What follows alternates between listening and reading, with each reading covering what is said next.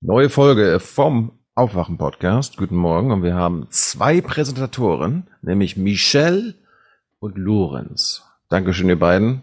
Jetzt geht's los.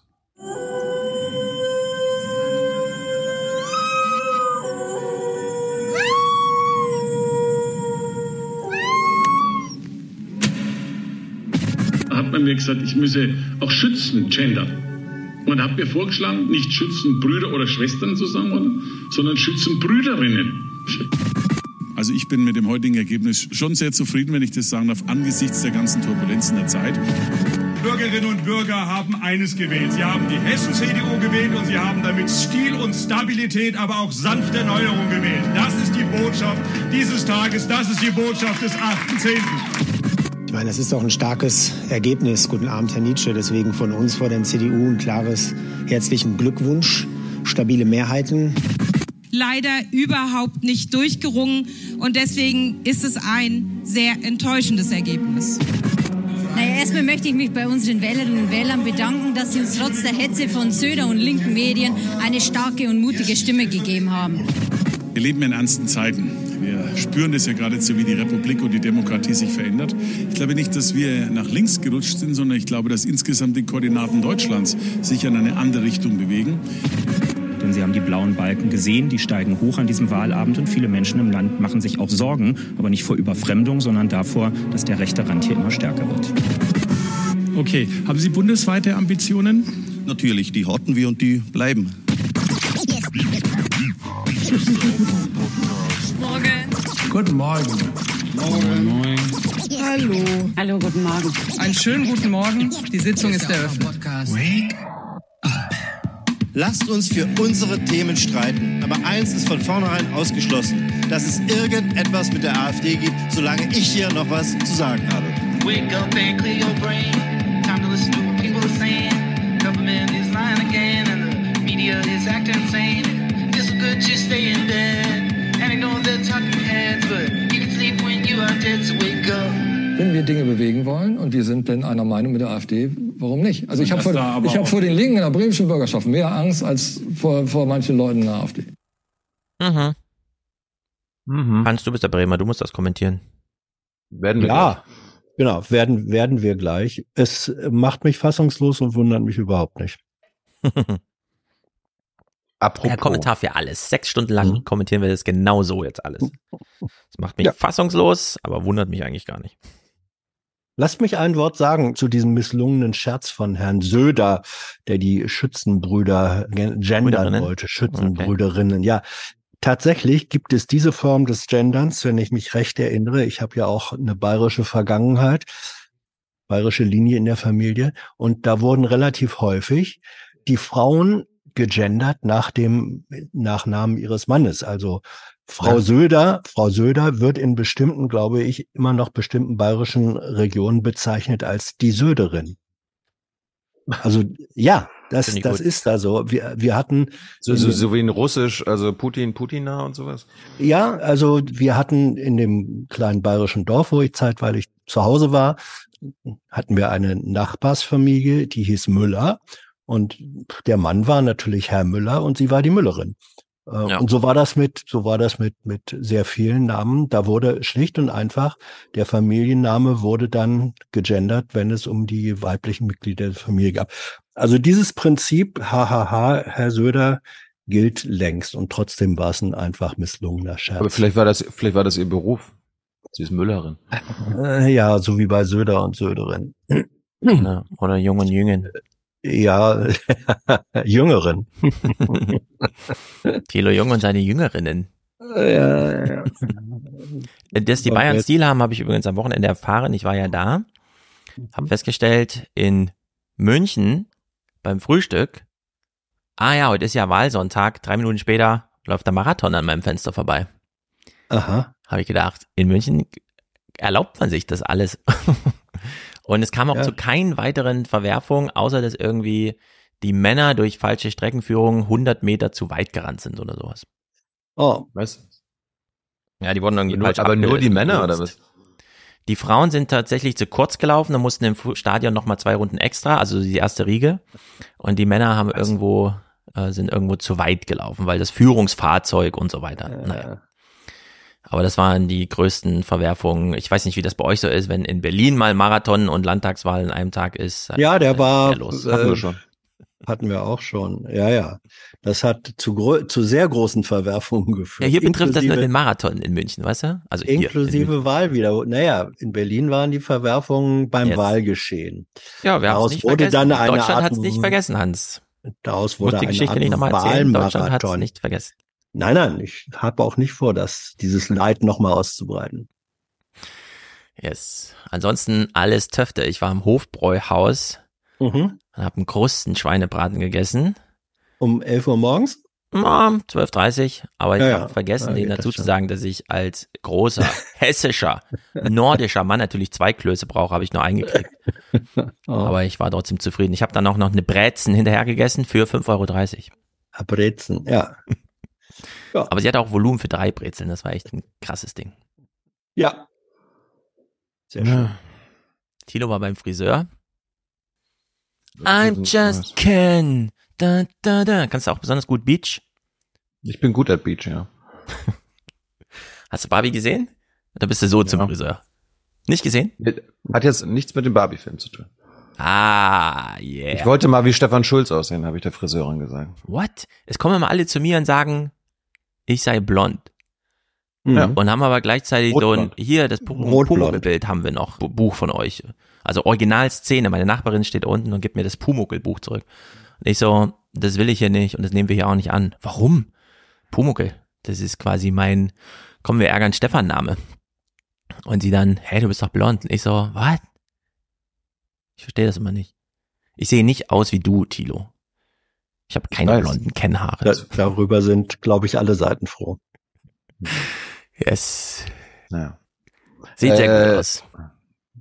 Bevor wir uns jetzt über das Nachrichtengeschehen und die deutsche Politik lustig machen, lass uns ganz kurz, weil du gerade Wochenende schon angesprochen hast, den Ja. Terror, den Terror in Hm. der Ost Lass uns doch thematisieren. mal einen Ton setzen. Ist nicht so betrübt wie alle und wie Stand with Israel und so, sondern wir sagen einfach, wie es ist. Alles, was wir da sehen, ist absolut irre.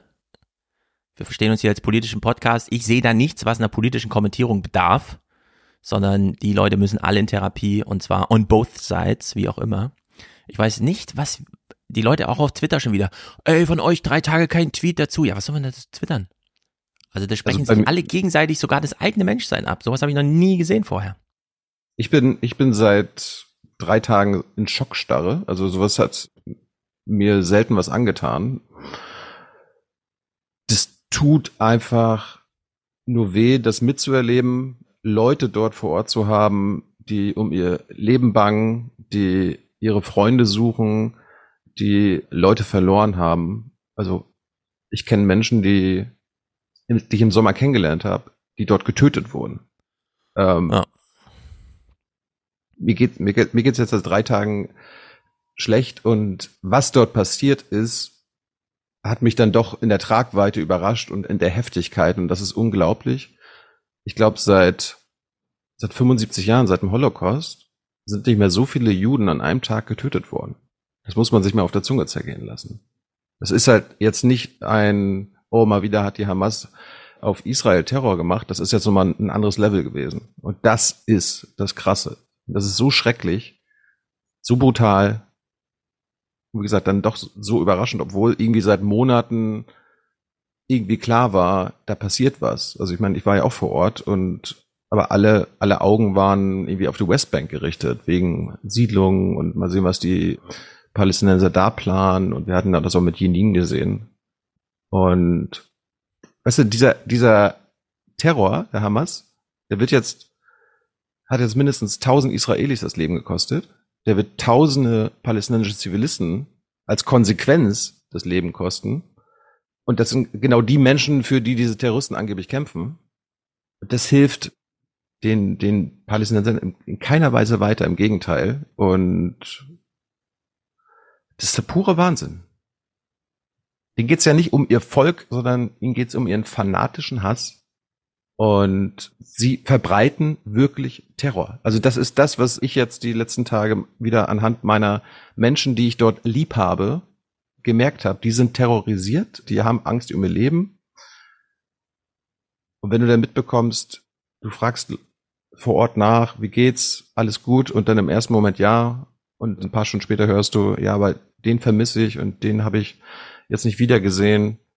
Und dann hast du einen Tag später, hast du so, eine, so einen richtigen Schlag in die Magengrube, weil der und der getötet worden ist bei diesem Festival. Also da gab es ja so einen, so einen Rave. Ja. Und das hat mich, das hat mich jetzt mitgenommen. Ich bin, ja, ich weiß gar nicht, was ich sagen soll. Das ist, das ist ein neues Level, Stefan. Das wird auch den, den, den Nahen Osten jetzt, glaube ich, nachhaltig verändern. Ich glaube, das geht jetzt yes. nicht mehr so weiter. Aber es hilft jetzt überhaupt gar nicht weiter, wenn die ganze Welt einfach so betrübt ist, wenn man das sieht. Denn ja, alle sind betrübt. Aber ich bin mir nicht sicher, ob dieses, ich meine, ich habe auch überlegt, bringe jetzt diese Clips von Michael Roth mit und so weiter, der absolut nach Skript antwortet, Wort für Wort. Wirkt, weißt du? Halbsatz für Halbsatz, genau das, was zu erwarten ist, kommt dann einfach überall. Dann kriege ich hier von Yücel und so, wir müssen diese Bilder zeigen. Ja klar müsst ihr diese Bilder bei Springer und der Welt zeigen. Die Hamas will, dass ihr diese Bücher, diese Bilder zeigt. Das sind jetzt alle auf einer Seite. Diese Vi Videos, Bilder wurden angefertigt, damit sie der Welt gezeigt werden und alle sind der Meinung, diese Bilder müssen jetzt gezeigt werden. So.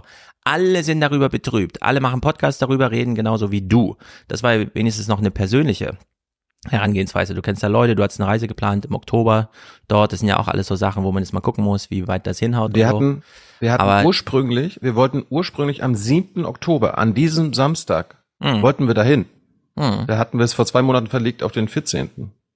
Das kommt, das kommt noch dazu. Also das ist jetzt quasi aus ja. journalistischer Sicht natürlich auch noch der totale Abfuck. Ich meine, wir haben jetzt schon viel Geld ausgegeben, um die Reise zu planen. Wir werden die wahrscheinlich jetzt nicht machen können. Und das ist auch keine gute Idee, da jetzt hinzufahren.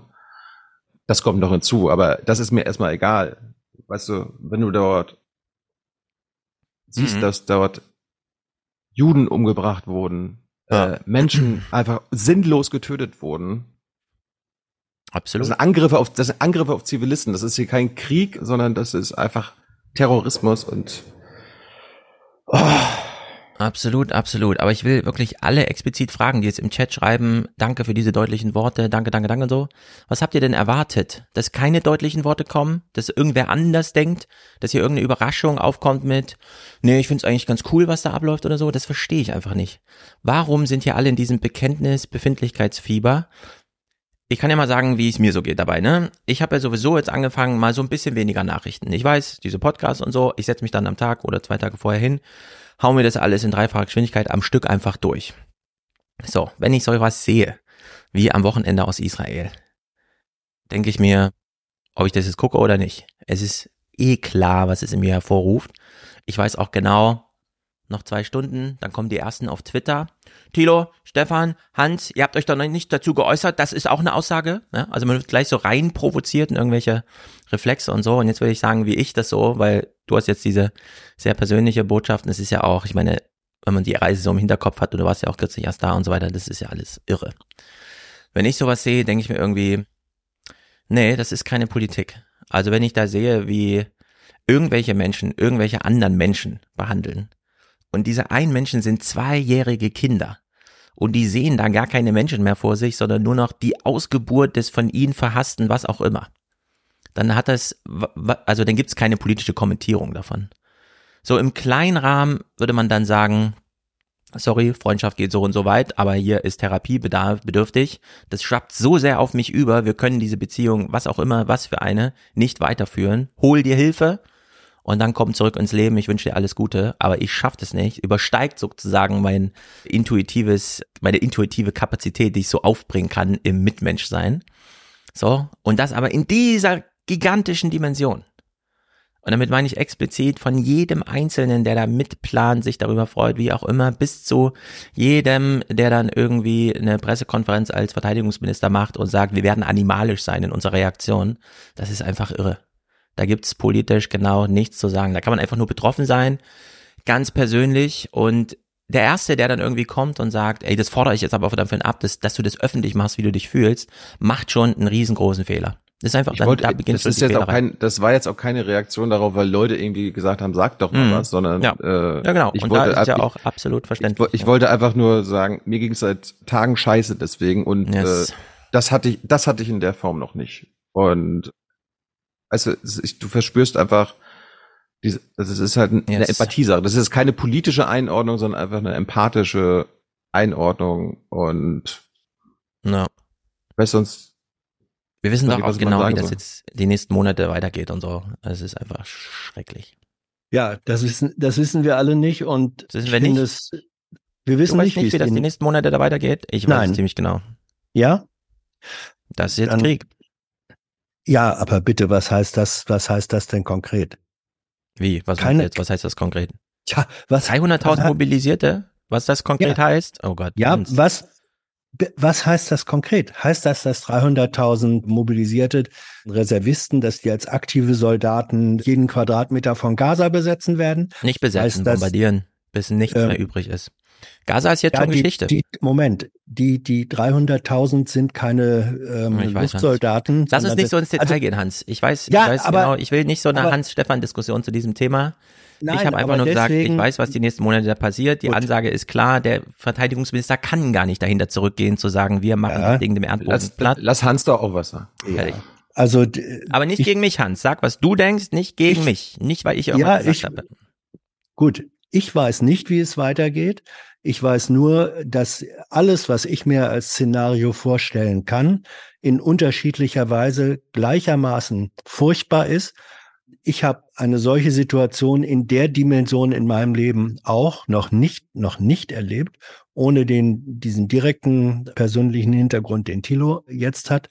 Ich habe aber mitbekommen, und da sind wir bei der politischen Ebene, dass natürlich die Situation, ich sag mal, in Nahost, Israel, Palästina, das ist eine politische brisante Situation seit 1947 spätestens. Und es gab Versuche der Lösung, es gab Rückschläge, es gab Kriege und immer, immer hoffte man, es kann doch irgendwas passieren, was es gab dann diesen letzten Strohhalm Zwei-Staaten-Lösung, den man inzwischen auch überhaupt nicht mehr sieht.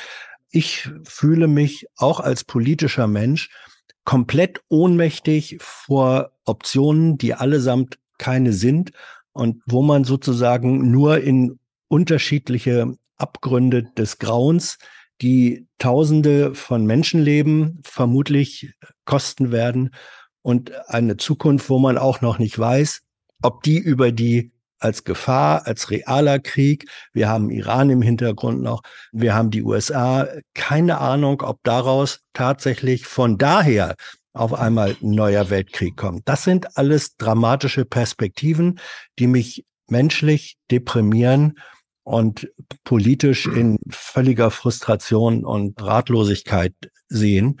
Und deswegen sage ich, das ist eine, da bin ich völlig bei dir, Stefan, das sind menschliche Tragödien, da ist eigentlich therapeutischer Behandlungsbedarf und gleich, gleichzeitig ist es aber eine hochpolitische Situation, die man deswegen auch, finde ich, politisch diskutieren muss. Gerade weil wir uns auch in den letzten Jahren immer damit beschäftigt haben. Also das macht es halt alles irgendwie noch schlimmer. Ja. Ich habe aus dem Brennpunkt von gestern Abend zwei, zwei kurze Sachen, Stefan. Ich fand, ähm, wie, da gab's zum einen, also Brennpunkt machen sie jetzt ja, glaube ich, seit Samstag schon. Ups, Moment. Was ist das jetzt? Ey, Watch Together, lass uns nicht im Stich. Genau, Ex Andreas Reiniger war zugeschaltet. Ich fand, der hat das gesagt, ja. was ich halt auch aktuell nur sagen könnte. Ja. Und wollte ich einfach mal abspielen. Die beste Erst Stimme, die gestern zu hören war. Zum Überfall an sich. Ja. Hätte man mit dem Überfall der Hamas in dieser Form rechnen können, vielleicht sogar müssen? Also mit einem Überfall in dieser Form äh, konnte man nicht rechnen. Das sind schon Ausmaße, die sehr überraschend sind. Allerdings Wer die Situation gerade in der Westbank und aber auch in Gaza in den letzten Monaten und Jahren beobachtet hat, hat gesehen, dass es doch eine zunehmende Zahl von Frustration, von Mutlosigkeit, von Perspektivlosigkeit gerade unter den jungen Leuten gab. Und wir haben in einer solchen Situation schon einmal erlebt, dass es zu einem fast vergleichbaren Ausbruch kam, nämlich vor etwa 20 Jahren die zweite Intifada. Die Leute fühlen sich verlassen von ihrer Regierung. Sie Wir haben das Gefühl, dass durch die wachsende Siedlungstätigkeit in den besetzten Gebieten sie keine Chance auf eine Zukunft haben. Und das ist ein Gemisch, was in der Vergangenheit schon einmal für so etwas gesorgt hat. Allerdings in diesem Ausmaß ist das nicht zu erwarten gewesen. Wisst ihr, wessen Stimme mich jetzt am meisten interessiert? Und ich sage das ohne Quatsch. Michael Lüders. Aber der wurde ja verbrannt letztens im Internet. Was soll Lüders denn dazu sagen? Was Lüders dazu zu sagen hat? Dass die USA wieder schuld ist, oder was? Thilo. Nee, ich meine es wirklich ernst. Ich will dich nicht provozieren oder so. Mich interessiert hier was. äh, Lüders hat ja auch in Deutschlandfunk kurz was dazu gesagt, aber. Ja, er ist ja, Ja. er ist ja ein Nahostexperte, da kann er wahrscheinlich am meisten was zu sagen. Mhm. Wir sind, wir sind jetzt aber bei Andreas Reinicke, weil, wie gesagt, das, was er gesagt hat, stimmt und ist gut gewesen. Der andere Punkt war auch der Rückblick auf die letzten 15 Jahre israelischer Besatzungspolitik. Nein, die Strategie war richtig. Es war gut und es war ja auch erfolgreich, denn man hat gesehen, dass vor allen Dingen in den Staaten am Golf man jetzt auch andere Sorgen hatte für die eigene Zukunft, die weitere Entwicklung der eigenen Gesellschaft, gerade in Saudi-Arabien, aber auch in den Vereinigten Arabischen Emirate, sodass man dort bereit war zu einer Annäherung an Israel. Was aber man wahrscheinlich unterschätzt hat, ist doch die Bedeutung, die das palästinensische Thema hier für auch die Bevölkerung haben. Und die Gespräche zwischen Saudi-Arabien, den Israel und Vereinigten Staaten für eine mögliche Annäherung Saudi-Arabiens an Israel haben immer auch die Perspektive gehabt, dass man tatsächlich eine Annäherung an die Palästinenser herbeiführt. Also von daher gesehen war das schon richtig. Es hat sich allerdings auch gezeigt, dass die Politik Israels der letzten 15 Jahre, in der man gesagt hat, wir werden diesen Konflikt verwalten, weil wir nicht zu einer Einigung kommen, we manage the conflict, dass dieser, diese Strategie offensichtlich nicht erfolgreich war, denn man hat gewisse Probleme in Kauf genommen, aber dieses zeigt, dass diese, mit dieser Dimension, dass das offensichtlich nicht mehr zukunftsfähig ist. Und über die Strategie, die Ursachen hatten wir in, diesen, in dieser Sendung oft genug geredet, in Interviews oft genug geredet, brauchen wir jetzt nicht nochmal sagen. Aber ich bin froh, dass das auch im Brennpunkt in der ARD im Hauptprogramm so gesagt wird. Das ist wichtig. Na, das ist deutsche Staatsräson, Atombrennpunkt zu machen, also. Und dann Ja, ja, das, das ist sowieso klar, aber, aber diese Stimme, das ist nicht, Na. das ist nicht selbstverständlich. Also, denn diese, der Reinecke, Reinecke hat sozusagen, es war eine deutliche Stimme der Kritik an der Politik der israelischen Regierung der vergangenen 15 Jahre. Das ist an einem Ja, ja. solchen Tag nicht selbstverständlich, aber nötig. Genau, nicht an so einem Tag, selbstverständlich, Ja, ja. aber ich will mal dran erinnern, wir haben ja im ZDF zuletzt sehr gute Korrespondentenberichte zu den Mhm. Wahlen in Israel und so weiter, was das bedeutet, wie das auch zu benamen ist, bekommen. Also, ja. Dann der Ausblick. Wie geht's jetzt weiter? Es wird ja damit gerechnet, dass Israel in den kommenden Tagen mit Bodentruppen in den Gazastreifen einmarschiert. Auf was müssen wir uns da einstellen?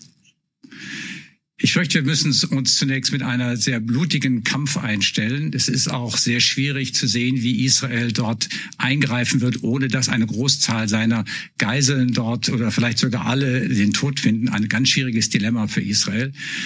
Wir müssen uns aber auch die Frage stellen, was passiert denn nach einem solchen Eingriff? Wenn Hamas nicht mehr regiert im Gazastreifen, wer regiert denn eigentlich die Gazastreifen? Wird Israel dort bleiben? Wird es dort eine andere Gruppe geben, die dort dominierend sein wird?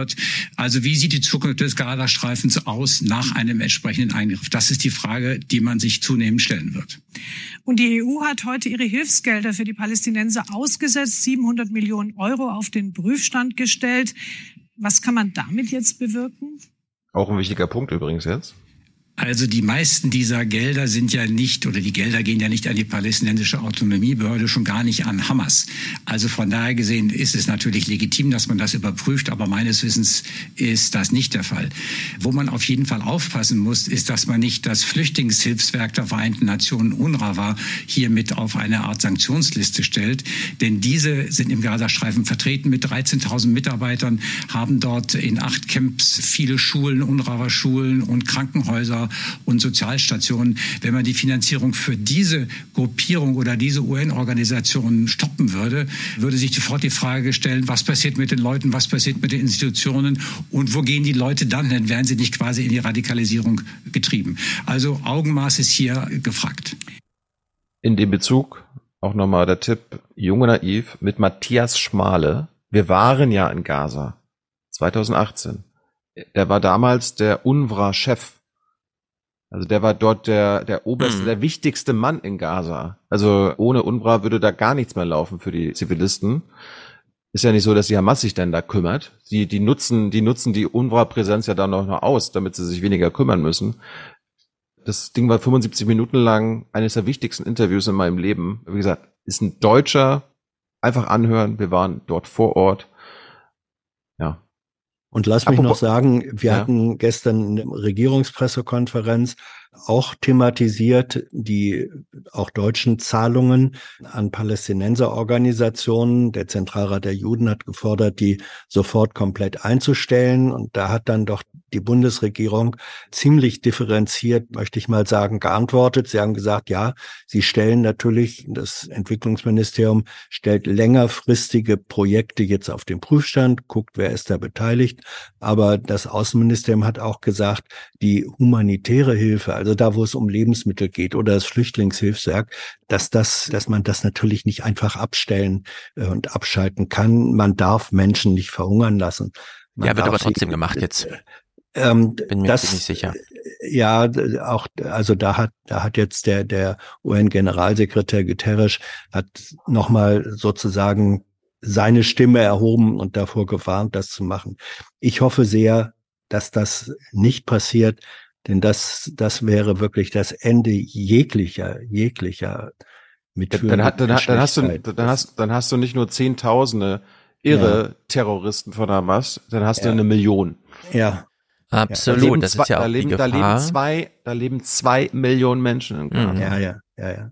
Also, also Michael wer, wer jetzt, wer jetzt diese Hilfe komplett, dass, dass jemand das als Reflex angesichts der, der Terroranschläge und Taten fordert. Den Reflex kann ich noch verstehen, aber man muss ihn überdenken und dann muss das Ergebnis sein, nein, wir, wir dürfen Menschen nicht verhungern lassen, wir dürfen Menschen nicht verdursten lassen. Das ist. Michael Roth hat im Heute-Journal am 8. gesagt, die Infrastruktur der Hamas muss jetzt ein für alle Mal vernichtet werden.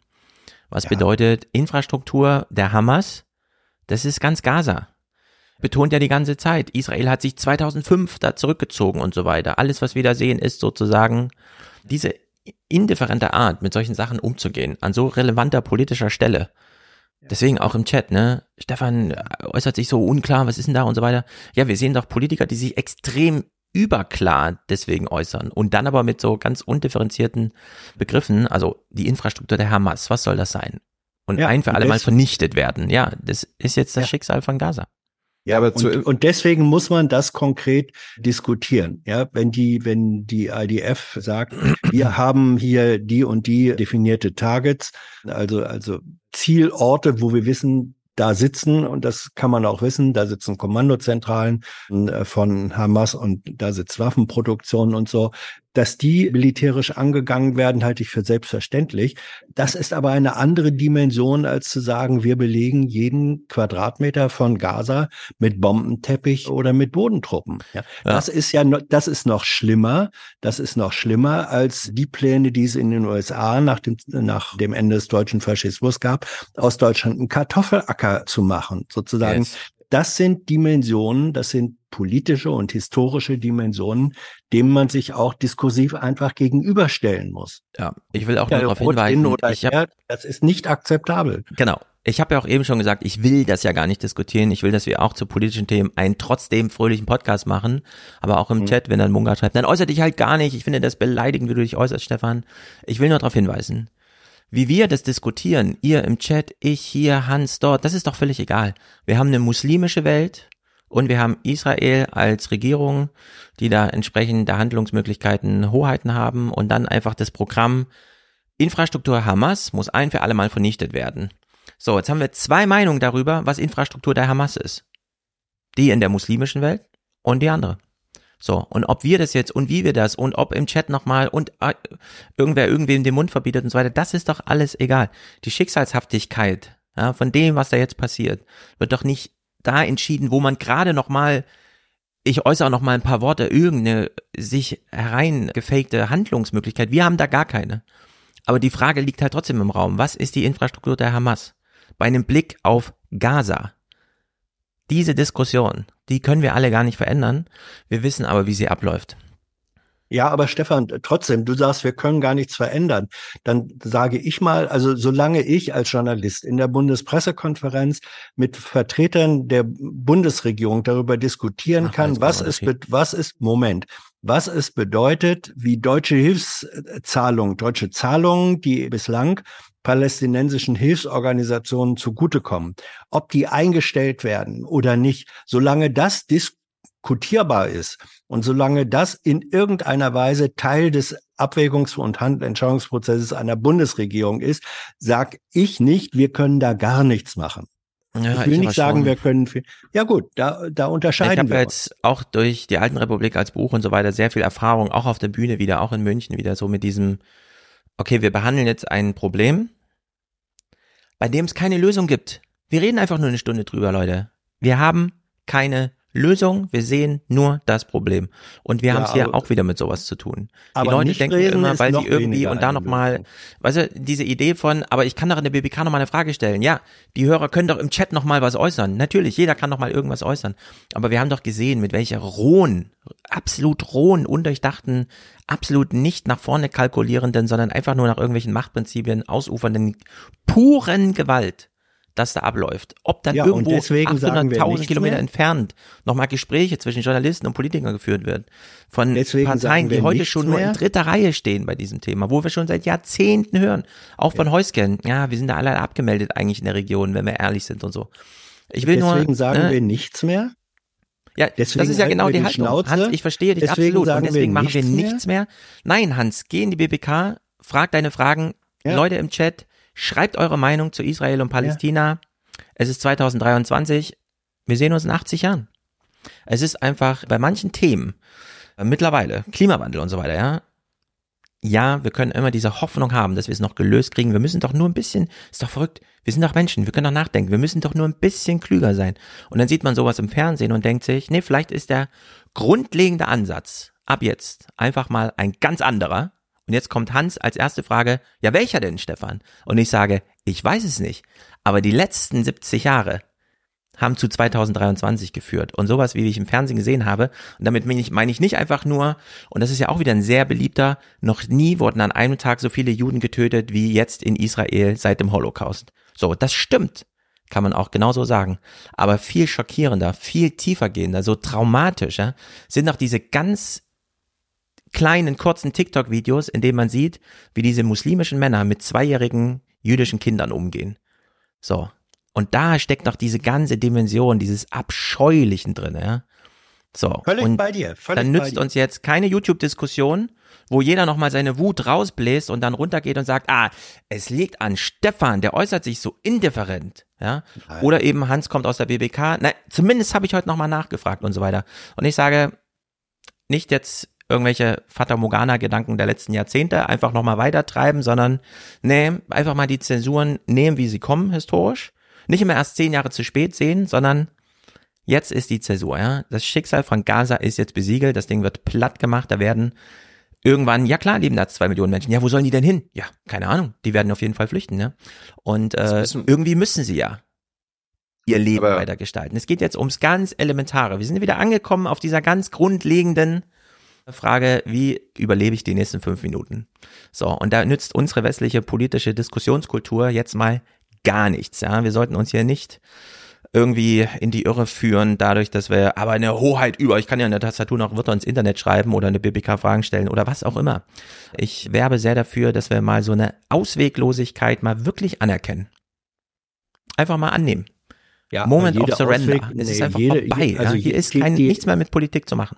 Nein, das, also das würde ich jetzt mal eine Kapitulation nennen. Diese Kapitulationsurkunde möchte Sehr ich gutes Wort dafür. Kapitulation. Ja, diese Also ich kapituliere bei diesem Thema heute ja. hiermit, möchte ich bekannt ja, geben. Ich und und meine Position ist, ich sehe die Ausweglosigkeit in der Form, wie du, Stefan, dass ich sage, ich wüsste jetzt nicht, wie ein Ausweg aussehen sollte. Und gleichzeitig, wie du, sage ich, es, es ist ein Drama, es ist Unmenschlichkeit, es ist Barbarei, es ist Verrohung. Und das ist gleichzeitig, wo es um die nächsten fünf Minuten des Überlebens geht, ist das ein ungeheurer Zwang und Druck zu handeln, auf welcher Ebene auch immer. Und es sind die Menschen, die in Gaza leben, die in Israel leben, die in allererster Linie jetzt ihr tägliches Handeln entscheiden müssen.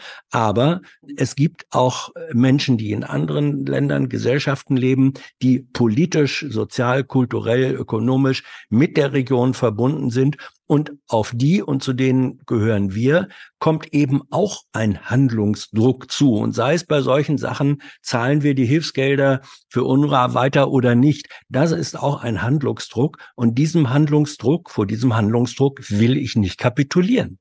Es gibt auch einen journalistischen Handlungsdruck. Also ja. ich werde da nicht kapitulieren und ich werde auch nicht resignieren und jetzt aufhören, mich mit dem Thema auseinanderzusetzen. Es ist ein Jahrhundertthema und weggucken, bringt nichts, weder für die eine noch die andere Seite. Und wie gesagt, hier geht's am Ende um unschuldige Zivilisten, die jetzt im Großen und Ganzen den Preis für diese Terrorscheiße zahlen müssen. Und ich habe einen letzten Clip, nämlich war auch gestern im Brennpunkt, mhm. wie die Hamas das eigentlich gemacht hat. Ich meine, das werden wir jetzt im Großen und Ganzen oder im Detail nicht erfahren, aber die Kollegin, die Ali-Kollegin in Teheran hat den Hamas-Vertreter gesprochen und gehört, wie die Iraner dort kräftig unterstützen. Das iranische Regime gilt als größter Unterstützer der Hamas. Regelmäßig sind hohe Vertreter in Teheran zu Besuch. Der ARD gelingt ein Interview mit einem von ihnen. Khaled Bradomi, Sprecher der Hamas und ihr Vertreter im Iran. Wir möchten von ihm wissen, wie der Iran die Hamas derzeit unterstützt.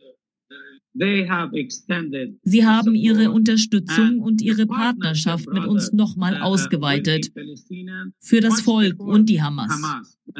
Und sie also weiten auch ihre militärische Unterstützung aus, wann immer es uh, nötig ist, um die israelischen Besatzer zu konfrontieren. Haben Sie das auch für die aktuellen Angriffe getan? Es geht nicht nur um die aktuellen Angriffe, das ist etwas Dauerhaftes. Hochgerüstet vom Iran, die Al-Qassam-Einheit, der militärische Arm der Hamas. Monatlich sollen Millionen Dollar aus dem Iran an die Terrororganisation fließen. Und Know-how, Kampfausbildung durch die iranische Revolutionsgarde, deren Ingenieure helfen wohl auch beim Herstellen von Waffen und bilden Hamas-Mitglieder darin aus. Vieles ist nun made in Gaza. Doch wie gelangt das Material dorthin? Wir haben Kampfschwimmer, die kilometerweit schwimmen können und Gebiete des Feindes erreichen, sich dort unter sie mischen und dann mit Zubehör zurückkommen. Wir haben Tunnelsysteme und natürlich haben wir auch unser Kommunikationssystem weiterentwickelt. Offiziell streitet das iranische Regime eine direkte Beteiligung an den aktuellen Angriffen ab. In Teheran vermittelt sich ein anderes Bild. Dort hat das Regime in kürzester Zeit an vielen Fassaden riesige Banner angebracht. Die Befreiung habe begonnen, heißt es. Das ist ja auch so eine perverse Ironie, dass erstens die Hamas so tut, als ob sie für das palästinensische Volk kämpft und dass die Iraner so tun, als ob sie auf Seiten der Palästinenser sind. Mhm. Äh, das, das, was die da machen und unterstützen, beziehungsweise planen, ist das Gegenteil von dem, was den Palästinensern nützt. Also, ich bin ja auch der Meinung, das wissen die, weil denen geht's nur darum, Israel zu schaden. Denen geht's nicht um ihr Volk und ihre Befreiung und so weiter oder um das Ende der Besatzung, sondern einfach nur Israel und Juden töten. Und das ist ein Unterschied, den muss man lernen, beziehungsweise kennen. Und da gibt's halt nicht, ja, die Iraner stehen auf Seiten der Palästinenser. Nein, die stehen auf Seiten des Hasses auf Israel. They, they don't give a shit about Palestinians. Die Hamas auch nicht, sonst würden sie das nicht machen und ihre zwei Millionen Zivilisten, für die sie angeblich stehen, jetzt in Lebensgefahr bringen. So ist das halt mit partikularen Interessen. Jeder hat seine eigenen. Hans, willst du was sagen? Ansonsten, ich Nein, sagen, nein, nein, wir, ich, ich denke, wir, ich denke, wir haben das, was wir dazu im Moment sagen können, gesagt, in unterschiedlicher Weise und muss sich ja jeder seinen eigenen Kopf machen. Yes. Wollen wir über deutsche Politik reden? Na, hallo. Gab's deutsche Politik? Ich, ich würde vorschlagen, bevor wir so in den, in den Alltag und irgendwie, ich weiß nicht, du hast ja auch was zur Wahl mitgebracht, ne? Aber hallo, ich habe ja immerhin neuen Aber Ministerpräsidenten Valo? gewählt. Aber Valo.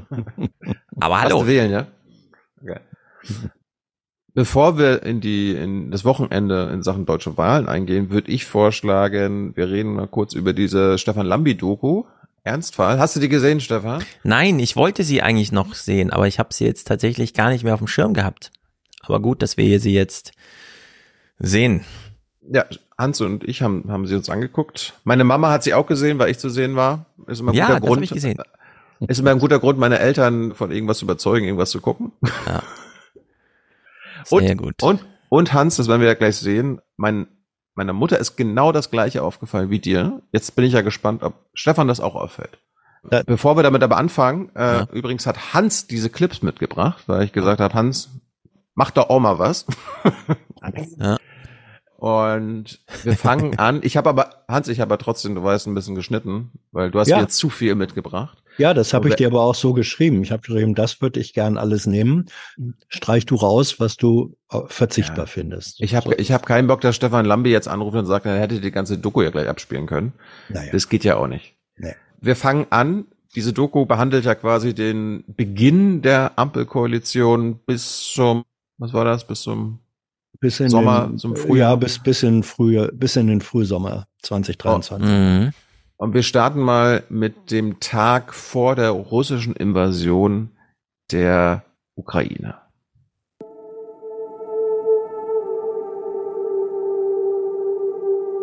Ich hatte am 23. eine Sicherheitsbesprechung im Bundeskanzleramt. Die hat die abstrakten Szenarien schon sehr konkret gemacht. Und ich hatte am Abend noch ein Treffen mit der amerikanischen Handelsministerin. Die wurde begleitet von Mitgliedern der amerikanischen Sicherheitsagencies. Und die haben mich nochmal zur Seite genommen und gesagt, was passiert ist und mir Informationen gegeben. Also das war sehr konkret. Die tauen ihre Blutkonserven auf, sie bauen ihre Panzer, sie laden ihre Raketen. Äh, sie Werfer, sie beladen ihre Flugzeuge mit den Bomben. Das macht man nicht, wenn man nur noch übt. Ich habe noch abends mit dem Bundeskanzler gesprochen. Die haben gesagt, wenn was passiert und wir schnell handeln müssen, wir lassen die Handys über Nacht an und lassen die neben dem Bett liegen. Als ich dann um 4 Uhr guckte, was ist in der Nacht passiert, waren die Meldungen da. Das spürt man sofort. Das ist jetzt nicht ganz weit weg. Es ist furchtbar und es ist sehr nah bei uns. Schon mal gleich ein guter Unterschied. Habeck redet sehr konkret. Olaf Scholz sehr unkonkret und ist halt furchtbar. es ist halt furchtbar. Das ist aber Olaf Scholz in der ganzen Doku gewesen. Ah ja. Waren Sie von den deutschen Diensten ausreichend und korrekt informiert? Wenn die Dienste die gleichen Informationen hatten, haben sie sie unterschiedlich interpretiert. Also die Amerikaner und die Briten haben sehr stark gewarnt, dass es zu einem Kriegsausbruch kommen würde. Andere Dienste haben gesagt, das ist eine Übung, das wird nicht zum Schlimmsten kommen. Aber es ist jetzt zum Schlimmsten gekommen. Mit anderen Diensten meinen Sie die Deutschen? Ja. Das sind diese Momente, da merke ich richtig, wie die deutschen Journalisten so, oh krass, jetzt habe ich was erfahren. Der Robert Habeck hat die deutschen Dienste kritisiert, aber genau so, wie man es macht, damit die Kritik auch ankommt. Man verklausuliert sie, statt einfach zu sagen, hätte er es einfach straight gesagt, ne?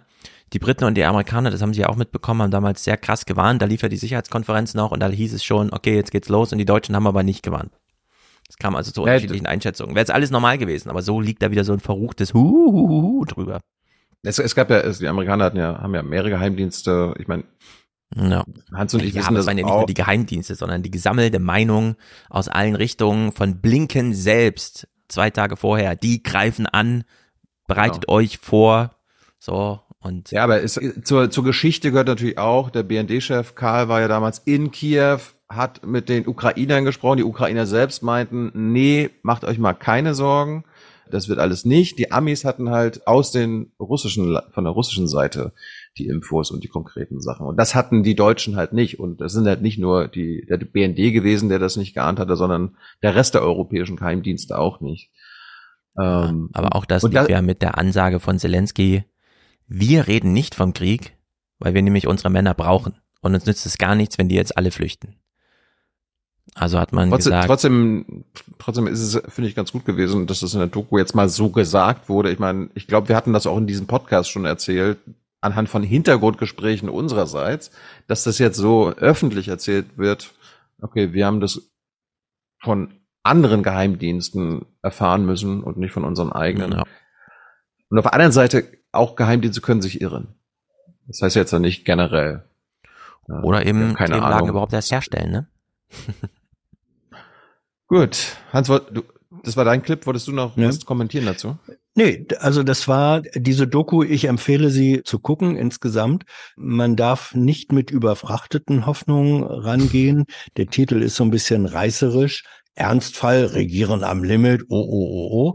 Also man, man anderthalb Jahre Beobachtung, dann in anderthalb Stunden Fernsehen zusammengepresst, ergibt natürlich nie ein komplettes Bild, aber man findet einzelne Puzzleteilchen und das, was wir eben gesehen haben, so also ein kleiner, ein kleines Zipfelchen der Verschwiegenheitsdecke wird gelüftet und ein winziges Fünkchen Wahrheit blinkt hervor. Das sind sozusagen die Goldflitterchen, die in der, die diese Doku sehenswert machen. Und das nächste ist etwas, das hast du schon angesprochen, Thilo, was deiner Mutter aufgefallen ist. Und mir. Wir, wir, können ja mal aus den, den Producer Stefan Schulz fragen, ob er das auch so Okay. machen würde. Und, du- und du musst es für unsere HörerInnen beschreiben. Eine Frage war natürlich, wird dieser Konflikt, wird dieser Krieg, den Russland begonnen hat, sich ausweiten? Also führt das dazu, dass ein Weltkrieg äh, Das ist sich der falsche. entwickelt, ein Brand?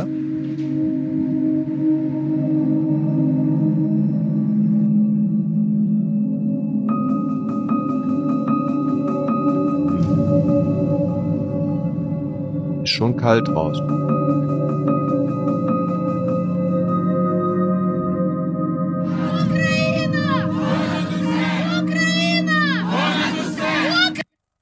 Da sollte mir was auffallen. Ja. alle, die gucken einfach alle aus dem Fenster. Ja. Was fällt einem dann da auf? Ja. Das ist Lambi-Style. Ja, Also, das ist ne- lame, Lambi. Das, ich finde es auch nicht gut. Ja, natürlich. Also man, man sieht, man sieht über drei Viertel dieses Clips, sieht man diese wichtigen Protagonisten von Scholz Ja. über Habeck, über Lindner bis Baerbock und sie gucken alle sinnierend, nachdenklich, wie auch Mhm. immer aus dem Fenster. Und das hat für mich nichts mit Dokumentation zu tun. Eine Dokumentation, die das dokumentiert, was real geschieht, sondern hier möchte ich relativ viel, würde ich viel Geld darauf wetten, dass es hier eine Ansage des Autors gab, der sagte, könnten Sie jetzt mal bitte aus dem Fenster gucken. Nein, nein, Äh, die, die, haben, die haben immer ja. zufälligerweise, während Immer die Kamera zufälligerweise, ja, ja, sie, ja. sie ja. erstmal, sie, die haben gesagt, Herr Lambi, ich muss mal kurz innehalten ja, und aus dem Fenster gucken. ja, also wa- was die, Ich muss mal, Hans, ich muss mal kurz überlegen, was ich jetzt staatstragendes sage Mhm. und muss mal kurz aus dem Fenster gucken. Nein, Ja, das also diese- wir, wir haben ja, wir haben ja häufig genug kritisiert. Wenn irgendwelche Zwischenschnittbilder in Interviews gedreht werden, wo dann ein Wissenschaftler ins Bücherregal tritt und ein Buch rausholt und darin blättert. Das hat eine ähnliche Qualität. Das sind, wie ich finde, drittklassige, Entschuldigung, lieber Stefan Lambi, aber das, das ist eine verbrauchte drittklassige optische Metaphorik, die da Ja. bedient wird. Aber Das- ins was Buch soll zu das? gucken, Was soll also das? Ins Buch zu gucken, fachlich hinter den eigenen Horizont, was habe ich denn damals äh, studiert? Ich habe es schon wieder vergessen, aber ich weiß, wo es steht. Ja, klug sein ist wissen, wo es steht. Das ist zumindest noch Ja. akzeptiert. Was ich wirklich nicht mag, ist, ach ja, ich mache einen Film, Politik, da gab es doch schon mal ein, äh, wie hieß der noch? König der Löwen. Komm, ich zitiere dieses, alles, was das Licht berührt, ist unser Land. Ja, und da regieren wir. Weil das suggeriert ja auch wieder dem Zuschauer, ah, hinter dem Fenster stehen sie, die, die sich auskennen, die mit ihrem Handlungsvermögen und so weiter. Ja.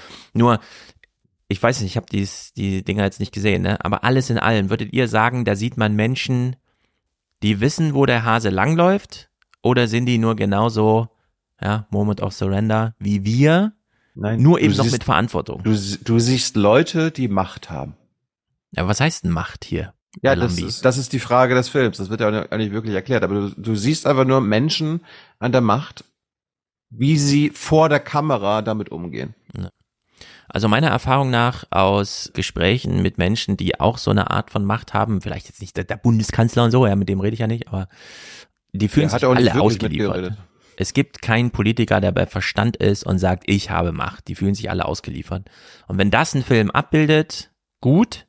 Aber wenn er mir einfach nur suggeriert, ja, da stehen die Mächtigen und grübeln über unser Land, dann ist es einfach das Wahlplakat von Gerhard Schröder 98, weißt du? Im Lichte seiner Schreibtischlampe brütet er über uns und Dokumenten und wählt nochmal aus, was er unterschreibt und was nicht. Und das ist einfach, das ist einfach nicht auf Augenhöhe mit dem Anspruch und dem Moment, den wir hier gerne mal abgebildet haben wollen. Ja. Das, das, das, Fenster, das Fenster gucken soll das hier verdeutlichen. Wir haben ernste Zeiten, das glaube ich weiß jeder und jede in diesem Land. Mehr nicht. Ja. Ja, also es gibt es gibt andere Einzelelemente wieder. Wie gesagt, guckt euch die Doku an. Es gibt Ja, wir- wir- wir Einzelelemente gucken- wir in gucken der. Ja, ja. was. Nein, ich ich, ich ja, we- weiß ich. Es gibt einzelne Elemente in der Doku, wo die auch offen oder halboffen sagen, dass sie auch nicht so richtig wissen, wie sie reagieren sollen und dass sie Getriebene sind und sich ohnmächtig fühlen. Das wird auch verbalisiert und da finde ich es dann auch okay. Aber diese, diese Symbolik finde ich ein untaugliches optisches Mittel. Thema Rea Reaktion auf den Ukraine-Krieg, wie man die Russen sanktioniert, fand ich eine gute Stelle. Lindner und Habeck, wie sie über das Ziel der Sanktionen sprechen und dann bekommen sie eine Nachfrage, also eine Lernfrage, wie wir in der Bundespressekonferenz sagen würden. Mhm. Und Stefan, achte mal darauf und bewerte das mal für uns, wie sie darauf reagieren. Wir wollen den Druck auf Putin maximieren, um die Kriegsmaschinerie so bald wie möglich zu stoppen. Maximaler Druck. Eine beispiellose Isolation Russlands in wirtschaftlicher, finanzieller und politischer Hinsicht. Auf der anderen Seite müssen wir uns aber darauf einstellen, eine lange Spannung mit Russland zu haben. Wir müssen also durchhaltefähig sein. Wissen Sie eigentlich, wie viel von Deutschland für Energie aus Russland monatlich überwiesen wird? Die in Deutschland? Aus Deutschland. Russland? Das ist ja nicht die Bundesregierung, sondern deutsche Unternehmen. Also das ist ja das, worüber es geht. Ich, ich kenne die Statistiken, aber Zahlen selbst helfen nicht Putin in der Kriegskasse. Aber kennen Sie eine Zahl? Nur um ein Gefühl zu bekommen. Keine, die ich hier vortragen möchte. Geht dir nichts an. Sie als Finanzminister, um wie viel handelt es sich? Um welche Beträge geht es da? Das sind spekulative Annahmen, inwieweit ein äh, Embargo, ein Verzicht auf Energieimporte den Kriegsverlauf in der Ukraine jetzt beeinflussen würde. Nochmal die Frage, können Sie etwa sagen, um welche Beträge es da in Summe geht? Ja, kann ich. Nämlich? Ja, aber das ist nichts, was ich zum jetzigen Zeitpunkt heute für eine Langzeitdokumentation in einer Kamera sage. Lindner sehr gut, Habeck, keine Ahnung, was da los ist. Ich frage mich ja, Hans, die beiden, wie, wie, wie ich das auch schon mal erlebt habe, danach zu Lamm gegangen sind und so. Wir, wir sind doch hier nicht in der Schule. Ja? Du kannst doch hier keine so, eine- so eine Lernfragen, sondern faktischen Fragen stellen und mich da bloßstellen und so. Das geht ja gar nicht. Mhm. Keine Ahnung, weiß ich nicht. Ich, ich fand das äh, Ich fand ein das gutes, ein, gu- ja, journalistisch ist er da, finde ich, gut rangegangen. Durch dieses freundliche Nachfragen hat er dann, wurde dann doch offenbar, dass entweder sie, die beide doch keine, wie man so sagt, belastbaren Zahlen haben oder kennen, oder dass ihnen schon klar ist, dass wenn sie jetzt eine Zahl nennen, dass das übermorgen ganz anders aussehen kann und dass ihnen das dann um die Ohren gehauen würde und dass sie deswegen dann lieber da dicht machen. Also diese, diese Mechanismen des etwas entweder Nichtwissens und drüber wegredens oder etwas Wissens und aus taktischen Gründen nicht sagen wollens, das wurde in dieser Sequenz offengelegt und deswegen fand ich das gut. Also. Ich meine, Maurice betont ja auch immer wieder im Wirtschaftsbriefing, dass die Exporte und äh, das Außenhandelsvolumen nach Russland ist ja jetzt auch nicht wirklich, ja, hat sich jetzt auch nicht wirklich beeinträchtigt. Wir sind ja auch nicht bei Null. Und vielleicht ist das der Grund, Naja, so hat es oder sprechen. hat es nicht, Thilo. Jetzt hast du selber angefangen, ohne dass dich jemand mit einer Frage da in diese Verlegenheit bringt, zu sagen, ist es jetzt gesunken durch die Sanktionen oder nicht? Nee, ich war mir jetzt nicht sicher, ob die Exporte gesunken waren oder die Importe gesunken waren, aber eins von beiden ist nicht gesunken. Ich gucke das mal ganz kurz Ja. nach. Also ich finde das in diesen Momenten, ich weiß nicht genau, warum Leute da immer noch so, weiß er jetzt, was ein Liter Milch kostet oder nee. Ja, dann sitzt man so da und guckt, wie, jetzt wird man Günther Jauch, hat die Frage gestellt, was kostet jetzt Liter Milch? Und dann weiß es entweder der Kandidat, man weiß es zu Hause eigentlich besser und dann ist, fühlt man sich so überlegen. Was sie doch in diesen Momenten machen, ist doch genau das, was überall stattfindet. Zum Beispiel im Chat, wenn dann die Frage ist, respektiert Hans jetzt Stefan oder respektiert Stefan Hans oder wie auch immer. Man ist auf dieser Beziehungsebene. Ah ja, das ist ein Politiker. Weiß der Journalist jetzt mehr als der Politiker? Führt er ihn hier vor? In welcher Beziehung steht denn jetzt der Journalist zum Politiker und der Politiker zum Volk, wo es darum unser Geld geht, dass wir nach Russland und so weiter und so fort, ja? Während, und da fand ich Lindner erst Antwort eben einfach gut. Einfach mal zu sagen, ja, ich weiß es, aber ich sag's Ihnen nicht. Und wenn Sie jetzt glauben, Sie könnten das mit einer Nachfrage vor dem Publikum nochmal besonders auf diese Beziehungsebene zerren, nämlich glauben Sie, Sie wissen mehr als ich, egal zu welchem Thema, und Sie toben das nur an dieser Frage des Handels, Exports, Überschusses und so weiter gerade aus, dann würde ich sagen, nee, Habeck, nimm dir ein Beispiel an Lindner. Lindner vielleicht noch ein bisschen standfester, einfach zu sagen, Herr Lambi, ich weiß auf meinem politischen Feld so weit Bescheid, dass ich handlungsfähig bin, aber ich führe mit Ihnen keinen Beziehungsstreit. Ich bin hier der von 40 Millionen gewählte Politiker sozusagen ins Amt gehievt und Sie machen halt einen Film, der in einem Jahr gesendet wird. Ich begebe mich jetzt nicht auf Ihre Augenhöhe und es wäre absolut ehrlich und auch richtig gewesen. Stattdessen kriege ich eine Daily Soap von Stefan Lambi und das will ich nicht. Also ich stimme dir zu, Lindner hat relativ sehr clever geantwortet. Nur, ob das, was er sagt, ja, Ja. ich weiß die Zahl, aber ich sage dir jetzt nicht in der Langzeitung, ob das stimmt. Das wissen wir beide nicht. Es kann auch aber sein, Hans, und das du ist nicht, die, wie du ja, da ja, ja. Opfer wirst in der Sache, dass du jetzt einfach eine Pointe draus machst, dass Lindner es vielleicht gar nicht weiß. Das ist doch totaler Quatsch. Wieso ich verstehe gar nicht, wie Quatsch? man Lambi so auf den Leim gehen kann, dass du jetzt hier eine Pointe daraus strickst. Nein, nein, nein, nein. Vielleicht ist gehe Lindner dann auf die- den Leim. Also, pass mal, pass mal auf. Ich pass jetzt auf, Ich- Hans. Pass auf. Mein Satz war, und bei dem bleibe ich, Lambi hat durch seine Fragetechnik Ja. und durch das geschnittene Ergebnis deutlich gemacht, wie Politiker in einer konkreten Frage sich in unterschiedlichen Begründungsmöglichkeiten einer konkreten Antwort verweigern. Dieser Mechanismus mit den Optionen, die da drin stecken, den hat Lambi offenbart und das finde ich journalistisch gut.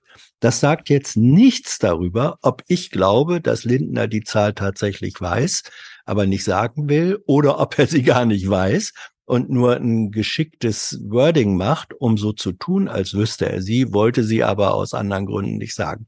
Das weiß ich wiederum nicht. Die beiden Optionen sind drin, aber das Ausweichen, das Verweigern einer konkreten Antwort durch die beiden hat Lambi offenbart. Und wenn ich das feststelle, gehe ich ihm doch nicht auf den Leim. Ich hätte absolut gar nichts dagegen. Ein- Einfach gar nichts. Ich würde es sogar richtig gerne mal sehen. Wie so ein Bundesminister oder ein Bundeskanzler sich so ein Journalist anguckt und sagt, hören Sie mal, Sie fragen mich jetzt hier, ob ich unser Handelsvolumen mit Russland auf eine Zahl runterdampfen kann. Damit Sie das, weil Sie abends immer nur für eine Pointe eine Minute Zeit haben, senden können. Wissen Sie, was passiert, wenn ich zurück in mein Arbeitszimmer gehe? Wie viele Zahlen wir da durcheinander würfeln, wie viele Jahrzehnte wir da überblicken, mit was wir es hier zu tun haben, wie viele Gut. Leute davon betroffen sind. Okay, Weißt Kompromissvorschlag. Das ist absolut absurd, wie der Lambi diese Art der Frage. Und es ist wirklich nur diese, was kostet denn die da Milch? Wann waren Sie eigentlich zuletzt einkaufen? Haben Sie eine Nein, Ahnung nein, vom Leben? nein, nein, Stefan, nee, pass auf, finde ich wirklich- pass auf, jetzt Kompromissvorschlag zwischen euch beiden. Okay. Wie wär's, wenn Lambi einfach die Zahl in petto gehabt hätte und sie Das als dritte nach für ihn so ein als dritte möglich gewesen. Nachfrage, also in der Regel so gehen wir ja auch Interviews an, Hans, ne?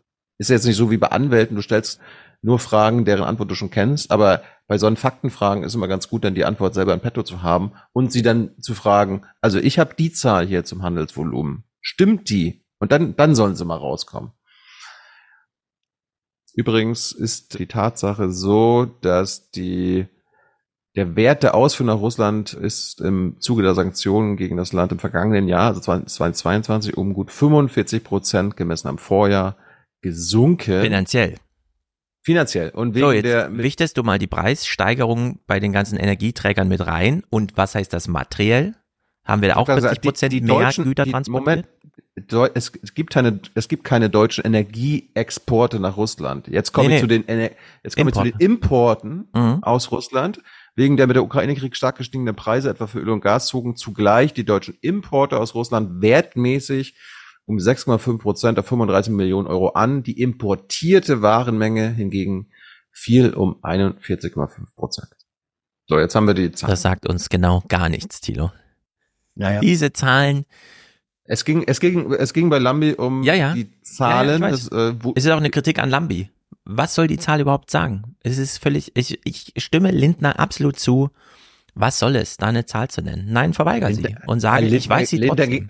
Du hast doch, also ich bin der Meinung, man hat Lindner angesehen, dass er es überhaupt nicht gewusst hat. Ja, das würde ich auch äh, sagen, aber trotzdem hat er recht. Gut, dann la- lass uns aber weitermachen. Sonst verrennen wir uns hier wieder. Mhm. Ich will Ja. gar nicht, ich, anderes Thema. Ich weiß nicht, ob ihr den Aufwachen-Podcast kennt. Der hat mal im Januar was zum Heizungsgesetz gemacht. Und dieser Podcast, der war ganz gut. Da haben die drei Typen schon vorausgeahnt, wie das nächste, wie die nächsten sechs Monate laufen werden. Und wir gucken uns jetzt mal an, was Robert Habeck zu dieser Heizungskampagne bei Lambi sagt. Diese Seite 1, das hat viele heute geschockt. Wirtschaftsminister Robert Habeck will schon ab 2024 Öl- und Gasheizungen an den Kragen gehen.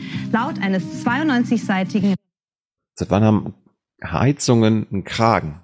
Referentenentwurfs sind die Tage für Gas- und Ölbetriebene Heizungen gezählt. Das war ein sehr beachtlicher Vorgang. Was heißt das, ein beachtlicher Vorgang? Und regierungsinterne Meinungsbildung sollte regierungsintern bleiben. Deshalb halte ich ganz und gar gar nichts davon, Sachstände an die Öffentlichkeit zu geben, erst recht nicht durch Indiskretion. Ja. Haben Sie eine Erklärung, woher kam das Leck? Das ist das gleiche wie mit allen Lecks. Wenn ich eine Erklärung hätte, hätte es es nicht gegeben. Da will ich auch nicht spekulieren. Haben Sie eine Erklärung für das Leck? Nein, aber ich kann ausschließen, dass es von der FDP kommt. Ich habe Christian Lindner gefragt, woher Das sind nicht meine Informationen. kam der Referentenentwurf und er sagt von uns, der FDP, nicht. Das hat er mir auch gesagt. Und wie gesagt, irgendwoher muss er gekommen sein. Ich weiß nicht, woher er gekommen ist. Was wir hier sehen, ist dann eine staatliche Stromzuteilung, die wir eigentlich nur aus Ländern Also ganz kurz, äh, mein Stand ist, dass FDPler das an einen gewissen Interessensverband, der in Sachen Energie und Heizungen was zu sagen hat, das gegeben hat und der hat das dann geleakt. Ja, aber dein Stand kommt auch nicht von den Tätern selbst, sondern Leute, die Vermutungen Das haben. werden wir, und so das weiter. werden wir nie wissen, aber aus meine, meine Quellen, ich kann das ja nur so sagen, meine Quellen haben das ergeben. Hans, hast du da andere? Ich habe ich hab keine anderen. Ich finde charmant oder interessant, was Lindner gesagt hat und was Lindner nicht gesagt hat. Mhm. Lindner hat äh, auf die Frage, woher kam denn dieser Referentenentwurf? Lindner hat gesagt, ich weiß nicht woher, aber ich kann ausschließen, dass er von der FDP kam. Das ist eine kühne These. Wodurch kann er das ausschließen? Wie kann er das ausschließen? Zweitens, äh, ja, ja, zweitens, wenn er sagt, ich kann ausschließen, dass es aus der FDP kam, es war ein Referentenentwurf. Referenten sind Mitarbeiter in Ministerien. Er hat nicht gesagt, ich schließe aus, dass es aus dem FDP geführten Finanzministerium kam. Also Lindner hat eigentlich in seiner Aussage den Verdacht, den man allgemein haben kann und der auch durch Quellen begründet ist, er hat ihn eigentlich hintenrum eher bestätigt als widerlegt. Gut, wir gucken uns jetzt noch den zweiten Teil dieses Themas an. kennen ähm, äh, aus Diktaturen, aus sozialistischen Regimen, aber nicht aus freien Demokratien, wie Deutschland eine ist. Robert Habeck kommt mit seiner Klimaschutzpolitik, die er betreibt, so wie er sie betreibt, diesem sozialistischen Modell Boah. immer näher. Und ist absolut gefährlich für unseren Wohlstand und für die Menschen in diesem Land. Also ich hätte mir gewünscht, wenn Lambi das hier eingespielt hätte. Das ist ja schon eine Entmündigung, was die dann machen, wenn die einem vorschreiben, wo man mitheizen soll. Sie haben in Ihrer ganzen Amtszeit der Bild-Zeitung kein einziges Interview gegeben. Vermuten Sie Rache als Motiv? Man, man sieht, wie die Bild-Zeitung ganz offensichtlich eine Kampagne nicht nur gegen das Heizungsgesetz, sondern auch gegen Sie persönlich fährt. Ja, das haben Sie jetzt gesagt. Und was sagen Sie? Dass die Journalisten in Deutschland frei sind zu berichten, wie und was sie wollen. Keine Kampagne der Bild-Zeitung gegen Sie? Wie gesagt, Zeitungen können machen, was sie wollen. Das ist die Freiheit, die sie haben in diesem Land. Warum sprechen Sie nicht mit denen? Ich spreche ja mit denen. Die Bildzeitungsredakteure sind teilweise mit auf den Auslandsreisen, sind bei Hintergrundgesprächen mit dabei. Aber kein Interview. Klar rede ich mit denen. Ja, wie soll ich sagen? Man gibt ja auch keine Pflicht, Interviews geben zu müssen. Zum Glück habe ich das nicht geguckt. Ich habe körperliche Schmerzen, Habeck zu sehen. Was hindert Robert Habeck daran, einfach offen zu sagen, die Bildzeitung ist ein Organ der Niedertracht, mit denen rede ich nicht, ich hasse die, die hassen mich, alles ist geklärt, fertig. Darum, Moment, genau deshalb habe ich den Clip mitgebracht, weil ich das von dir wissen wollte, Stefan. Wie erklärst du dir, dass Habeck da nicht mal ich verstehe das nicht. sagt, fuck Bild? Ich weiß noch, wie wir äh, hier Formate des Politischen und so weiter, wir sind da eingeladen, Bundespressekonferenz, irgendwann 2018, 17 oder wann auch immer. Und ich sag dir noch, von Trump lernen, von den Influencern lernen, einfach voll auf die Zwölf. Statt hier irgendwie so, jetzt habe ich das, habe ich das ausreichend verklausuliert gesagt, so dass Matthias Deister für Oma Erna erklären kann, dass ich ein Beef gegen die habe, ohne dass ich selber ausgedrückt habe, dass ich ein Beef gegen die habe. Nee. Sitz doch einfach da und sag, Herr Lambi, wollen wir echt jetzt 9.10 Uhr, ich habe noch drei Minuten, die Frage damit, warum ich der Bildzeitung, die Bildzeitung, hören Sie mal, was ist denn hier noch erklärungsbedürftig? Für wen in Deutschland ist denn hier noch erklärungsbedürftig, warum Robert Habeck der Bildzeitung kein Interview gibt? Weiß denn irgendwer noch nicht Bescheid von den 80 Millionen Menschen, die sich dafür interessieren? Ich finde ja eher interessant, er, er muss das ja nicht, er muss die Frage nicht begründen, aber das, was uns ja auch immer wieder auffällt, wenn wir sein Ministerium an sich fragen, ich konnte ja bisher auch nicht mit Robert Habeck, seitdem er Wirtschaftsminister ist, ein Interview führen. Aber wenn wir das Wirtschaftsministerium fragen, sehen Sie da keine Desinformationskampagne? Von Seiten der Medien und so weiter und das BMWK dann immer so, nein, nö, dazu, dazu möchten wir nichts kommentieren. Ja. Das finde ich halt, das finde ich halt interessant, dass ich sie das, sowas nicht. dass sie das äh, wegschieben. Und Hans, hast du darauf eine Antwort, warum sie sich Natürlich. diesen Schuh nicht anziehen wollen, warum sie da nicht in den Konflikt gehen wollen, obwohl sie ja ja natürlich im Recht sind. Ja, die Antwort ist doch ganz einfach, wenn man fünf Minuten weiterdenkt. Wenn das können wir ja nicht. Das können wir ja, ja hier nicht. Jetzt bin ich mal gespannt. Ich denke Denk mal fünf Minuten weiter Na los. Wenn, wenn Habeck so reagieren würde, wie Stefan es sich wünscht und vorschlägt, voll auf die Zwölf und sagen, mhm. das bedarf doch keiner Erklärung, warum ich der Bildzeitung kein Interview gebe. Was würde Bild und das Imperium, das dazugehört, mit einer solchen Antwort die nächsten fünf Jahre machen? Es wäre die Munition, auf oh, die sie sich am auf die sie sich am allermeisten freuen würden, ähm, um es, um es Habeck und den Grünen insgesamt um die Ohren zu hauen. Und zwar mit Erfolg. Du musst das jetzt nicht mir glauben. Guck mal, ja. guck mal zurück, was 2013 passiert ist mit Jürgen Trittin, der damals grüner Spitzenkandidat war und der in einer ähnlichen Deutlichkeit in der politischen Debatte verortet werden konnte. Das, was er da in der deutlichen Position gesagt hat, hat Bild und Springer und das politische Umfeld über Jahre hinaus sehr effektiv als politische Munition gegen ihn verwendet. Und okay, weil sie das nicht, weil, weil Habeck das nicht möchte und sein Haus auch nicht, deswegen umfahren sie diesen, diesen äh, Stolperstein weiträumig. Ja, aber, der, aber die Frage war ja, da bin ich ja, bin ich ja bei dir und der Chat sagt ja auch gerade zu Bild, don't feed the troll. Mhm. Ja, nicht die Trolle füttern. Aber du kannst ja trotzdem anerkennen, dass es Desinformationskampagnen gibt. Natürlich, Hans, natürlich. Aber das tun sie ja auch nicht. Das tun ja, ja. sie ja auch nicht. Da Hans, bin ich bei dir. Ja, ja. Jürgen Trittin. Welches Jahr, von welchem Jahr sprechen wir da? 2013. So. 2013, 2023. Zehn Jahre. Mhm. So, jetzt mal all das Wissen. Du hast sehr viel mit jungen Leuten zu tun, die Journalismus lernen wollen und so weiter. Was ist der Unterschied zwischen 2013 und 2023 bei der Frage Bedeutung der Bild, Rolle der Bild, Medien, wie verwenden Menschen Medien, worauf haben sie sich, was sind die neuen Sehgewohnheiten und so weiter und so fort? Natürlich hat vor allem in der jüngeren Generation Bild nicht mehr diesen, vor allem die Printausgabe, die damals noch eine größere Rolle spielte. Da gibt es einen Bedeutungsverlust bei Bild. Aber Bedeutung. Bild, den Journalismus um, allgemein. Ja, es betrifft den, den Journalismus allgemein, aber Bedeutungsverlust ist nicht Bedeutungsverlust gegen Null. Es ist immer noch genügend Bedeutung da. Es ist, weißt du, das ist ein bisschen wie bei der atomaren Abrüstung. Wenn ich aus einer, wenn ich eine zehnfache Overkill, ein zehnfaches Overkill-Potenzial runterrüste und habe nur noch fünffaches Overkill-Potenzial, das sind immer noch genug Atombomben, um die Menschheit fünfmal zu vernichten. Und fünfmal reicht. Also, ich brauche keine zehnmal. Ja, um mal Jürgen Trittin aus dem Bild raus und Robert Habeck selbst als Vergleichswert mhm. reinzuholen. Robert Habeck ist zu einem Zeitpunkt von Twitter weg, also von einem Multimilliardenkonzern, das viel mit Abstand mehrere Faktoren bedeutsamer ist für die politische Willensbildung als die Bildzeitung. Ja, mhm. viel bedeutender. Aber ich sag, da gehe ich weg und ich gehe nicht nur weg sondern ich verurteile die noch ein Jahr lang bei jeder Frage, warum bin ich nicht auf Twitter? Weil das ein Medium der Niedertracht, des Hasses, der Wut, des politischen Desinteresses und so weiter ist. Ja, und das kann man auch einfach der Bild gegenüber jetzt ganz deutlich so sagen. Da muss man keine Angst haben vor irgendetwas, sondern alle verstehen es, diese Lager, die sich da bilden, von denen du denkst, oh, dann verschieben sich aber Megagrenzen. Da verschieben sich keine Megagrenzen. Nein, 80 Prozent der Leute, die eine Bildschlagzeile sehen, wissen, wie die zu deuten ist und die anderen 20 Prozent sind halt auf der anderen Seite und sind halt Opfer der Bild und die glauben dann, dass wirklich irgendwann äh, Habacks schwarze Sturmtruppen kommen und ihnen die Heizung ja. aus der aus, ja.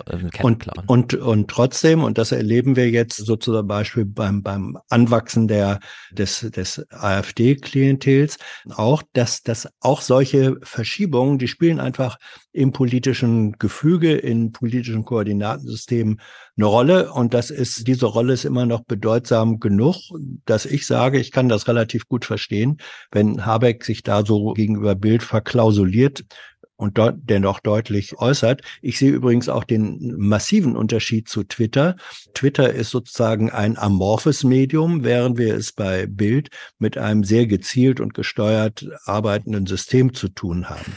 Bild kann yes. anders reagieren, als Twitter reagieren kann. Die Gleichsetzung würde ich dann nicht mitmachen. Auf der, anderen Seite, auf der anderen Seite könnte man ja auch sagen, okay, diese Strategie gegenüber Bild, die du ja richtigerweise ein, eingeordnet hast, hat nicht funktioniert sie funktioniert nicht und angesichts des Heizungsgesetzes haben wir ja gesehen, wie sehr sie wieder erfolgreich waren das mit, ihrer Pro mit ihrer Propaganda. Vielleicht muss man einfach einen Gang, einen anderen Gang einsetzen und konfrontativ mit mhm. dieser Niedertracht umgehen. Sie mhm. benennen und outcallen. Stattdessen hat Lambi gesagt, okay, das war's kurz zum Heizungsgesetz. Stefan Schulz, wir kümmern uns jetzt um die wirklich wichtigen Fragen. Unter der Annahme, dass wir auch in der Lage sind, den Nachweis zu führen, wie viel Erleichterung uns das und Beschleunigung uns das wirklich bringt. Sie sind im Moment der beliebteste Politiker im Land. Haben Sie mal darüber nachgedacht, für das Amt des Bundeskanzlers zu kandidieren? Hab ich nicht.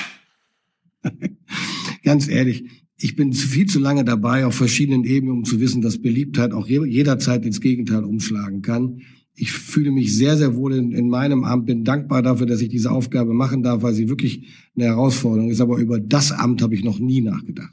Herr Habeck, haben Sie vor, für das Amt des Bundeskanzlers zu kandidieren? das ist eine persönliche Frage. Wenn Sie so wollen. Ich, wir sind noch nicht mal zur Hälfte der Legislatur. Ich bin gerne Wirtschaftsminister, habe noch viel zu tun und die politische Lage erfordert alle Konzentration.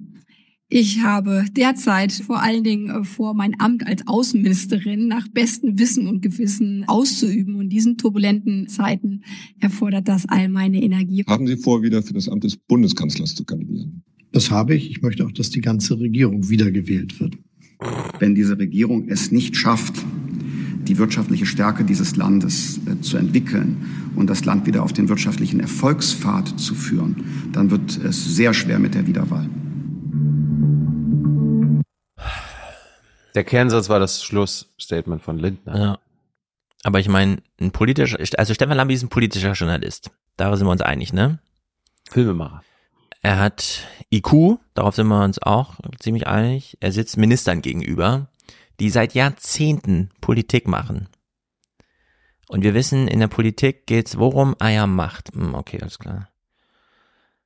Und dann fragt er die, ja, hätten Sie gern mehr Macht? Verklausuliert mit der Frage, möchten Sie gerne eine Stufe nach oben Bundeskanzler? Und nicht nur, dass er die Frage stellt, statt einfach zu denken, warte mal, Klar wollen die alle Bundeskanzler werden. Es sind Politiker. Also soll die Antwort jetzt lauten Nein? Das wäre ja total absurd. So, und sie sagen dann trotzdem Nein. Und dann gucken sich das Millionen Deutsche im Fernsehen so an und denken, oh geil, jetzt, jetzt fühlt er den aber auf den Zahn oder sowas. Ich verstehe das nicht. Er hat's ich, übrigens also wirklich, Linde- es ist er- er- schlimmer als gute Zeiten, schlechte Zeiten vor 20 Jahren, als Fernsehen noch scheiße sein durfte, weil es keine Konkurrenz durch TikTok gab.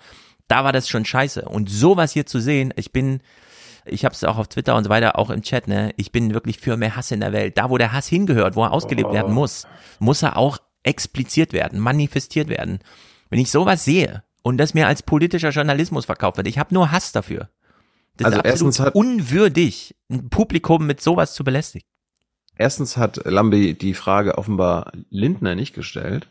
Und zweitens, die letzten beiden Statements waren ja der Kern dieser an sich Gaga-Passage zu Kanzlerkandidaten. Mann, Erstens, Mann, dass Scholz natürlich als Einziger sagt, ja, logisch, als Kanzler. Und das begründet mit, ich will diese Regierung fortführen, also SPD, Grüne, FDP. Und Lindner dann gleich direkt danach sagt, also im Grunde sagt er, also ich bin hier bald raus. Macht euer Ding alleine. Ich bereite meinen, mein Teufelskommando Richtung Union vor. Ja. Und das ist eigentlich der Kern dieser ganzen Doku gewesen. Yes. Lindner sagt so, also ich bin die Finanzminister, läuft Aber mir ganz gut. 35 plus 5,2 sind noch lange nicht und so. Ja, dass das nicht aufgeht, werden wir ja gleich auch anhand der Wahlkampfclips und so weiter sehen. Also das ist Lindners meiner Meinung nach unrealistischer Plan. Ja. Aber ich glaube, das ist deutlich geworden. Also die Grünen und die SPD heften sich an die FDP und die FDP nutzt das aus und sagt, gut, wir sind hier aber bald weg. Und jeder sollte das eigentlich wissen. Ja. Also das ist, ich habe da, ich kann Stefans Hass, wenn ich versuche, mich in dich reinzuversetzen, manchmal tue ich das, kann ich es nachvollziehen. Meine Erwartung, Oh. äh, meine Erwartung an so eine Passage und auch an das Agieren Stefan Lambis ist aber eben eine andere. Und ich mag das Publikum, von dem ich hoffe, dass wir es haben, ich mag die auch nicht unterschätzen.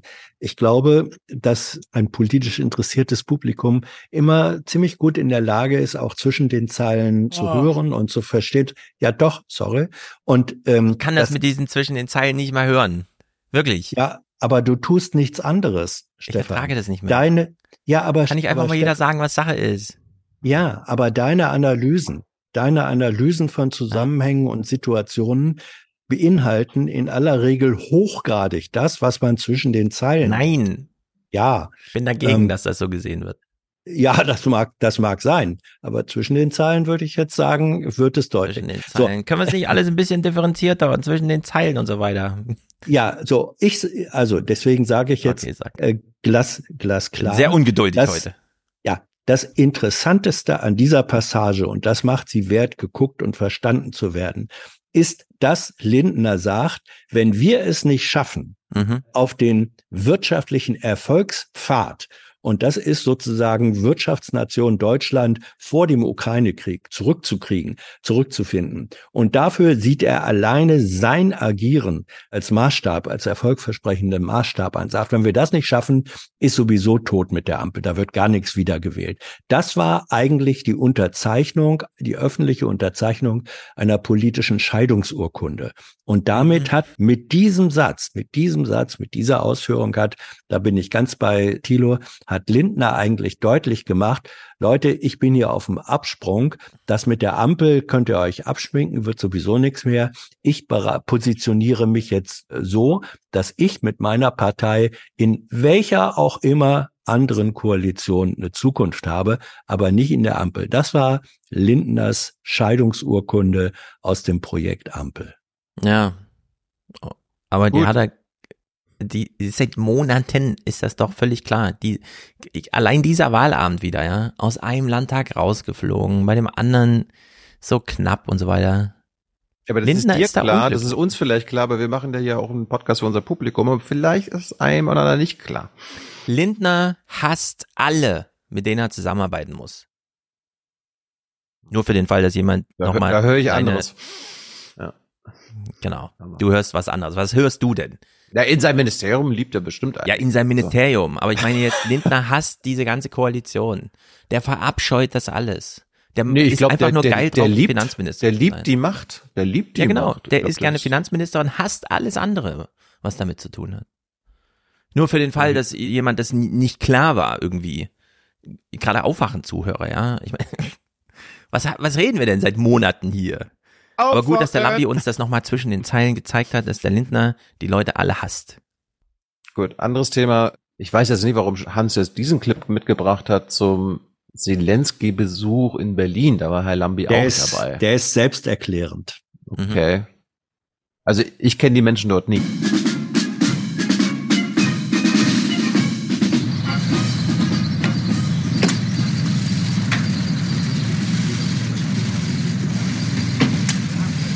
Gibt jetzt große Hoffnungen auf diese Frühjahrsoffensive. Aber hier in Berlin habe ich den Eindruck, wenn ich mit politischen Akteuren spreche, hat niemand die richtige Hoffnung, dass dieser Krieg bald enden wird. Also ich meine, es gibt ja auch immer wieder die, die Forderung, Kampfjets liefern und alles Mögliche. Und das ist halt hier nicht die Aufgabe. Und unsere Aufgabe ist nicht, den Krieg zu führen für die Ukraine, sondern wir haben auch die Aufgabe, hier einen dritten Weltkrieg zu verhindern. Und das sind dann halt zwei verschiedene Regierungen und Interessen. Und das schafft Olaf Scholz gerade? Äh, einen dritten Weltkrieg zu verhindern? Ja, sieht doch so aus, oder? Ja, sehr gut.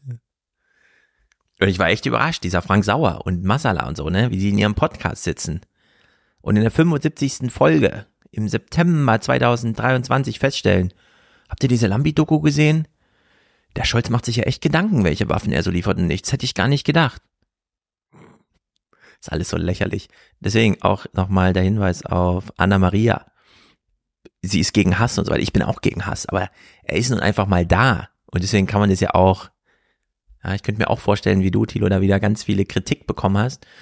Oh, du bist voll das Putin-Opfer, dritter Weltkrieg, das droht doch gar nicht, der macht doch immer nur so, der tut doch nur so, als würde er Atombomben werfen und so. Bis dann eine fliegt. Und sei es durch Zufall. Selbst das, sei es durch Zufall. Ja. Wir können ja mal hören, ob ich da so sehr eine divergierende Meinung habe zu anderen politischen Akteuren, zum Beispiel im Kanzleramt. Denken Sie über einen Plan B nach, falls die Ukraine den Krieg nicht gewinnt, sondern verliert? Das ist noch keine Option, über die ernsthaft geredet wird oder die ich bedenke, sondern eher die Unterstützung der Ukraine fortwährend zu gewähren, solange sie sie braucht. Die Gefahr bei einer solchen kriegerischen Auseinandersetzung mitten in Europa mit einer Atommacht auf der einen und Atommächten auf der anderen Seite ist, dass durch unbedachte Handlungen, weil irgendein Flugzeugführer einen Fehler macht, eine Rakete fehlgeleitet ist, auf einmal zu einer direkten Konfrontation zwischen der NATO und Russland kommt. Das ist eine ganz schön dünne Schicht, die uns da trennt von einer ziemlichen Eskalation und Katastrophe. Okay. Wollen wir mal was Lustiges gucken? Hat Hans noch abschließende Worte zu der Doku? Nein. Nein, gut. Äh, we- äh, nein, guckt sie euch an, habt keine zu hohen Erwartungen, aber es gibt, es gibt eine Reihe von Zufallsfunden, die man machen kann. Okay, Leute, dann fahren wir jetzt mal eine Runde. Panzer.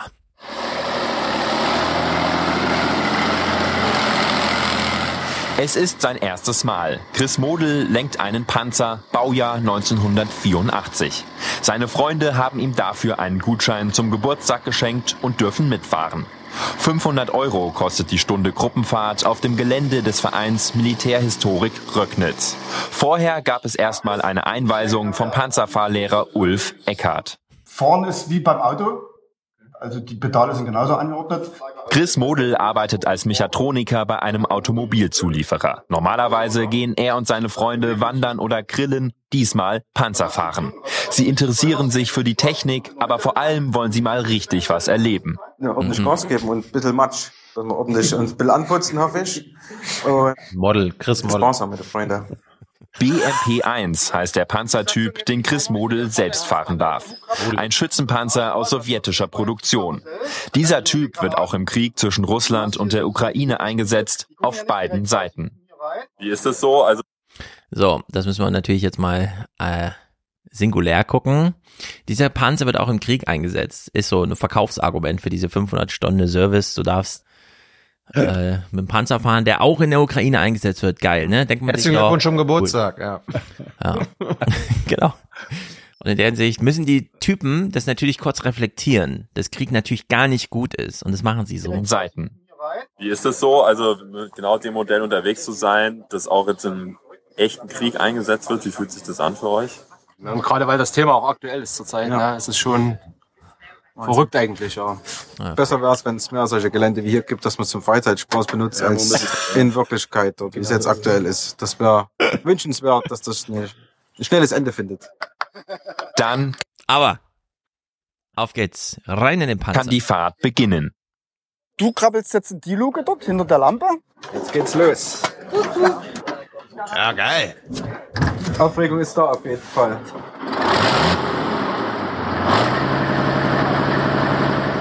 Mit 300 PS geht es jetzt durch schweres Gelände. 13 Tonnen ist der Schützenpanzer schwer. Die Fahrt extrem wackelig. Blaue Flecken bei den Insassen können schon mal vorkommen. Der Verein will Technikbegeisterte und Militärfreaks ansprechen.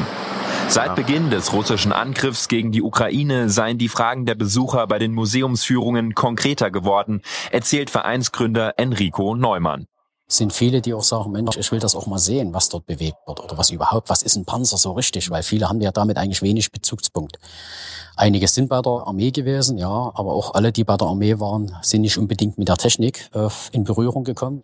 In der DDR war Enrico Neumann Bereitschaftspolizist. Nach der Wende hat er sich mit einer Sicherheitsfirma selbstständig gemacht. Die sichert die Grundstücke verschiedener osteuropäischer Armeen. Über diese Kontakte bezieht er die Exponate für sein Museum. Militärtechnik der Warschauer Vertragsstaaten aus dem Kalten Krieg. Das zieht auch Ostalgiker an. Wird hier der DDR nachgetrauert? Verherrlichen. Das ist eigentlich, sage ich mal, auch das, was wir auch nicht unbedingt wollen. Aber es gibt nicht viele Personen oder Gruppen, die sich zusammenfinden, die früher irgendwo bei der Armee zusammen gedient haben. Und dann schauen die sich natürlich gerne auch das an, was sie früher mal so selber bewegt haben und in der Hand hatten. Wie jeder dazu steht, das muss jeder von ja. sich selber dann entscheiden. Nach etlichen Runden im Gelände ist die Fahrt für Chris Model und seine Freunde zu Ende. Absolut, spitze, Weltklasse.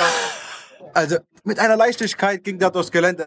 Drinnen war es allerdings nicht ganz so leicht. Also hier hinten habe ich immer gedacht, oh, jetzt musst du aufpassen, dass du in den Bauzaun reinkommst, weil das war schon ist doch unübersichtlicher als normaler PKW, muss, muss man, ja, muss man sagen.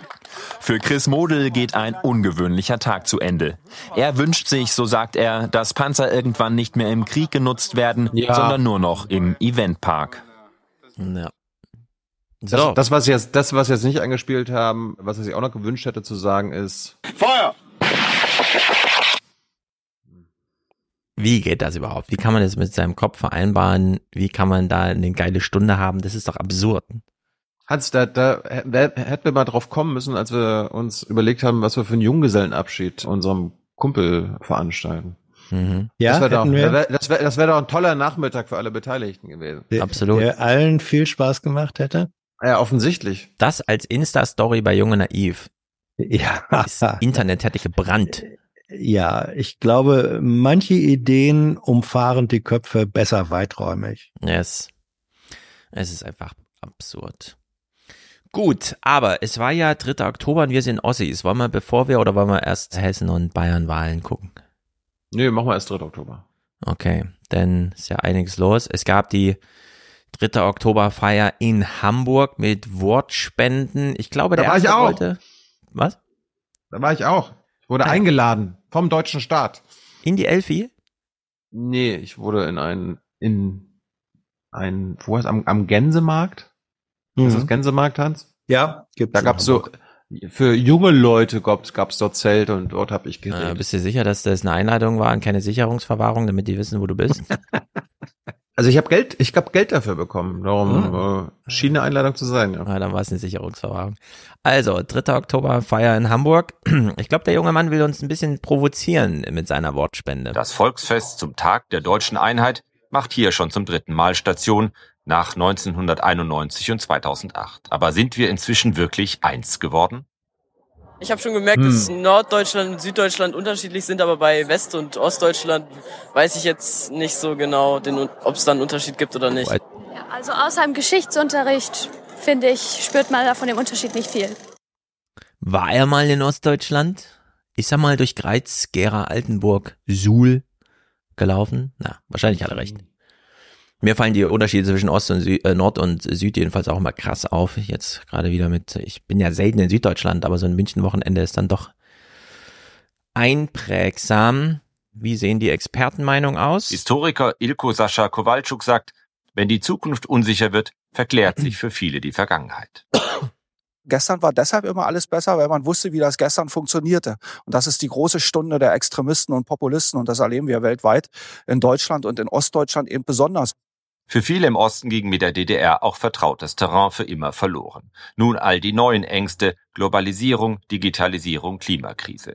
Wer ist hier Ostdeutsch und wenn ja, wie viele? fragt die Soziologin Sabrina Zajak und kommt zu eindeutigen Antworten. 66 Prozent der Bevölkerung, die sich selbst stark als ostdeutsch definiert und wahrnimmt, sehen sich als benachteiligt an. Und das auch noch sogar in der jüngeren Generation eher als in der älteren Generation. Es nimmt wieder zu, der Ost-West-Unterschied in den Köpfen. Falls das mal noch ein Thema für Junge Naiv ist, ich finde dieser Kowalczuk ist ein mega cooler Typ. Ich habe ihn eine ja. Stunde lang bei Augstein gehört im Salon wo, ja, wo es ordentlich zur Sache ging und ist speziell zu diesem Thema. Aber die Perspektive kann sich ändern. Wir sollten viel stärker uns auf diejenigen im Osten konzentrieren, das sind nämlich zwei Drittel der Menschen, die dort leben, die hinter der freiheitlichen Demokratie stehen, die sich alltäglich in Ehrenämtern für die Demokratie in Ost wie West engagieren. Und dazu hörte eben auch, dass diese Menschen viel stärker auch in, medial, in die mediale Öffentlichkeit gerückt werden sollten. Horizonte öffnen. So heißt das Motto für die Feier in Hamburg Horizonte öffnen? Vielleicht auch ein gutes Motto für die Debatte um Deutschlands Osten und Westen. 33 Jahre nach der Wiedervereinigung. Ich meine, man hat den Kowalczuk da, der von sich selbst behauptet, er hat die Vorarbeit geleistet für Oschmann und so weiter. Oschmann bezieht sich auf meine Bücher, pipapo. Trotzdem cooler Typ. Und er macht diesen Punkt mit, ja, da gibt's nicht nur AfD-Wähler, da gibt's auch noch Leute, denen geht's um was. Und dann schwurbelt dieser Bericht plötzlich mit so einem irgendwas Horizonte und so weiter, nur weil das irgendwie Thema war bei der Festivität in Hamburg. Finde ich so ein bisschen lame. Das ganze Festival, ich meine, das ist natürlich staatlich ausgerichtet vom Bundesrat und Bundesregierung, aber das ist natürlich eine totale Verklärung der ja. Einheit und 30, 34 Jahre jetzt Mauerfall und ist doch alles schön. Gibt so viele Probleme, so viele Unterschiede, so viele Sachen, die unter den Teppich gekehrt werden, beziehungsweise über die wir mal reflektieren sollten. Stattdessen, es war, ich fand, ein sehr problematisches Fest. Ja. Und du hast noch nicht mal die Hauptfeier in der Elfi, das muss ja richtig bescheuert gewesen sein. Da werden so diese Reden gehalten, kommen wir nachher noch ein bisschen zu. Dann werden so Bilder eingeblendet und Dings hier singt dazu. Wie heißt er? Ah, ihr wisst schon. Egal, im Grunde. Udo Lindenberg. Udo Lindenberg, genau. David, David Hasselhoff. Ja, es ist, es ist ganz schräg und besonders schräg in dieser ganzen Feierstunde finde ich dann, wenn Frank, Frank Walter seine Runde dreht. Willkommen, Herr Bundespräsident. Danke für den Besuch. Guten Abend, Frau Mioska. Ich freue mich sehr über die Einladung. Danke. Wir freuen uns. Herr Steinmeier, 33 Jahre nach der Wiedervereinigung kann ich leider immer noch nicht sagen, wie geht's eigentlich Deutschland? Die Frage müsste doch immer noch lauten, wie geht's Ost mit West und andersrum? Wir sind immer noch nicht ein Deutschland, in dem man fragen kann, dass man fragen kann, wie geht's Deutschland? So, wir müssen immer ja, noch. Wie geht's? Wie geht's? Deutschland, Ost, wie geht's? Und so. ja. ja, und Frank Walter, äh, irgendwie kam dieses Horizonte-Ding aus seiner Amtsstube, keine Ahnung. So würde ich die Frage nicht stellen, mit Verlaub, sondern ich glaube, dass der 3. Oktober immer ein Dreifaches hat. Der ist Erinnerung und ja, er ist auch Bilanz, aber vor allen Dingen und immer mehr der Blick auf den Horizont. Ja, der Horizont. Also es ist wirklich nur dumm. Und als dann Karim Joska so merkt, ich sitze hier so einem GPT-Chat-Automaten gegenüber, Frank Walter fabuliert mir zu viel, verklausuliert sie so ein Stop-Generating. Frank Walter so Meyer. Genau. Frank Walter Meyer. Die, die den Mut hatten, aufzustehen, Widerstand geleistet haben, nicht in einer Demokratie, sondern in einer Diktatur und ein Unterdrückungsregime beseitigt haben. Das ist das eine. Ich frage das deswegen, weil es nach 33 Jahre später in einer aktuellen Umfrage 60 Prozent der Deutschen sagen, es überwiege immer noch das Trennende denn das Einende. Und ich, mich würde interessieren, glauben Sie, es liegt auch daran, dass wir vielleicht die große Chance verpasst haben, dass auch der Westen nach der Wiedervereinigung sich hätte verändern müssen. So, und das finde ich so krass. Wir reden hier um, also es geht um 34 Jahre. Würden wir wirklich sagen, ah, der Westen hat sich gar nicht verändert? Das ist doch, wie kann man denn sowas überhaupt als Gesprächsgrundlage und überhaupt und so? Ich merke ja, schon wieder, wie es in mir aufsteigt, diese absolute Ab Abschau, Abscheulichkeitsgedanken vor so einer Art Gespräch am Abend mit dem Bundespräsidenten. Ja, gut, du, du, du, alle, kannst, du, du, kannst das ja anders thematisieren. Ich meine, es wird ja mal von sogenannter Wiedervereinigung gesprochen. Das war ja keine Vereinigung, das war ja quasi, der Osten ist dem Westen beigetreten. Mhm. Äh, also das, das kann man ja. Ja, aber äh, hat sich jetzt der Westen nicht verändert in der Zeit? Alles verändert sich. Eben. Ja, natürlich hat er sich verändert, Stefan. Die Frage ist doch, was meint die oder worauf zielt die Frage der Veränderung? Genau, ab? das ist die Frage. Worauf so, zielt das denn ab? Genau, es zielt darauf ab, dass man, dass man sagt, bei diesem, bei dieser Vereinigung durch Beitritt, das ist ja wahr, war die Veränderungsleistung, die Anpassungsleistung des Ostens in Bezug auf diesen neuen, auf dieses neue Mastergebilde, dem man da beigetreten hat, die war natürlich um ein Vielfaches höher als die selbstverständlich Veränderungsleistung des Westens. Deswegen hast du ja recht, dass der Westen sich natürlich in den 33 Jahren auch massiv verändert hat, aber hat er sich in einer Art und Weise verändert, die dieses, ich, ich nenne es jetzt mal, die eine Kohäsion einer deutschen Nation befördert hat, da würde ich sagen eher weniger. Also die Frage ist, der Veränderung, natürlich hat er sich verändert, aber die Qualität der Veränderung, in welcher Richtung, in welchen Aspekten, die darf man dann schon stellen. Und dann käme ich zu dem Ergebnis, ne, die Veränderung äh, im, im Westen ja. haben wir eigentlich wesentlich darauf gewartet, ja, lass die anderen mal kommen. Also wenn da drin irgendeine Handlungsanweisung, ein Imperativ steckt, ja, im Sinne von, ey krass, zur Wendezeit, als ich im Fernsehen gesehen habe und es interessiert mich nicht, da ist irgendwie eine Mauer offen, keine Ahnung, ich bin 30, ich genieße mein junges Leben, unpolitisch und so weiter. Und dann 34 Jahre später, du bist 64 geworden in der Zeit, ja, von 30 bist du plötzlich 64. Das ganze Leben ist an dir vorbeigezogen. Und dann kommt hier so ein Bundespräsident, der irgendwie mit Karin Mioska der Meinung ist, ja, es hat gar nichts verändert. Das kriegt man niemanden vermittelt im Sinne von, ah ja, was soll ich jetzt tun, Herr Bundespräsident? Noch eine Änderung hinterher schieben? Welche denn und so? Ja, also die sind einfach auf so einer Ebene unter, unterwegs, wo ich meine Stirn genauso in Falten lege wie du, Hans, weil ich es nicht verstehe, was da passiert. Was ist das für ein Fernsehprogramm? Niemand versteht das. Zuerst haben sich die Ossis zu wenig und so weiter und waren gar nicht bereit und diese Veränderung zu akzeptieren. Und plötzlich haben die West, die, die Westis auch noch gigantische Fehler ihr ganzes Leben lang gemacht. Du hast 34 Jahre lang ja, die Veränderung ja, ja. nicht. Ja, was denn jetzt? Mitprovoziert, ja, und mitgemacht? Nee, beides, beides, beides ist wahr. Beides ist wahr. Weißt du, wenn Tunnel gebaut, gebohrt werden durch die Alpen, das geht ja mhm. von zwei Seiten her gleichzeitig. Es gibt ein, ein Bohrloch mhm. von Norden und eins von Süden, so.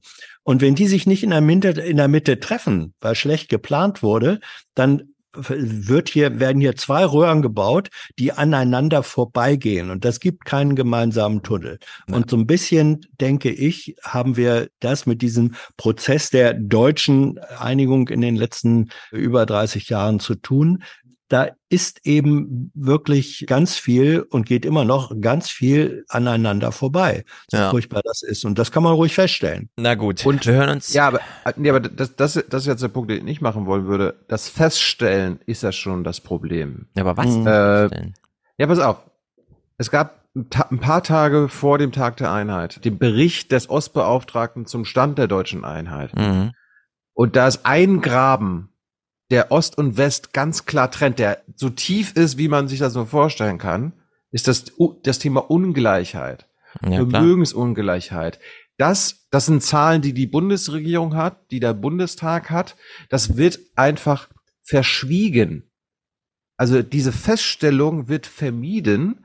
Es wird einfach nur auf Nachfrage anerkannt, dass es diesen Graben gibt aber es kann nicht beantwortet werden, warum das in der Feststellung zum Stand der deutschen Einheit und das ist ein gravierender Unterschied zwischen Ost und West, dass die, der Durchschnitts, das Durchschnittsvermögen im Westen das Dreifache ist von dem im Osten, was unter mal, anderem was? auch ein, laut Bundesbank hat, äh, glaube ich, 120.000 Euro ja. ein, der, der westliche Haushalt. 128.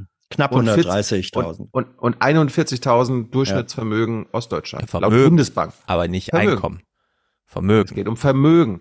Naja, klar, soll ich dir jetzt sagen, soll ich dir aufsagen, wie das geht? In Leipzig leben junge Menschen und zahlen 80 Prozent ihres momentanen Einkommens an den Vermieter. Und die fühlen sich natürlich ungleich behandelt, weil der Vermieter hat ja, wohnt ja in Stuttgart.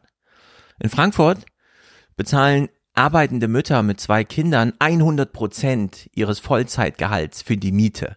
Und die leben darüber hinaus von, vielleicht gibt's noch mal Unterhalt, vielleicht gibt's hier noch mal ein Kindergeld, ja, vielleicht gibt's da noch mal einen Zuschlag und so weiter. Die haben auch einen Hass auf ihren Vermieter, das ist nämlich derselbe, der wohnt in Stuttgart. So, klar gibt's Ungleichheit, hat das was mit Ost-West zu tun? Ah, ich würde nicht so sagen. Ich würde mal sagen, es gibt Regionen in Westdeutschland, da hat man ein echtes Problem mit Ungleichheit.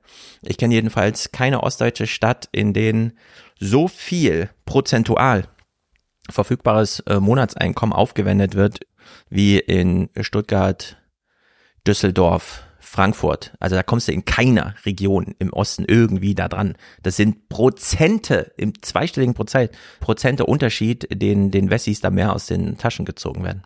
Aber du, du hast es gerade selbst gesagt, also der Vermieter im Osten ist der Wessi. Ja, im, also, der Vermieter im Westen ist auch der Wessi. Ja. Ja, da, da ist doch die Ungleichheit dann. Welche Ungleichheiten? Die sind also beide die, gleich arm. Nee, die, nein, die, die sind, ärmer. nee, das nein, ist falsch.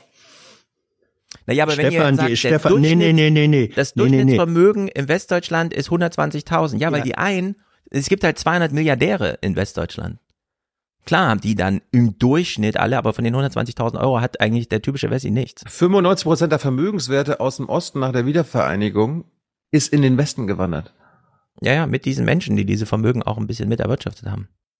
Wenn junge Menschen zum Beginn ihrer Berufskarriere in den Westen gehen und dort für Finanzumsatz sorgen, wird das natürlich nicht im Osten abgerechnet, ist ja klar.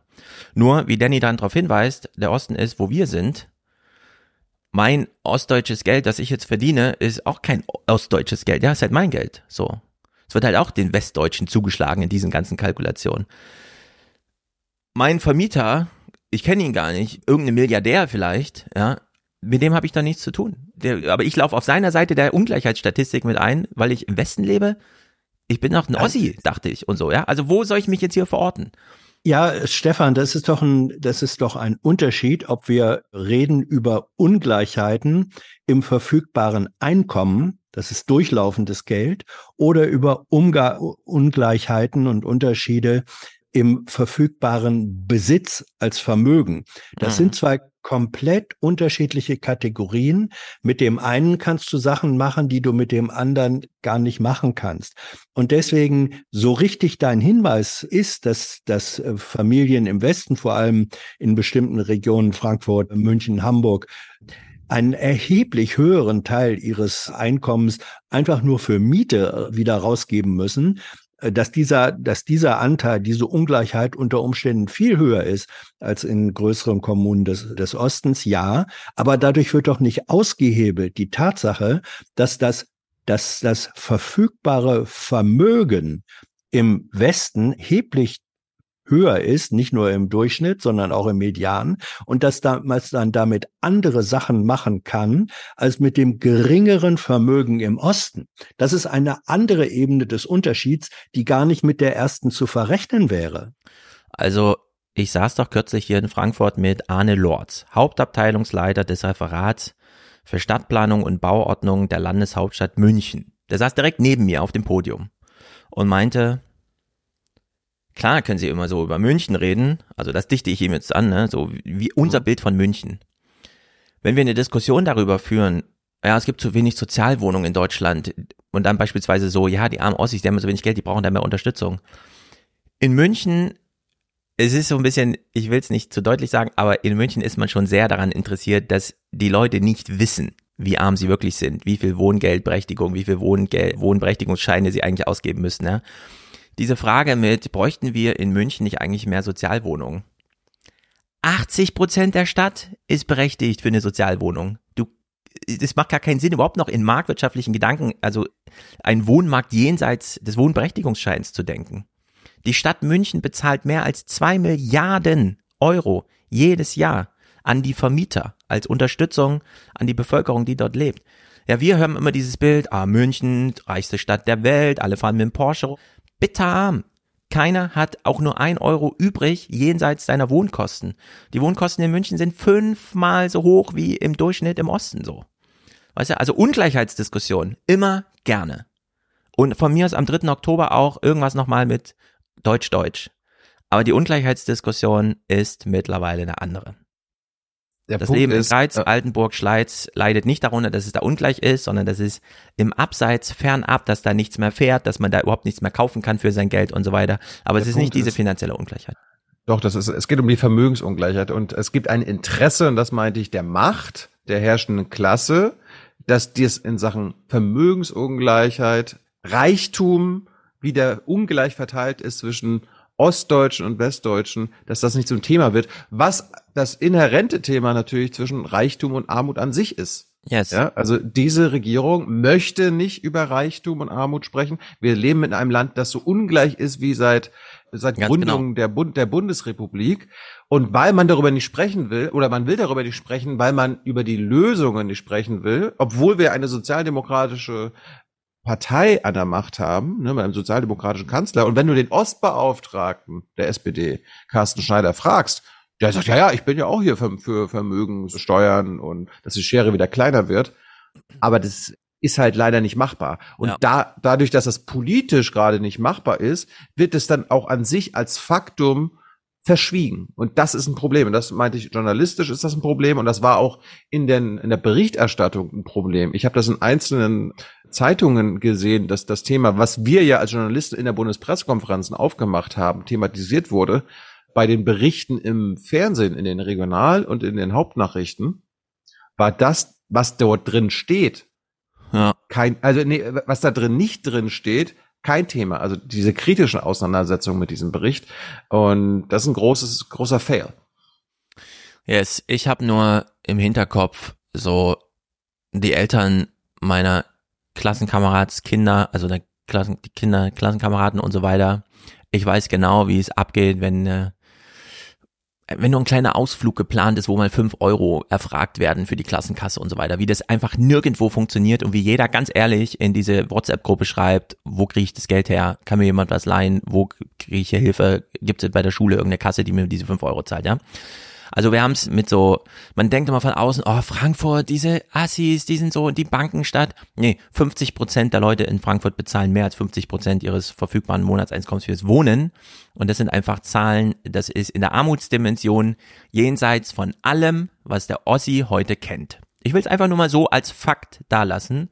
Nur für diese Frage, die dann die nächsten Jahre wieder durchgeprügelt wird. Ja, warum lassen sich die Wessis denn auf diese Diskussion und so weiter nicht ein, wenn wir Ossis hier Ansprüche haben? Ja, weil die das einfach überhaupt nicht verstehen hier in Westdeutschland. Ja, das ist immer noch dieses Fata Morgana-Denken, jenseits der Grenze ist irgendwie, keine Ahnung, Schlafenland und so, ist nicht. Und von daher, langer Teaser jetzt, aber Frank Walter möchte jetzt darauf reagieren, ein, dass die Ost, ein, die Wessis... Sein Punkt noch. Also ich glaube, im Grundgesetz steht, Hans, dass das Ziel der Politik auch gleichwertige Lebensverhältnisse hat. Gleichwertige. Und, und, wenn die Gleichwertigkeit erstens nicht da ist und sogar immer schlimmer wird, dadurch, dass die Ungleichheit, äh, hm. weil wir vergleichen ja wegen der Wiedervereinigung Ost und West, sich verschlimmert, das führt halt dazu, dass dann auch Frust herrscht. Und dann, und ein Grund, warum die Leute unter anderem AfD wählen oder diesen, diesen Rattenfängern hinterherlaufen, und das sagen sie immer wieder. Wir müssen nur zuhören. Sie sagen immer wieder die Ungleichheit. Ja, aber das sind also, Ungleichheitsgefühle. Ja. Das sind ähm, doch Tatsachen.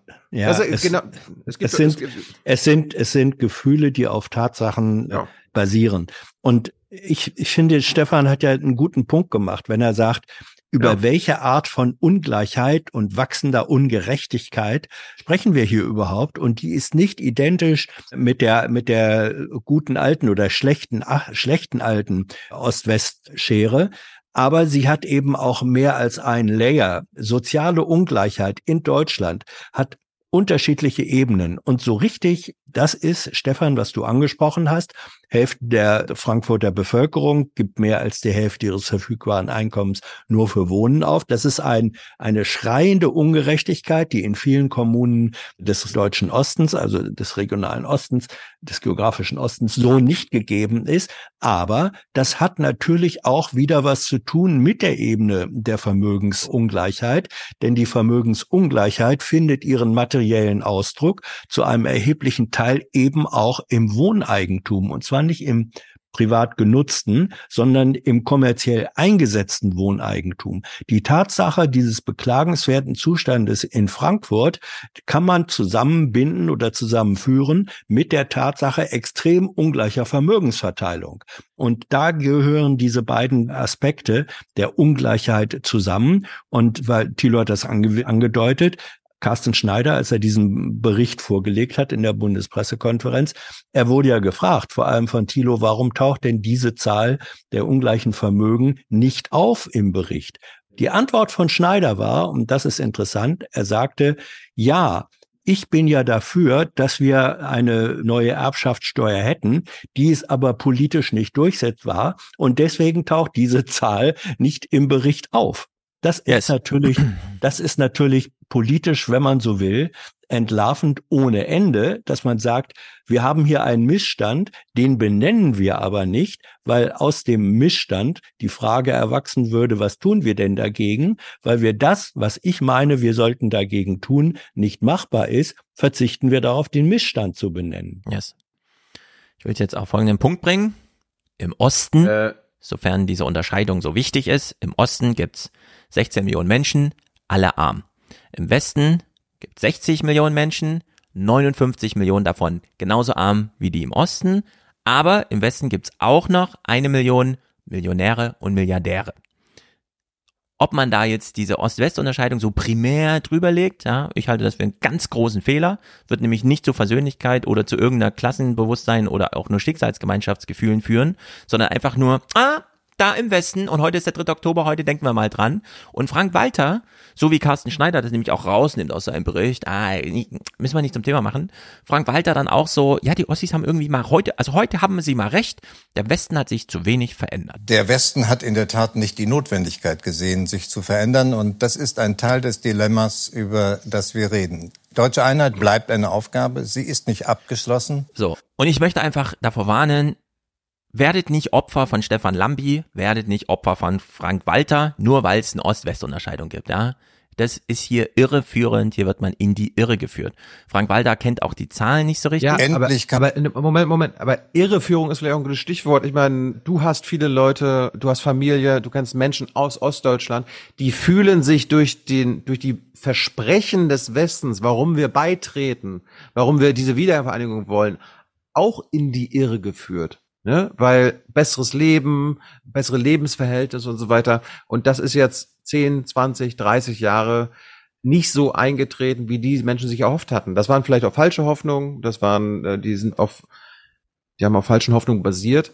Aber das müssen wir anerkennen, dass Menschen sich in die Irre gefühlt, äh, in die Irre. Äh, ich gefühlt. erkenne alle Gefühle an und so sehr sie, wenn sie hassend sind, manifestiert werden und ehrlich rausgetragen werden, umso besser finde ich das auch. Dann kann man sich nämlich mal ein Jahr lang einfach austoben und danach genauso ehrlich weitermachen und eine Lösung suchen. Aber solange hier 34 Jahre und dann sitzt der Frank Walter immer noch da und erzählt, ja, ja, heute haben die Ossis recht. Also der Westen hat sich echt nicht verändert. Man der Bundespräsident so, zeigt Verständnis und genau. kauft ein Brot. Was ist der Westen? Was ist Veränderung? Was ist heute? Was war gestern? Ja, wenn, wenn nichts davon eine, einen Maßstab hat, ist es einfach alles bescheuert. Und Frank Walter kennt die Zahlen noch nicht so gut. Endlich kann man sagen, sind auch die Rentenwerte angeglichen. Wenn man die Haushaltseinkommen vergleicht, liegen wir im Osten ungefähr bei 90 Prozent der Haushaltseinkommen, wie sie im Westen sind. Wir kommen von 60 Prozent, also eine deutliche Anhebung. Ja. Aber Vermögen hat er nicht angesprochen, ne? Lass mich raten. Ja, Tilo, du mit deinem Vermögen. Es sind einfach 50 Prozent der Menschen in Deutschland haben gar nichts. In Deutschland leben nur ein Viertel der Deutschen in Ostdeutschland. Die anderen Viertel leben in Westdeutschland. Die sind auch arm. Du kannst nicht einfach kommen mit diesem, ja, die Westis haben aber mehr Vermögen. Haben sie nicht. Es gibt im Westen vermögende Menschen. Und statistisch gesehen spielen die in der Durchschnittsrechnung natürlich irgendwie auf Seiten des Westens dann eine Rolle. Aber die Menschen im Westen sind auch arm. Bettelarm, Ja. bitterarm. Das ist das große Und hier Thema. kostet das Leben auch ein bisschen mehr als in Ostdeutschland. Das muss man Wir mal ganz deutlich dazu sagen. Wie gesagt, es geht hier nicht um Einkommen, es geht um Vermögen. Und dass das große Thema Reichtum und Armut ist, da sind wir uns so einig. Dass das Thema Ungleichheit verschwiegen wird, da sind wir uns so einig. Aber wenn es um Tag der deutschen Einheit geht und wie du ja feststellst, Ossis, die Ossis alle im Großen und Ganzen fast gar nichts haben und im Westen n- Auch nicht alle alle nichts fast haben. gar nichts haben. Nee, nicht alle. Da Was gibt, nützt es mir, dass es in Westdeutschland 200 Milliardäre gibt? Was nützt es mir? Gar nichts. Wem nützt es ein was? Klassen, Niemandem. Es geht um ein Klassenbewusstsein zu schaffen. Ja, aber warum kommst du denn immer mit diesem, der Carsten Schneider verschweigt, dass die im Westen mehr Vermögen haben, nämlich 120.000 Euro im Schnitt? Das stimmt doch einfach gar nicht. Die Westdeutschen haben nicht im Schnitt 120.000 Euro. Natürlich Wenn das, in- wer das in der Statistik schreibt, lügt. Es hat hier einer eine Million mal 100.000 Euro. Aber es haben nicht 100.000 Leute 100.000 Euro. Ich verstehe nicht, warum diese einfachste statistische Wahrheit nicht einfach mal Stefan, Anklang finden kann. äh, Die Stefan, Westdeutschen haben nicht im Schnitt hallo. 120.000 Euro. Doch, du verwechselst jetzt gerade Durchschnitt mit Median. Nimm doch einfach mal die Spitzen der Statistik raus. Entschuldige, ja, Stefan, Durchschnitt und Median sind zwei unterschiedliche empirische Bezugspunkte. Ja, das weiß ich. Was ich rede über Durchschnitt, genau. Gut. Ja, und im Durchschnitt stimmt es. Weil Ja, der Durchschnitt im Durchschnitt, aber es hat null Aussage politisch. Das ist ja der Punkt. Klar ist es statistisch gesehen die absolut wahre Aussage, dass Ja. die im Westen 120.000 Euro im Durchschnitt haben. Ja, das hast Nimm du die eben 200 noch Milliardäre bestritten. raus und du bist auf Ja. ostdeutschem Niveau. Nein, du bist nicht auf ostdeutschem Niveau, sondern du hast dann immer noch höheres, höheres Vermögen. Ab, mit einem geringeren Ja, wir können diesen. Hass gerne schüren. Die Westdeutschen haben euer ganzes Geld. Sie haben dreimal so viel wie ihr. Wohin soll das führen? äh, wohin soll es führen, wenn du zu Beginn der Sendung und zwischendrin fünfmal sagst, du bist für Hass und jetzt sagst du, mach das nur, ihr könnt den Hass gerne damit spüren. ja, aber bist du jetzt für Hans, Hass wohin soll oder gegen Hass? Es Wohin soll soll, es führen? es soll dahin führen, dass eine Klarheit, ein Bewusstsein geschaffen wird über objektive Unterschiede. Und wenn der Ostbeauftragte der Bundesregierung, Carsten Schneider, sagt, ich weiß ja und ich bin dafür und es wäre nö- nötig, eine Vermögensteuer, eine höhere Vermögensteuer einzuführen, um auf einer gesamtgesellschaftlichen Ebene hier abzuschöpfen, vor allem bei denen, wo die dicken Brocken setzen. Das ist aber politisch nicht durchsetzbar und deswegen benennen wir es gar nicht. Das ist der Verzicht auf politische Analyse und es ist der Verzicht auf das Erzeugen von politisch-gesellschaftlichem Handlungsdruck. Und das würde ich kritisieren. Oder Ich meine, du, kritisiere du, ich. Du hast doch in deinem Buch, wenn ich es richtig gelesen habe, auch das Deutsche Institut für Altersvorsorge zitiert. Die haben letztens gerade im Ende, Ende September auch nochmal was rausgebracht, dass im Jahr pro in Deutschland 430.000 Immobilien vererbt werden. Wir reden jetzt nicht Mhm. über die Milliardäre, Stefan, Ja. sondern über Ost und West. 430.000 Immobilien werden im Jahr vererbt. In den westdeutschen Bundesländern werden jährlich etwa siebenmal so viele Einfamilienhäuser vererbt wie in Ostdeutschland. Bei den Eigentumswohnungen ist es sogar das 18-fache. Yes. Hier geht's nicht nur um die Superreichen. Da hast du völlig recht. Die Superreichen sind fast alle westdeutsch. Ja. Aber es geht auch um, um die, die strukturelle Ungleichheit zwischen Ost und West. Ja. Also ein Haus zu erben heißt, ich nehme jetzt mal so mein Goldstein hier, ne? Hier wird ja freigestorben. Also hier leben einfach Leute vom Erstbezug vor 50 Jahren rein, jetzt sind sie 80, 90, sterben alle raus. Du erbst eine Immobilie mit einer 50 Jahre alten Heizung, mit einem undichten Keller und das Dach muss auch mal neu gemacht werden. Und du denkst dir so, okay, cool, auf dem Papier hat meine Immobilie 600.000 wert, aber mein Monatseinkommen sind trotzdem nur 1.300 netto. Was mache ich denn jetzt? Ich habe eine Immobilie und ich habe nicht einen Cent übrig, um irgendetwas damit zu machen. Ich kann sie nur am Stück verkaufen und dann diese 600.000 Euro, die ich dafür bekomme, einfach für den Rest meines eigenen Lebens, 30, 40 Jahre sozusagen in meine, ne, meine eigenes, mir, mein, mir, mir mein eigenes Wohngeld zahlen sozusagen. So, aber einfach nur ein Haus zu erben, äh, bedeutet erstmal gar nichts. Denn die Leute, die dieses Haus erben, gehören trotzdem zu den Armen.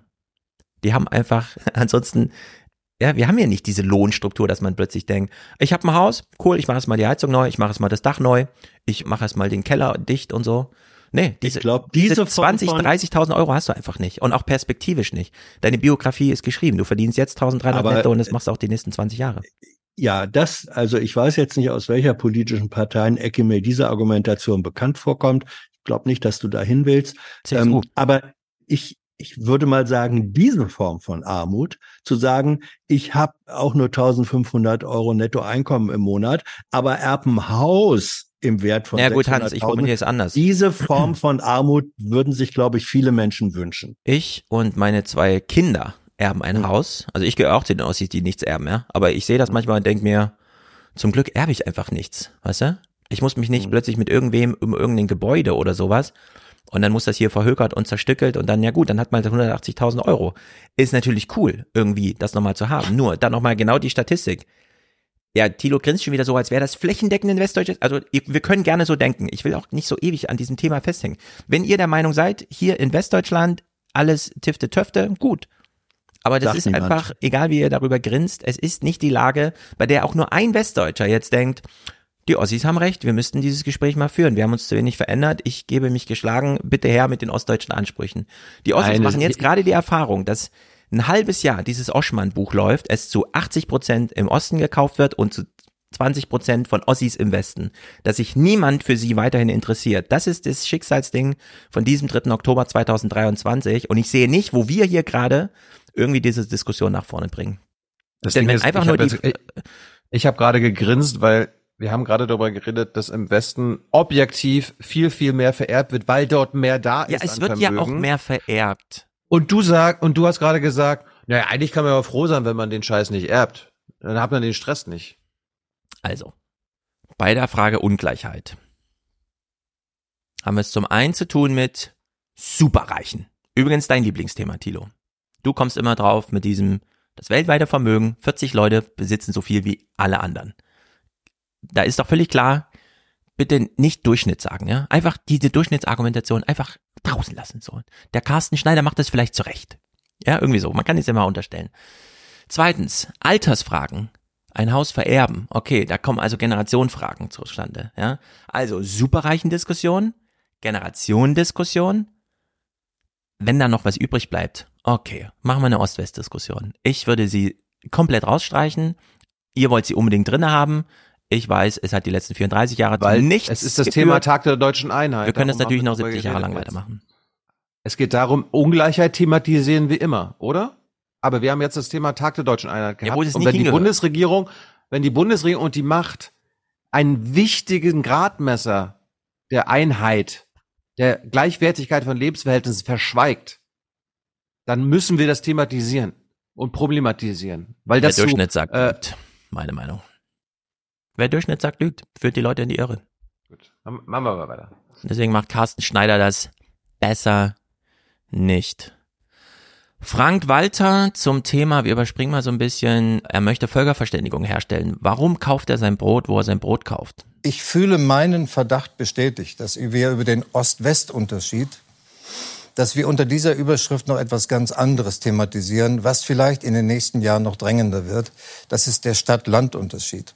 Das mhm. ist nicht ganz zufällig, weil wenn wir die Verhältnisse betrachten, leben eben im Osten viel mehr Menschen im ländlichen Raum als im Westen. Und Sie wissen, ich habe vor einigen Jahren schon die Entscheidung getroffen, dass ich regelmäßig zu bestimmten Zeiten mich ausklinke aus dem Selbstgespräch in der Hauptstadt, in die Region, für drei Tage in eine Kleinstadt gehe und dort tief eintauche in die Debatten.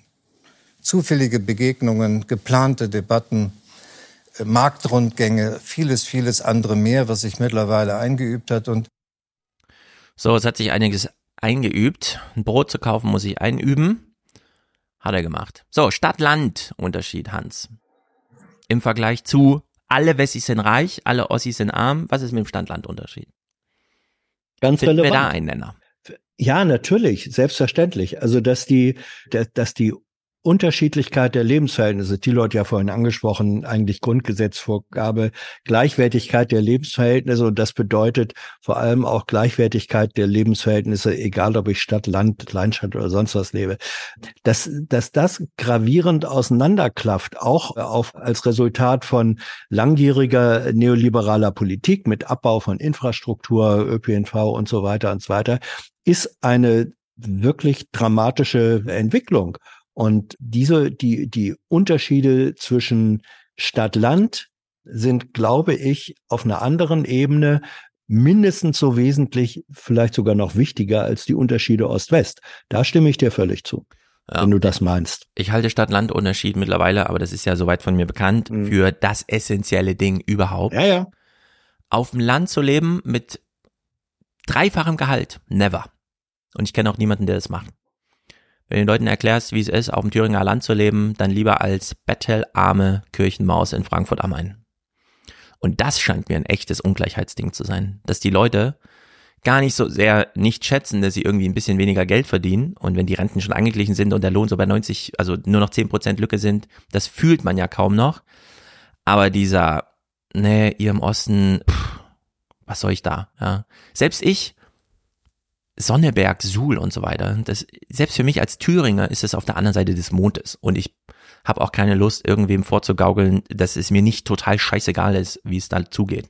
Dass ich für Renaturierung dieser Gebiete bin und so weiter und so hast fort. Du, hast du Hannemann dazu gehört, die Wohnsoziologin? Nee, noch nicht. Hat sie sich zur Stadt-Land geäußert? Ja. ja dazu auch zur Renaturierung. Sie hat da eine andere Meinung als du. Welche denn? Sag mal kurz. Naja, dass man die Lebensverhältnisse auf dem Land verbessern muss. ja, Hat sie auch eine Idee wie? Ja, zum Beispiel durch verbesserte Infrastruktur, durch andere Organisationen von, von Arbeitszusammenhängen, Arbeits- und Lebenszusammenhängen und so weiter. Es ist übrigens, ich weiß jetzt nicht, ob das von Hannemann äh, kam in dem Gespräch oder anderswo, die empirische Realität ist eine andere als deine persönliche Präferenz. Es gibt Total. mehr es gibt mehr Menschen unter der deutschen erwachsenen Bevölkerung, die nicht in der Großstadt, sondern lieber in ländlich kleinstädtischen Räumen leben wollen, als in den Großstädten. Also wenn du sagst, du kennst niemanden, lieber die arme Kirchenmaus in der Stadt als das dreifache Einkommen auf dem Land, die Mehrheit der Deutschen sieht das, wenn, wenn ja, die überwältigende Mehrheit, zwei Drittel der Leute lebt auf dem Land. Ja, und aber, zwar, weil sie, und zwar, weil sie es wollen. Ja, ja, ja. Aber jetzt. da ich natürlich ein sehr beliebtes Argument. In Deutschland hat so fünf richtig große Metropolregionen. Mhm. Rhein-Main zum Beispiel. Wenn ich jetzt hier Hofheim nenne, den Main-Taunus-Kreis und so weiter, diese ganzen Gebiete, Ort. 40 Kommunen um Frankfurt drumherum, die sagen natürlich von sich nicht, ich lebe ganz gerne auf dem Land, nur die sind in 20 Minuten in der Stadt. Und zwar in der Stadt, in der Metropole. Das, und das macht einen großen Unterschied zu Ostdeutschland. Wenn du in diesen ostdeutschen Flächen lebst, in Mecklenburg-Vorpommern, in Brandenburg und so weiter, ja klar, da gibt's irgendwo Berlin und so, da könnte man auch ewig lange hinfahren. Der Rest ist einfach unerreichbar weit weg. Da nützt es auch nicht einfach, ich habe einen Führerschein, kann ich hinfahren. Nee, kannst nicht einfach hinfahren, weil das kostet dich gleich einen halben Urlaub sozusagen an Zeit und Geld. Und diesen Unterschied, den gibt's dann aber doch. Und das sieht man auch an der Altersstruktur. Suhl ist nicht ohne Grund die älteste Stadt Deutschlands und hat ein minus 40 Prozent Prognose für die nächsten sieben Jahre Erwerbspersonenpotenzial. Alle jungen Menschen flüchten.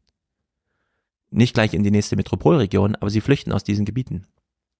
Also Lage macht tatsächlich einen Unterschied und man kann auch in den Großstädten Fluchtursachen leben, bekämpfen. Ne? Hm? Hm? Fluchtursachen bekämpfen, würde ich sagen. Ja, das sind echte ja. Fluchtursachen. Ich meine, wenn ich ja. hier rausgucke, ich sehe nur Park. Hier ist ein halber Quadratkilometer Park auf der Seite. Auf der Seite ist ein Main, ein Fluss. Wenn ich da ein Stück weitergehe, ist Wald bis zum Flughafen. Ja, das ist absolut ländlich unter diesen Gesichtspunkten, aber mitten in der Stadt. Und das ländlich, ja. was wir unter ländlich meinen. Also ja, ostdeutsche ja. Region. Das wird nichts mehr.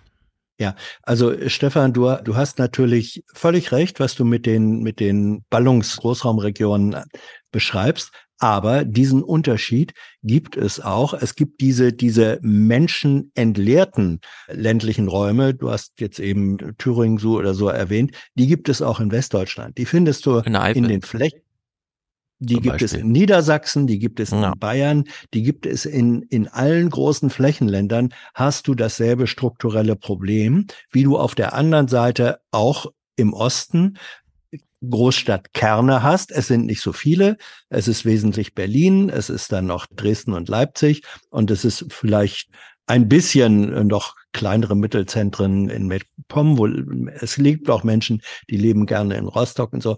Also diese, die, diese Strukturunterschiede zwischen ländlichen Räumen mit enger Anbindung an Großstadt, die hast du im Westen wie im Osten. Du hast sie im Westen mehr als im Osten. Du hast sie aber auch im Osten. Wie auch die komplett anbindungslosen ländlichen Räume hast du ebenfalls im Osten wie im Westen. Ah. Ich stimme dir, ich stimme dir zu, dass ja. das, dass der Stadt, dass der Stadt-Land-Unterschied eine, die große soziale Brennpunktfrage dieser Zeit und der zukünftigen Jahre und Jahrzehnte sein wird.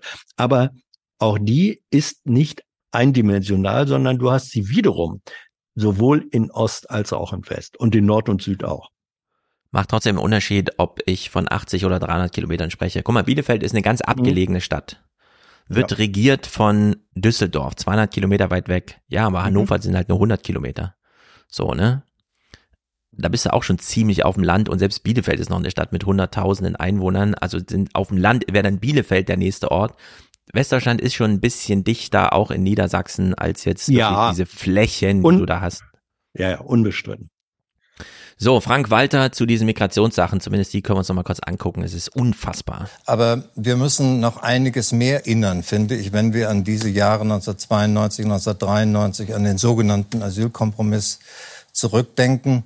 Das ist erstens anzuerkennen, dass die Ankunftszahlen runter müssen. Wir müssen wir müssen die sogenannte illegale Migration müssen wir eindämmen es gibt keine illegale Migration. Wie kann man als Bundespräsident sowas überhaupt sagen? Und das entschuldigt auch nicht, dass man vorher so genannt sagt. Ja, natürlich gibt es eine illegale Migration. Zum Beispiel? Wenn migriert, gewandert wird gegen bestehende rechtliche Regelungen. Ja, was sind die bestehenden Regeln? Du sagst, ich möchte Asyl und damit bist du automatisch ja. ein legaler Migrant. Ja, und wenn du dich dann, wenn du dich dann aufhältst nachdem dein Antrag abgelehnt worden ist, dann bist du in, im Status der Illegalität. Also da, wo es, da, wo es Legalität gibt als Prinzip, gibt es logischerweise, wirklich logischerweise auch immer die Illegalität als Gegenbegriff, nämlich dann, wenn die Vorgaben der Legalität nicht eingehalten werden. Naja, aber wir haben eine sehr niedrige Hürde, um. Einen legalen Status zu haben. Du musst nämlich wirklich nur sagen, ich beantrage Asyl. Ob das dann gerechtfertigt ja. ist oder nicht, wird dann geklärt ja, ja. im formalen Verfahren. Ich habe immer gedacht, die Rechtspopulisten sprechen so von irregulärer Migration, weil sie genau wissen, wenn ich illegal sage, haue ich mich aus dem Diskurs raus. Und plötzlich sehe ich hier den Bundespräsidenten, der von illegaler Migration spricht. Unfassbar. Es gibt ja auch mal irreguläre Migration. Ja, genau. Das ist ja sonst immer die Sprachlegung, wenn man so so im, zwischen den Zeilen was ausdrücken möchte, ja. ja. Er legt da noch so ein bisschen nach. Äh, hat, hat Stefan ja gerade gesagt, wenn du, wenn du einen Asylantrag stellst oder sonstigen Schutz äh, stellen möchtest, hältst du dich denn damit auch legal auf? Ja, natürlich. Das ist dann, das ist dann ja. keine irreguläre oder illegale Migration. Das, das ist fürchterlich. Das fängt erst dann an, wenn sozusagen der, der rechtsstaatliche Status, auf den du dich sehr, Gott sei Dank, sehr niedrigschwellig beziehen kannst, wenn der ausgeschöpft ist und sozusagen dann entschieden, letztinstanzlich, wenn man so will, entschieden ist, nein, dieses Recht steht dir hier nicht zu. Wenn du dann weiterhin bleibst, dann bist du im Zustand, würde ich jedenfalls sagen, begrifflich der Nichtlegalität. Wie soll man das ja, aber das hat nennen? eben erstmal nichts mit dieser Ankunft in Deutschland zu tun, ja? Um mit der Ankunft nicht, völlig richtig, völlig so, richtig. Jetzt soll es eine Obergrenze warum, geben. Aber warum hat Karim Joska jetzt beim zum Tag der deutschen Einheit mit Steinmeier das Ausländer raus Thema angemacht? Es lag hier auf der Hand. Das ist ja eines der ganz wichtigen ja. Themen, wo man es mal explizieren kann, was den Deutschen auf der Seele brennt. Ja. So, Frank Walter legt hier nochmal nach. Braucht es dafür um eine die Begrenzung? Herr Bundespräsident. Es gibt ja jetzt schon diverse auch Politikgrößen wie Wolfgang Schäuble, die eine komplett oh. andere Asylpolitik fordern. Zu nennen wäre natürlich auch ihr Vorgänger, Altbundespräsident Joachim Gauck, der sehr deutliche Worte gefunden hat und gesagt hat, eine Begrenzung sei politisch geboten. Und nun warten alle darauf, was Sie dazu sagen. Brauchen wir eine Begrenzung der Migration in Deutschland? Ich will vielleicht mal an eines erinnern, was Sie vielleicht nicht mehr in Erinnerung haben. Ich habe 2016 und 2017 in einer Phase, in der wir mehr als eine Million Flüchtlinge aufgenommen haben, einen Beitrag, ich glaube, im Spiegel geschrieben, in dem ich gesagt habe, mhm. Deutschland wird an dieser einen Million Flüchtlinge nicht zugrunde gehen. Das werden wir schaffen. Wir können das nicht jedes Jahr schaffen. Daraus können Sie entnehmen, ich habe frühzeitig darauf hingewiesen, dass wir mit diesen Größenordnungen nicht jedes Jahr umgehen können. Ja, brauchen, brauchen wir nicht über eine Million Migranten pro Jahr? Na, ich frage mich eh immer, wie, wie die das so in ihrem Kopf rechnen. Deutschland hat 83, 84 Millionen Einwohner. Das war vor 10 Jahren so, das war vor 20 Jahren so, das ist in 10 Jahren so, das ist vielleicht in 20 Jahren noch so.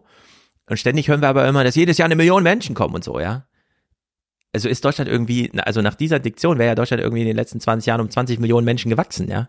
2015 1,5 Millionen Menschen oder so. Ja, sind wir plötzlich 85,5 Millionen Deutsche geworden? Habe ich irgendwie nicht mitbekommen. Also irgendwas scheint auch mit diesem Zahlensalat so insgesamt nicht hinzuhauen. Und trotzdem ist dieser Tenor immer die ganze Zeit so. Aber gut, es ist Fernsehen. Jetzt macht er hier so einen Spruch, wo ich echt gedacht habe, das kann einfach alles gar nicht sein. Deutschland muss sich unattraktiv machen für die Flüchtlinge. Oh.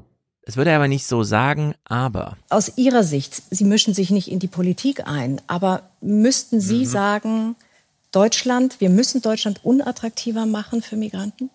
Ich würde es so nicht sagen, aber. aber. Eigentlich schon. aber eigentlich schon. Ja, er fabuliert hier so ein bisschen. Wir, wir, müssen den Ausländern das Leben schwerer machen. Absolut.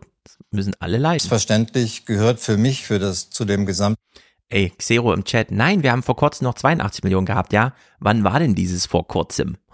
ist absolut lächerlich. Spektrum, dass wir erstens unsere nationalen Möglichkeiten nutzen, dass wir die nationalen Möglichkeiten einbetten in eine europäische Lösung, denn wir sind nicht allein. Und äh, wissen, wenn Flüchtlinge Sie, zu Herr uns kommen, bitte. Sie wissen, Sie wissen, eine europäische Lösung daran basteln wir schon sehr lange und es dauert sehr lange. Und im Moment sind die Nöte der Kommunen so groß, dass es mhm. jetzt Antworten braucht. Ja. Ja, klar sind die Nöte der Kommunen groß. Du hast Herr Steinmeier, Herr Steinmeier, sagen Sie doch mal was dazu, dass die Bundesregierung die Kommunen im Stich lässt. Ja, und zwar auf nee, allen Ebenen. Nee, nein, Frau Mioska, ich möchte jetzt über die Sündenböcke reden. Ja. Die Menschen, die da, die dort sind. Die normale deutsche Standardkommode, sage ich schon, Kommune, kann nicht mal eine Kita betreiben. Ja? Aber klar sind wir mit Flüchtlingen überfordert. Wir sind mit allem überfordert. Wir lassen uns aber noch mal kurz hier äh, Selbstgemachte leiten. Überforderung. Ha? Das ist eine selbstgemachte Überforderung. Oh, jetzt, jetzt kommt die Aufklärung im Chat. Stefan weiß gar nicht, dass in, in Deutschland auch Leute sterben. Ach so, deswegen sind wir nicht so, weil es sterben ja noch immer welche. Stimmt. Wir hören hier mal diesen Clip, wie sich Mioska und Frank Walter so einfach treiben lassen von dieser AfD-Schreierei. In den Umfragen erfahren wir auch, dass die Menschen, die die AfD wählen, sagen, ich mache das, weil die benennen diese Probleme. Und deswegen beharre ich auf der Begrenzung. Es ist doch wichtig, das zu benennen ich und das zu sagen. Ich glaube, ich glaube, wir reden jetzt über eine Politik, die gar nicht belehrt werden muss darüber, dass wir eine Begrenzung und eine Verringerung der Ankunftszahlen brauchen. Mhm. Die ah. Politik muss jetzt.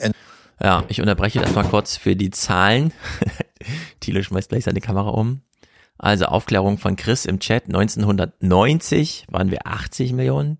2000 waren wir 82 Millionen und jetzt sind wir 83 oder 84 Millionen.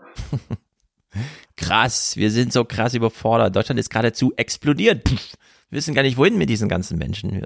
Entscheiden, mit welchen Instrumenten, mit welchen Stellschrauben sie das hinkriegt. Und mein Plädoyer ist eher, dass wir dafür sorgen, dass hier Bund, Länder und Gemeinden wirklich gemeinsam handeln. Sonst wird das nicht gehen. Jo, alles klar, Frank Walter. Wir überspringen diesen ganzen Scheiß aus der Elfi. Ich will nur eine Sache zeigen, die fand ich irgendwie witzig. Bevor die in die Elfi gefahren sind, gab's einen Gottesdienst im Michel. Im heiligen St. Michaelos oder wie auch immer diese Kirche da in Hamburg heißt, die immer so alle Viertelstunde bimmelt, warum auch immer. Und da gab es dann eine kleine Festrede, von der ich denke, äh, hätte die nicht in die Elfi gehört? Wieso fanden die dort statt im Rahmen eines Gottesdienstes? Weil sie hatte nur eine Aussage, uh, listening to the science, Scientists eigentlich. Begonnen hatte der Tag mit einem ökumenischen Gottesdienst im Michel und einem unerwarteten ersten Redner, dem Klimaforscher Mujib Latif. Ich wünsche mir, dass von diesem 3. Oktober ein Signal ausgeht. Ein Signal des Aufbruchs. Die Bewahrung des Planeten ist ein Gemeinschaftsprojekt aller Menschen. Es gibt keinen Planeten B.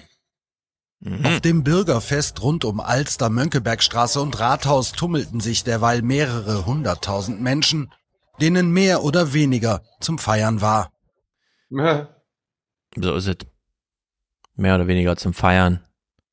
Dieser dunklen Stunde. Aber Klima finde ich ein gutes Thema für den 3. Oktober. Vielleicht sollte man grundsätzlich mal umschwenken. Gibt's noch irgendwas zum 3. Oktober? Ich glaube nicht. Ich würde aber anschließend, ich wollte es eigentlich erst nach den Wahlen machen, aber es passt, glaube ich, ganz gut, weil wir beim Thema Ost noch sind und AfD. Hast du was mitgebracht zu, wie über die Abstimmung in Thüringen an sich berichtet wurde? Also wo ähm, Welche Abstimmung? Die CDU-Abstimmung zur Grund, Grundwertsteuer und wie die AfD und FDP mitgemacht haben? Dieses Thüringer Ding? Nee, ist ja, ja schon eine Weile her. Wir hatten ja, es ein bisschen war, 29er und so, aber jetzt. Hört ja nicht jeder. 29er? Ähm, Doch, das hört jeder. also wenn du es nicht hörst, du bist der Letzte, der es noch nicht hört, lieber Hörer, hör doch mal an die 29er. okay. Dann hört wahrscheinlich jeder neue 20er Hörer unseren Podcast hier zehnmal oder so. Ach, Aufwachen wird auch viel gehört. Glaube ich auch. Nee, aber jetzt Thema rechte Kooperation mit den Rechtsextremisten. Ich habe mir mal die Nachrichten angeguckt, wie denn die CDU mit der AfD umgeht. Und was glaubst du denn, wie die CDU und FDP in Mecklenburg-Vorpommern auf die Kooperation in Thüringen reagiert hat, Stefan? Na, man stößt an, ein Herz und eine Seele, würde ich sagen. Hans, was meinst du? Ist man da also, oh, geht ja gar nicht? Nein, das ist doch, warum soll man, warum soll man eine richtige Position auf ja. einmal deswegen nicht mehr verfolgen, bloß eine, ja, weil eine Partei, die man, weil man, weil eine Partei, die man für blöd hält, da auch mitstimmt? Nein. Ja, hören wir uns mal an. Die CDU hat das völlig bewusst in Kauf genommen. Das ist jetzt der SPD-Generalsekretär in MV für unsere HörerInnen. Aus parteipolitischem Interesse und damit hat sie einen Pakt mit einem Nazi wie Björn Höcke eingegangen und das ist einfach geschichtsvergessen. Die CDU hier sieht das anders. Sie werde hm. ihre eigenen Positionen nicht über Bord werfen, nur weil die Falschen ihnen zustimmen. FDP und AfD dem zustimmen und dadurch eine Mehrheit entsteht, dann ist es ein demokratischer Wille, der da zum Ausdruck genau. gebracht wird. Das ist noch lange keine Zusammenarbeit mit der AfD. Und äh, ich kann, wie gesagt, diese Empörungswelle überhaupt nicht nachvollziehen. Überhaupt auch nicht. die FDP stellte sich in Thüringen an die Seite der AfD. Legitim, auch für die Liberalen hier im Land. Es hieß ja, CDU und FDP müssten die Arbeit einstellen müssten jedes Demokratieprinzip verletzen, sind ja auch gewählt worden, um zu gestalten, müssten ah. jedes Mal, weil sie sagen, oh, es könnte ja sein, im Falle der CDU ist es sogar so, dass sie auch eine, einen Brandmauerantrag in Richtung Linke hat. Sie müssten ja jedes Mal überlegen, oh Gott, wenn die Linken jetzt zustimmen oder die AfD zustimmen, dann können wir hier nichts mehr einbringen. Ja dann. Den geht's ja nur um die Sache, Hans. Das ist ja keine, das ist ja keine Zusammenarbeit, ne? Nö. Natürlich nicht. Man, man, man kann ja nicht wissen, wer da zustimmt. Das, weißt du, wenn man mit denen nicht geredet hat und verhandelt hat, dann ist das ja automatisch keine Kooperationszusammenarbeit. Ja. Weil Politik funktioniert ja nur so. Natürlich. Richtig? Ja, natürlich. Dass man das vorher abgestimmt hat, schriftlich festgehalten hat. Und nicht quasi gedanklich genau weiß, was passieren wird. Wie kam noch das Ermächtigungsgesetz zustande? Egal. Erzähl's kurz, solange Stefan nicht da ist. Nein, nein, nein, nein, nein. Das Ermächtigungsgesetz kam zustande, weil liberale und konservative Parteien dem zugestimmt äh, haben, hatten. Und dann hat, ja, die NSDAP aber eben auch. Und die NSDAP hatte dann den Nutzen davon. Und so wurde Adolf Hitler Reichskanzler. Tja. Aber das war natürlich nicht das, was man Zusammenarbeit nennen würde. Also der Vergleich, ja, der ist schräg wie so viele und hinkt, aber aber dieses, dieses Argument, was hier von CDU und FDP kam, zu sagen, wir verzichten doch nicht auf richtige Positionen, bloß weil die falsche Partei dazu stimmt, da wird schon das eine Auge der politischen Analyse kräftig zugehalten und man macht sich da einen sehr schlanken Fuß. Und natürlich ist das Einbringen eines Antrages, von dem ich weiß, er hat überhaupt nur dann eine Chance, wenn auch eine Partei wie die AfD dem zustimmt. Das ist eine Art von Einpreisung der Zustimmung der AfD ins eigene politische Kalkül. Und ich finde, das kann man dann schon als Form von gemeinsamer oder als Form von Einbeziehung dieser anderen Partei in die eigene politische Planung bezeichnen. Und für mich ist das eine Form von Zusammenarbeit. Natürlich ist es so. Das ist gar keine Frage. Ich meine, ich habe ja, ich muss mich auch zusammenreißen bei Maischberger, wo Mario Lau auf einmal das tatsächlich noch so gebracht hat. Ja, was sollen sie dann machen? Aber das Zusammenarbeit, Zusammenarbeit war das nicht. Natürlich ja. war es eine Zusammenarbeit. Sie haben zusammen einem Antrag zugestimmt, eine, ein Gesetz gemacht. Mhm. Sie haben gemeinsame Sache gemacht. Hören wir doch mal, Stefan, was glaubst du denn, was in Bremen so los ist? In Hans alter schon ein bisschen gesehen. Genau, da hören wir jetzt mal den jetzt ehemaligen CDU-Chef. War in der Opposition. Hans bekommt gerade Kaffee mhm. gereicht. Ja. Das machen meine Katzen hier nicht. Ja, die, die, die Versorgungsinfrastruktur hier ist ja. auf hohem Niveau. Also Stefan, jetzt hörst du mal Carsten Meyer-Heiler, was der dann zur, zur AfD Zusammenarbeit sagt. Hm. Und das ist jetzt nicht Osten, ne? Liebe ja. Leute. Das ist jetzt Westen. Vielleicht hat er recht. Ja, vielleicht ist es die Summe von ungeschickten Äußerungen. Ja, aber, aber das ist ja dann auch, ne? finde ich, schon ein Problem der Medien. Wenn er vielleicht recht hat und man sagt nur, du willst spalten, du willst spalten. Wenn er aber tatsächlich recht hat, ist genau das das Problem, weswegen die Leute AfD wählen. Weil das geht um März. so nicht mehr funktioniert. Vielleicht hat er recht. Und dann muss man das auch ansprechen dürfen. Ich kann es gar nicht beurteilen, ich weiß es nicht. Aber da kann man ja eine kassenärztliche Vereinigung anrufen, die können mir so eine Auskunft geben. Und dann muss man das mal recherchieren. Gut, und wenn er, wenn er recht hat, finde ich, haben wir da ein Problem. Passiert so. ja vielleicht jetzt auch im, im Nachgang zumindest, aber das ist ja jetzt auch genau die Frage. Ne? Also das ist ja im Prinzip die Kernfrage der CDU aktuell. Irgendwie, wie grenzen wir uns ab von der AfD? Zusammenarbeit, ja, nein, Brandmauer hin und so weiter. Wo stehen Sie denn da? Das, was ich vorhin schon ein bisschen sagte, das war gefährliche Haltung, weiß ich. Aber ich finde, da, wo es inhaltlich richtige Punkte gibt, die die AfD auf kommunalen Ebene fördert, kann man ja nicht sagen, das ist Quatsch. Es geht um die Inhalte. Er sagt es gerade selber. Gefährliche Haltung, aber. Und nicht, um nichts anderes.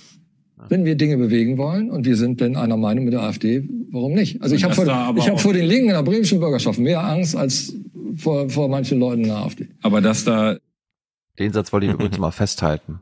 Ich habe vor den Linken in der Bremer Bürgerschaft mehr Angst als ja. vor manchen in der AfD.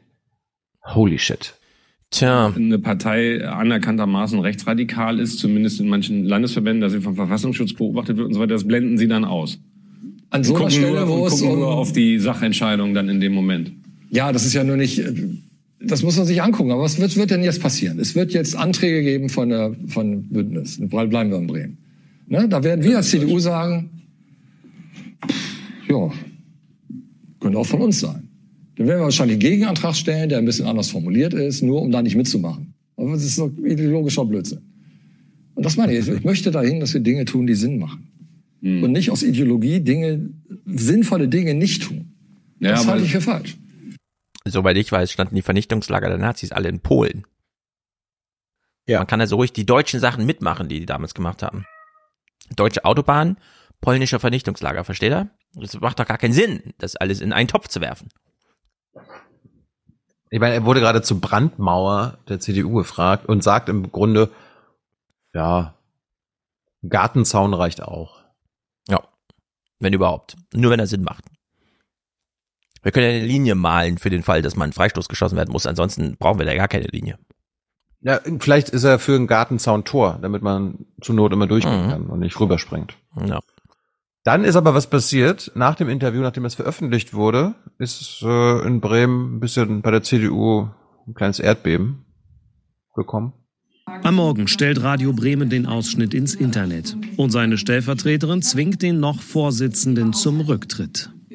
Konkret hat ich ihm angerufen und habe ihm gesagt, dass dieses Interview jetzt online ist. Er kannte es noch nicht in dieser Tragweite. Im Internet? Was? Warte mal, er hat noch teilgenommen, oder? klar. Was habe ich gesagt? Auch von ihm aus signalisiert worden, dass dieser Schritt auch für ihn dann unumgänglich sein wird. Etwas später im Interview hatte Maya Heder noch eingeräumt, dass auch Rechtsextremisten in der AfD sind. Oh. Wenn es da eine Höcke gibt, dann das ist ein Arschloch, ja. Ah. Bei der Wahl im kommenden Jahr wollte Maya Heder ohnehin nicht mehr als Parteivorsitzender kandidieren. Ich möchte dahin, dass wir Dinge tun, die das Problem mit der AfD ist einfach, dass der Höcke bei ihm als Arschloch gilt und das war's. Gut.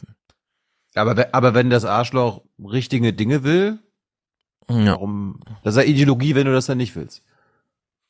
Schon verrückt, Deine, Hans. Wie kann das sein in Bremen? Ich dachte, da ist irgendwie gutes Wetter, da wird man ordentlich durchlüftet. Na, du kannst ja, ja mal, du kannst ja. mal, Hans, warte noch kurz. Stefan hm. bekommt noch ein bisschen Kontext, weil dieser, dieser Carsten May-Heider, das war wirklich ein, ein krasser Abgeordneter, Stefan. Hm. Ne? CDU-Chef in Bremen, der hat sich wirklich jahrelang den Arsch aufgerissen im Parlament. Viel zu hören ist von ihm allerdings nicht. Das Parlamentarische einfach nicht seins. Also Opposition, das war wirklich, das war wirklich eine harte Landung, zu merken, das ist ja völlig egal, was du hier tust. Es spielt keine Rolle. Hat Ihnen denn die Arbeit dann jemals wirklich Spaß gemacht? Es gab mal so den einen oder anderen Augenblick in der Bürgerschaft, wo man sagt, ja, okay. Ne, gerade als Thomas Röwe kam noch da, war der ja auch sehr bisschen polemisch, emotional auch werden kann und so. Aber tatsächlich, viele Sachen machen keinen Spaß. Das ist, wenn ich mir überlege, ob ich da sitze oder ob ich lieber was anderes mache, dann hätte ich mich auch anders, manchmal anders entschieden. Schräg. Aber gut. Ja. Also, wie kann das sein? Bremen ist ein besonderes Sozialbiotop, das muss man schon sagen. Carsten Meyer-Heder war seine eigenen Aussagen zufolge in den 70er Jahren ein Hippie. Er hat in der Kommune gelebt. Er war Kriegsdienstverweigerer. Er hat an der Uni Bremen dann Wirtschaftswissenschaften studiert und ist dann als Unternehmer in die Software- und Internetbranche gegangen. Und in diesem Prozess hat er sich offenbar politisch sehr weit von seinen Wurzeln wegentwickelt. Und weil Bremen so klein ist, da fehlen eben auch manche Gegenpole, die man für einen vernünftigen Diskurs braucht. Und dann landest du in einer erschreckend naiven Art und Weise auf so einem Hocker sitzend da und sagst, wow, die linken bremischen Bürgerschaft machen mir mehr Angst als manche in der AfD. Das ist, dieses Angstgefühl ist bei ihm ganz zweifellos vorhanden. Aber da steckt, also mir macht Angst, wie wenig an politischer Reflexion bei einem ziemlich erwachsenen Menschen da erkennbar ist. Das ist aber ja, in Bremen bei manchen der Fall. Er scheint ja wirklich keine Ahnung vom parlamentarischen Ablauf zu haben, wenn er sich schon so langweilt, wenn er als Opposition und so weiter da drin hängt, dass es da vielleicht im Abseitigen noch Ausschussarbeit, Absprachen und so weiter, irgendwie ja, ja, Einflussnahmen oder Kompromisse. Aber macht doch keinen Spaß. Das macht doch keinen Spaß. Wie auch immer gibt. Ja, vor allem auch mit diesem, nö, also für ihn lagen tatsächlich einfach immer nur die Beschlussvorlagen am Tage der parlamentarischen, okay, Tagesordnung ist geschrieben, dann machen wir das jetzt. Ja. Dass es da so Vorlauf hat und so weiter und man gar nicht umhin kommt zu denken. Natürlich arbeitet man zusammen, wenn man gemeinsam parlamentarischen Schluss, Beschluss erwirkt. Das geht ja gar nicht anders. So. Also das finde ich irre. Gucken wir mal, wie irre das die äh, Aber, Kollegen. Warte, Bremen, Hamburg, Berlin, das sind ja Teilzeitparlamente. Das macht man ja nebenberuflich. Ja, ja. Und in Bremen besonders nebenberuflich. Naja, also du kriegst ja da wirklich nur so ein, ne, ja. im Sinne von 3800 Euro oder was im Monat. Und keine extra, also du bist da nicht hauptberuflich irgendwie Journal Politiker oder so. Ja, also und, das, die, und die besondere ja. Problematik wirklich am bremischen Parlament ist eben wirklich, Bremen ist als äh, Bundesland, als Bundesland einfach so klein und die hm. Einwohnerschaft ist so groß. Früher, als es noch Telefonzellen gab, wo man dann mit Groschen bezahlte, sagte man, eine politische Intrige in Bremen kostet zwei Groschen, nämlich ein Stadttelefon, ein Ortstelefonat. Und diese Form des Politikmachens über persönliche Beziehungen auf allerkürzesten Wege, die verhindert eigentlich so etwas wie politisch-analytisches Denken. Und daran, das ist ein großes Problem, gerade dieser Parlamente mit, mit einer sehr kleinen Community dahinter. Also die Abstraktion und die Größe von politischen Zusammenhängen kann eben auch einen, einen sinnvollen Filter bilden, der, der Politik eben nicht nur sieht als A spricht mit B, weil B mit A gut kann, sondern dass es um inhaltliche, um strukturelle Fragen geht. Das wird nicht mehr gewährleistet in so Parlamenten der ganz kleinen Art. Ja. Gut. Meier Heder musste vorzeitig den CDU-Chefposten in Bremen räumen. Dafür haben die anderen in der Bremer CDU gesorgt. Hören wir doch mal, was bei der Mecklenburger CDU dazu gesagt wurde. Heute direkt nach dieser Aussage Rücktritt. Schluss mit dem Bremer CDU-Landesvorsitz. Kontakte zur AfD für den CDU-Landrat in Nordwestmecklenburg kein Problem. Wir brauchen doch sachorientierte Politik. Mhm. Die Bürger haben keinen keinen Bock mehr auf irgendwelche Politikspielchen. Wir brauchen Lösungen. Wir sind in so einen Krisen, in so einen Krisenzeiten und da können die es einfach nicht ertragen. Insofern, es gibt keine Zusammenarbeit mit der AfD. Ich bin Landrat und insofern mache ich Politik für den Landkreis, für den Kreistag. Und wenn es Mehrheiten gibt, wo auch die AfD oder die Linke oder, oder die SPD oder die CDU unterstützt, dann ist das so. Diese Einschätzung von Schomann mag die CDU-Parteispitze im Land so nicht teilen. Ja, das finde ich schon eine spannende Aussage. Das werden wir dann auch bei Gelegenheit mal intern diskutieren. Für uns gilt der Unvereinbarkeitsbeschluss nach wie vor, Ach so. den wir haben. Wir werden insbesondere in kleinen Gemeinden nie drum herum kommen, dass Parteipolitik außen vor steht glaube aber, dass es der richtige Weg ist, nach wie vor klar zu sagen, wir arbeiten nicht mit der AfD zusammen und das gilt selbstverständlich auch in den Kreistagen. Zusammenarbeit muss man definieren. Was ist Zusammenarbeit? Ja, Hans. Haben wir, haben wir ja gerade gemacht eigentlich, ne? Ist Zusammenarbeit, wenn, wenn, wenn, ich mit, mit, wenn ich mich mit den Fraktionen hinsetze und Themen bespreche, wo ich alle Fraktionsvorsitzenden einlade und Themen bespreche für den Landkreis. Als meiner Zeit als Bürgermeister war ich auch schon in der CDU. Und da waren auch Parteien drinne, wie die Linke zum Beispiel, die da vertreten waren. Da spielt das keine Rolle. Sagt der CDU-Landrat von Nordwestmecklenburg. Und auch noch dieses. Die Diskussion mit der christdemokratischen Landesebene über den Umgang mit der AfD, die scheue er nicht. Naja. Ich meine, ich, ich bekomme durch die Regionalmagazine auf jeden Fall mit, dass die, die noch sagen, Unvereinbarkeit mit der AfD, die haben in der CDU mehr und mehr eine Minderheit. Im mhm. Osten natürlich noch viel mehr als im Westen, aber das bröckelt überall. Ja, wobei man jetzt natürlich auch sagen muss, es gibt dann auch schon noch einen Unterschied in der politischen Funktion. Landrat ist da wirklich eine, eine schwierige Position, weil du als Landrat wirklich darauf verpflichtet bist, mit den politischen Kräften, die da sind, zu, zu, ja, zusammenzuarbeiten, zu ignorieren. Du kannst die nicht so einfach ignorieren. Das ist ja. was anderes als in einem Stadtparlament, wo du sagen kannst, ich habe hier eine Mehrheitsfraktion oder einen Bürgermeister oder so. Das ist eine objektive Schwierigkeit, die darf man gar nicht ignorieren. Die Frage ist bloß, ob man diese objektive Schwierigkeit dazu benutzt, um sich einen schlanken Fuß zu machen und zu sagen, ja, weil es so schwierig ist, schließen wir da gleich erstmal gar nichts aus oder sagen, ja, ging ja, ging ja gar nicht anders. Jeder, der mal selbst in der Politik ein bisschen unterwegs war und solche Verhältnisse kennt, der weiß auch, dass wenn man in einer Organis in einer Partei ist, die von den anderen nicht so sehr gemocht wird, einer der beliebtesten Tricks ist einfach, dass man sagt, na ja, dann nehmen wir mal eine Position, die eigentlich den anderen entspricht und verschärfen die noch mal ein bisschen und bringen das dann ein und dann bringen wir die in die Bredouille, dass sie sagen müssten, ah, wir stimmen jetzt unserer eigenen Position nicht mehr zu, weil sie von den Falschen vorgebracht wird. Dieses Spiel spielt die AfD ganz gezielt und hocheffizient. Das können sie wirklich gut. Und vor allem Parteien wie die Union vorweg, aber ein Stück weit auch die FDP, die fallen ein ums andere Mal in diese Stolperfalle rein. Und das kann man, wenn man sich die Genese von Anträgen und Beschlussvorlagen anguckt, kann man dieses Spiel, dass man sagt, wir als AfD formulieren jetzt mal etwas so, dass die CDU oder die FDP dem eigentlich gar nicht so einfach widersprechen können. Das sind politische Stör- und Destruktionsmanöver, bei denen die AfD ziemlich erfolgreich agiert. Ja. Schau mal, was glaubst du, wie die gleiche Partei, also die Landes, das, die Landespartei zu den, der Lüge von Friedrich Merz zu Geflüchteten und Zahnärzten reagiert hat? naja, ich hoffe, ich hoffe zumindest ein bisschen so erschüttert, wie ich jetzt hoffe, äh, dass, na, wie auch immer. Hm.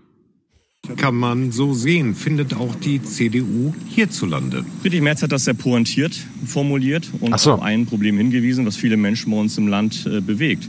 Nämlich wir haben zu viele Asylbewerber aktuell. Die Ampelkoalition schafft es nicht, diese irreguläre Migration zu stoppen. Und wir Asylbewerber sind keine irregulären Migranten. Wir haben weiterhin zu viele Anreize und über die Anreize muss diskutiert werden. Nur wenn wir diese Anreize runterbekommen, dann werden wir es auch schaffen, dass weniger Asylbewerber nach Deutschland kommen.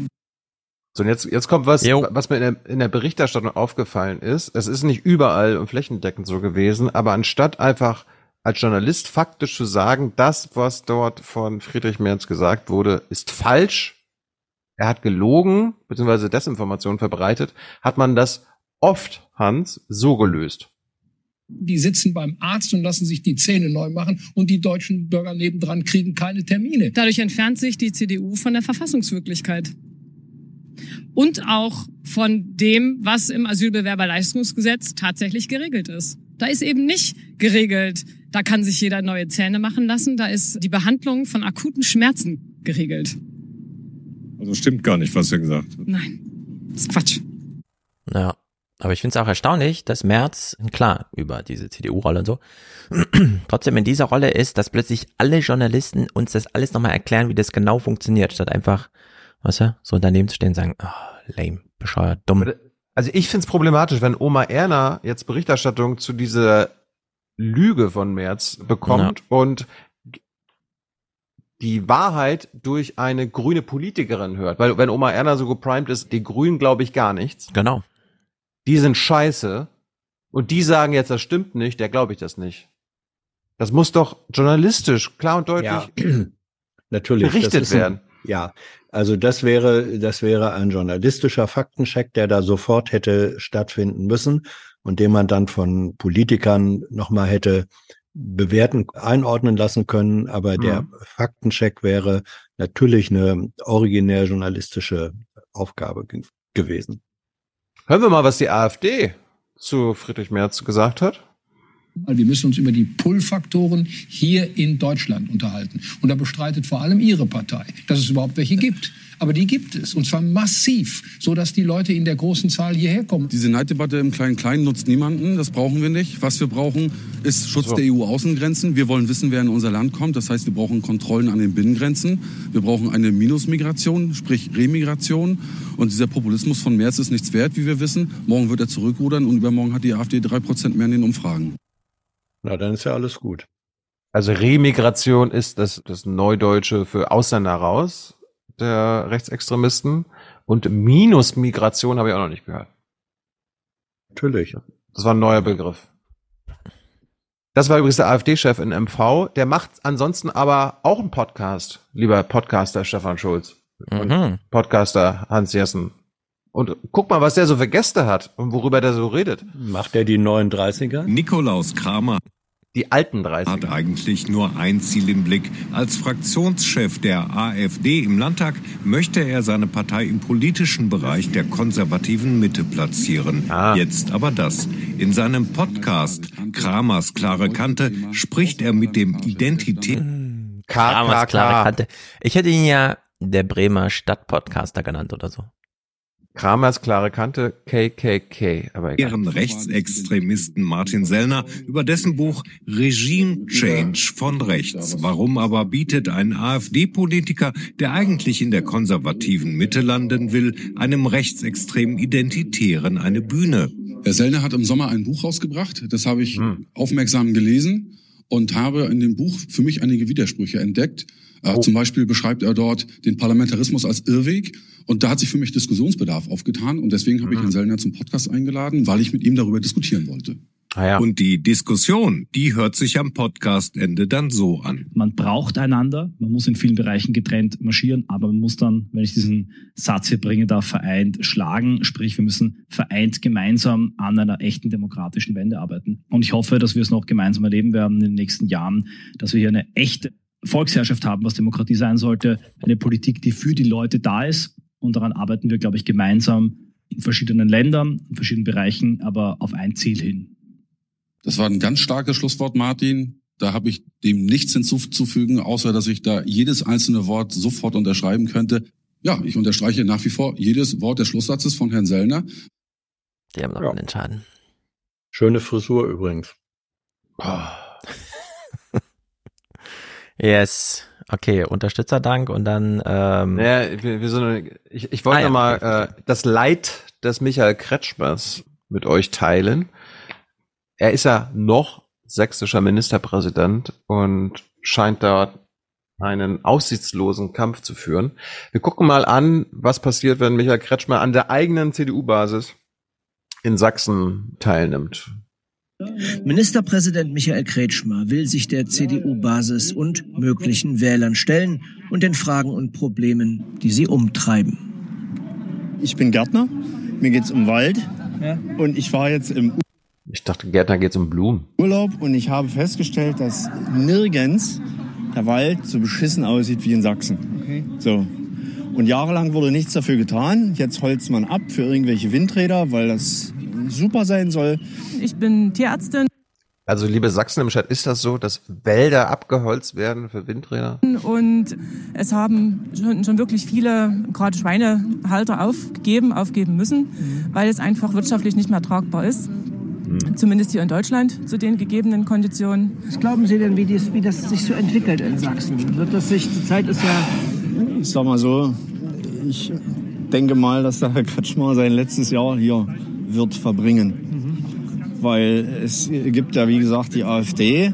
Das ist Frustwähler, aber ja, ich, ich weiß es nicht, ich kann es Ihnen nicht sagen, aber ich bin der Meinung, dass die CDU nicht wirklich eine Chance hat.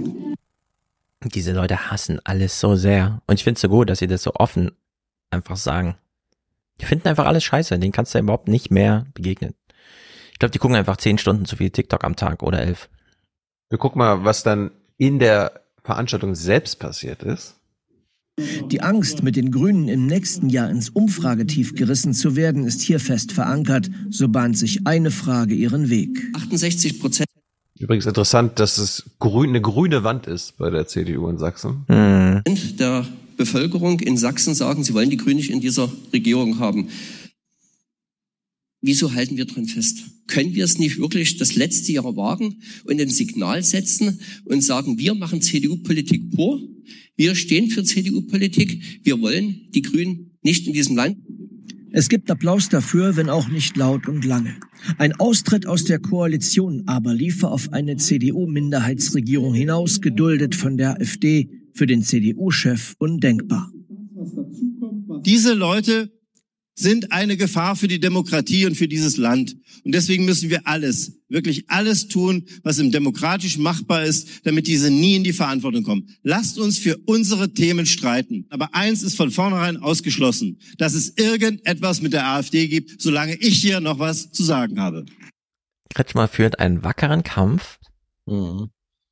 der aber nicht gut ausgeht und ich hoffe, er schreibt lange, ausführlich und sorgfältig an seiner Abschiedsrede für die stolzen Sachsen. Ich meine, stell dir mal vor, ja. Ja, aber stell dir mal vor, ich meine, bei der nächsten Landtagswahl, CDU wird, kommt dann irgendwie auf Platz zwei, weil die AfD stärkste Partei ist. Dann hat Kretschmer kann dann vielleicht, würde ich sagen, nur noch eine Allparteienkoalition gegen die AfD schmieden. Never. Genau, weil die AfD dann ihn stürzen wird, die CDU ihn in Sachsen stürzen wird und dann sagt, machen wir mit der AfD.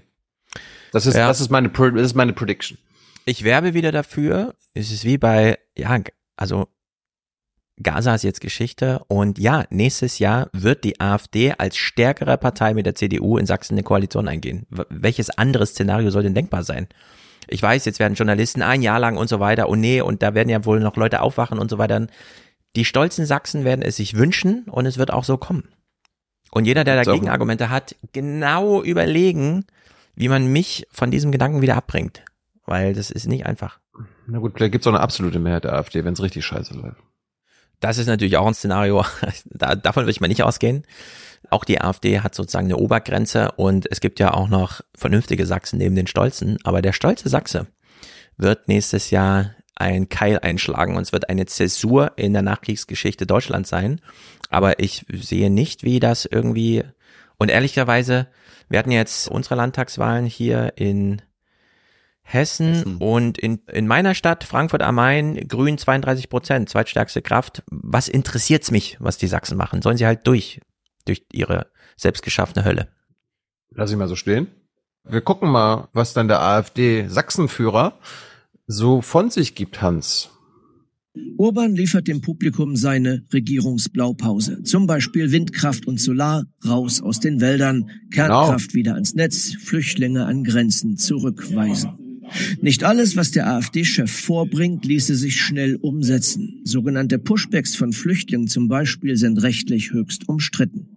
Achtung. Dort würde ich auch ins Risiko gehen. Ich würde erstmal Pushbacks machen, weil Tschechien und Polen sind keine unsicheren Länder. Auch dort kann man Asyl beantragen. Wenn die Grenze auf der anderen Seite sagen, dann nehmen die nicht. Also so weit sind wir ja noch gar nicht. Also wäre erstmal schön, wenn wir überhaupt so weit wären, dass wir ein Pushback machen. Und wenn wir dann mit unseren Nachbarländern weiterverhandeln müssen, dann können wir weiterverhandeln. Ja. Ich will kurz Sarahs Frage im Chat aus, aufgreifen. Die stolzen Sachsen klingt so, als wärst du froh darüber. Ja klar, Sarah. Ich freue mich, wenn die AfD in Sachsen regiert. Ich bin eigentlich auch ein verkappter Nazi, ich hasse Menschen und genau, ich freue mich darüber. Weil ich es ausgesprochen habe, dass die AfD da regiert, ist es auch so, dass ich als Botschafter gleich äh, sozusagen inhaltlich voll diese Überzeugung habe. Genauso ist das zu verstehen in so einem Podcast. Genauso ist es in so einem Chat zurückzukoppeln. Und wir sind einen Schritt näher, dieses ganze Internet im Hass untergehen zu lassen, was ich gut finde. Also bei Twitter auf jeden Fall. Zum Jahresende ist da Schluss. Und ich hoffe, ich kann noch genug Hass säen. Folgt mir alle auf Twitter. Thilo glaubt noch an die guten Lösungen während er uns hier AfD-Clips aus Sachsen vorspielt. Ich habe ich hab doch gerade gesagt, was ich glaube, was in Sachsen passiert.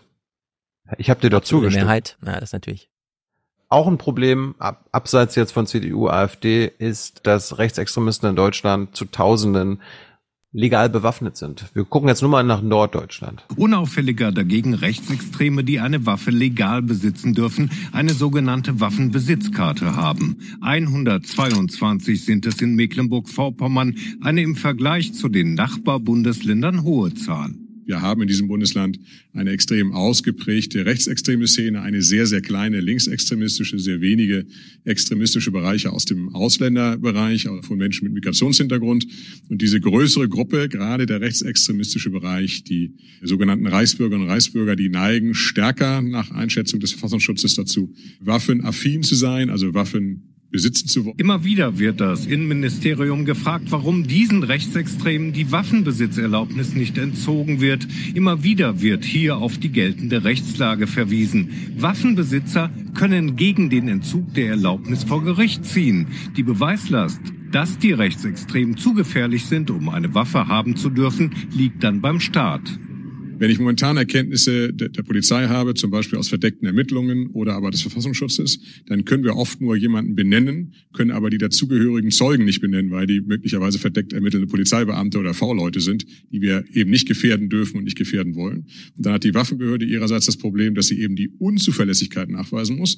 Und solange die entsprechenden Beweismittel den Zeugen nicht benennen darf, vor Gericht nicht obsiegen würde. Niedersachsen hingegen zählt nur 22 Rechtsextreme mit legaler Waffe. Dazu kommen 18 Reichsbürger. Im Grunde genommen wäre es natürlich am schönsten, wenn man alle Rechtsextremisten entwaffnen könnte. Aber da gibt es nun mal rechtliche Hürden. Das Waffenrecht ist komplex. Ja. Jetzt sagt ihr beiden natürlich, naja, warum wird denn das Waffengesetz nicht verschärft, damit man den Nazis und Rechtsextremisten die Waffen abnehmen kann? Habt ihr Habt ihr eine Ahnung, wer das blockiert? Ich löse mal auf. Ein niedersächsischer Vorstoß, das Waffenrecht zu verschärfen, ist bei der vergangenen Innenministerkonferenz am Widerstand der unionsgeführten Länder gescheitert. Mhm, mhm, mhm, mhm. Die unionsgeführten Länder, wo sind sie bloß? Ja, genau. Jo. Es ist, wie es ist. Damit endet mein Segment. Gut. Unterstützerdank und dann rechnen wir uns mal dieses Gewähle an. Gewählt wurde ja auch noch. Hast du eigentlich Briefwahl gemacht oder bist du zu Urne geschritten? Briefwahl, ich war ja in München. Bist du mitgelaufen? Nein. Okay. Bin ja nicht irre. 40 Kilometer. Die haben noch, ich saß beim Frühstück, als sie da mit ihren 20 kmh an mir vorbeigelaufen sind auf Kilometerhöhe 35. Also das ist ja wirklich absurd.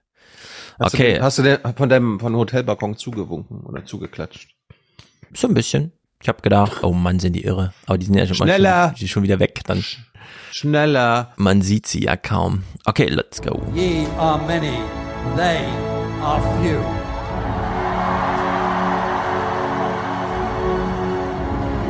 Willkommen im 1% Club. Das ist ja schon Entmündigung, was die dann machen, wenn die einem vorschreiben, wo man mitheizen soll. Michelle. Mit einem L geschrieben. Weiblich, männlich, divers. Ich würde sagen, weiblich.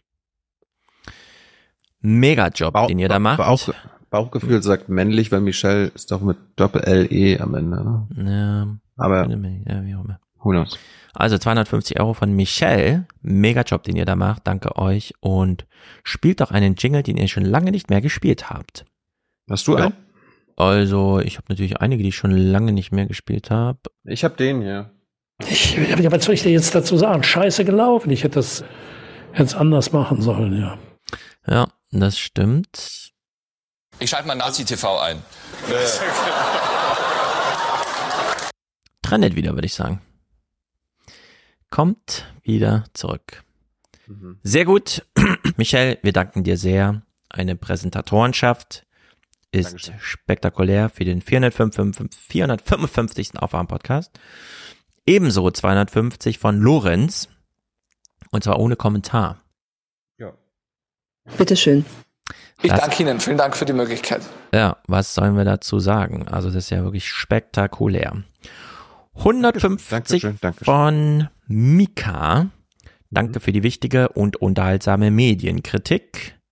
Die haben wir hiermit ausgeliefert. Wobei Kritik heute im Mittelpunkt steht. 100 Euro von Jan, der sagt einfach weitermachen. Sagt er hoffentlich auch nach der heutigen hasserfüllten Folge. 100 Euro von Ah, Team Deutrig, was auch immer oder wer auch immer. Liebe Grüße aus der Reklamstraße. Nehmen wir so hin, oder? Grüße zurück. Wir grüßen zurück. Ja. Julia schickt 70, wir freuen uns sehr. Sie bleibt auch kommentarlos. Und Andreas schickt 64, 65 minus 2 Euro einem Gebühr. Also hat er, das ist ja sehr komisch, 66 Euro 66, ach so, 66, 66 geschickt. Rechnen ist schwer. Für mehr staatstragende Nachrichten und einen lieben Gruß an alle aufgewachten Pilzsammler aus Good Old Gifhorn. Also, jetzt, jetzt mal ehrlich, staatstragend, wie kommt ihr auf diese Vokabel? Staatstragend. Bierernst und staatstragend. Raphael schickt 60. Danke Stefan für deinen Besuch in Süddeutschland. Klammer auf Taufkirchen. Gerne wiederkommen. So war dir Gott helfe. Cool. Ich schwöre es, so wahr mir Gott helfe. Das ist falsch. Das ist falsch betont. Ja. Max schickt 60. Mir macht der Aufwärm-Podcast immer richtig Spaß. Vielen Dank dafür. Ja, ist immer ein toller Nachmittag. Ein toller Nachmittag, der allen Beteiligten richtig Spaß gemacht hat. 59 und ein paar Cent, nämlich 25 genau genommen, zum Beenden der Schwarzherrschaft ist auf jeden Fall gerechtfertigt, liegt im Mittel und spiegelt ortsübliche Preise wider. Und da ist all, und dann bricht es leider ab, weil ich nur einseitige Dings ausgedruckt habe. Aber ich nehme an, die Schwarzhörerschaft wird auf jeden Fall beseitigt und die ortsüblichen Preise für das Brot sind vielleicht auch gegeben. Du bist kein Schwarz mehr, wir sagen Danke. Spende jetzt auf Schwarzhörer zusammen. Bundespräsident zeigt Verständnis und kauft dein Brot. So. Ah, Stefan grüßt aus Dresden. Gut für unser Land. Das ist sehr gut. Es ist einfach gut für unser Land.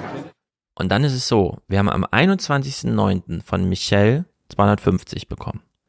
Und am 2. Oktober 50. Auch von Michelle. Und jetzt erklärt sich auch auf. Aufwachen-Podcast ist einfach großartig. Nie wieder Schwarzhörerin. Ah, dann nehme ich alles zurück. Michelle. Du bist keine Schwarzhörerin mehr, wir sagen, spende jetzt und Hörerin zu sein. Also 300 Euro insgesamt, das ist ja enorm. Crazy. Krass. Das kann nicht sein so. Tobias war bei meiner Veranstaltung in Hamburg und hat dort 50 Euro dagelassen. Hiermit gedankt. Ähm, 50 Euro von Lukas. Hast du ihm einen Clip vorgesungen?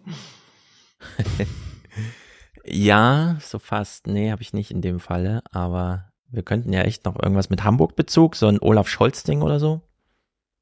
Haben wir eigentlich Olaf Scholz-Clips oder ist der so langweilig? Ja, doch, doch, hier. Alles ist Teil eines Plans. Ich kann es ganz kurz machen. Ich bin mit Ihrer Rede zu 99 Prozent einverstanden.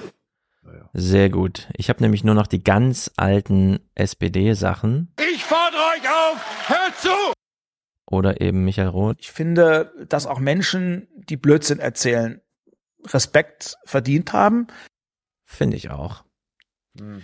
Lukas schickt 50. Vielen Dank für eure tolle Arbeit beim Aufwachen-Podcast. 50 auch von Cornelius. Für Deutschland.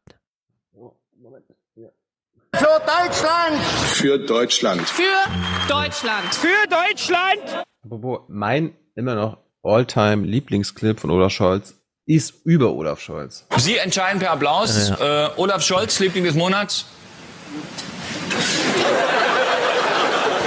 Yes, hängt ihm jetzt seit 25 Jahren an oder so. Cornelius grüßt noch mit schönen Grüßen Dr. Stilz aus Freiburg oder Stilz, aber ich würde sagen Dr. Stilz. Mhm. Es hat stilsicher ausgesprochen. Wir grüßen auch. 50 Euro von Sibylle und Stefan, die sagen einfach Danke. Und Maximilian sagt Bitteschön. 50. Das kann nicht sein so. Das kann nicht sein so.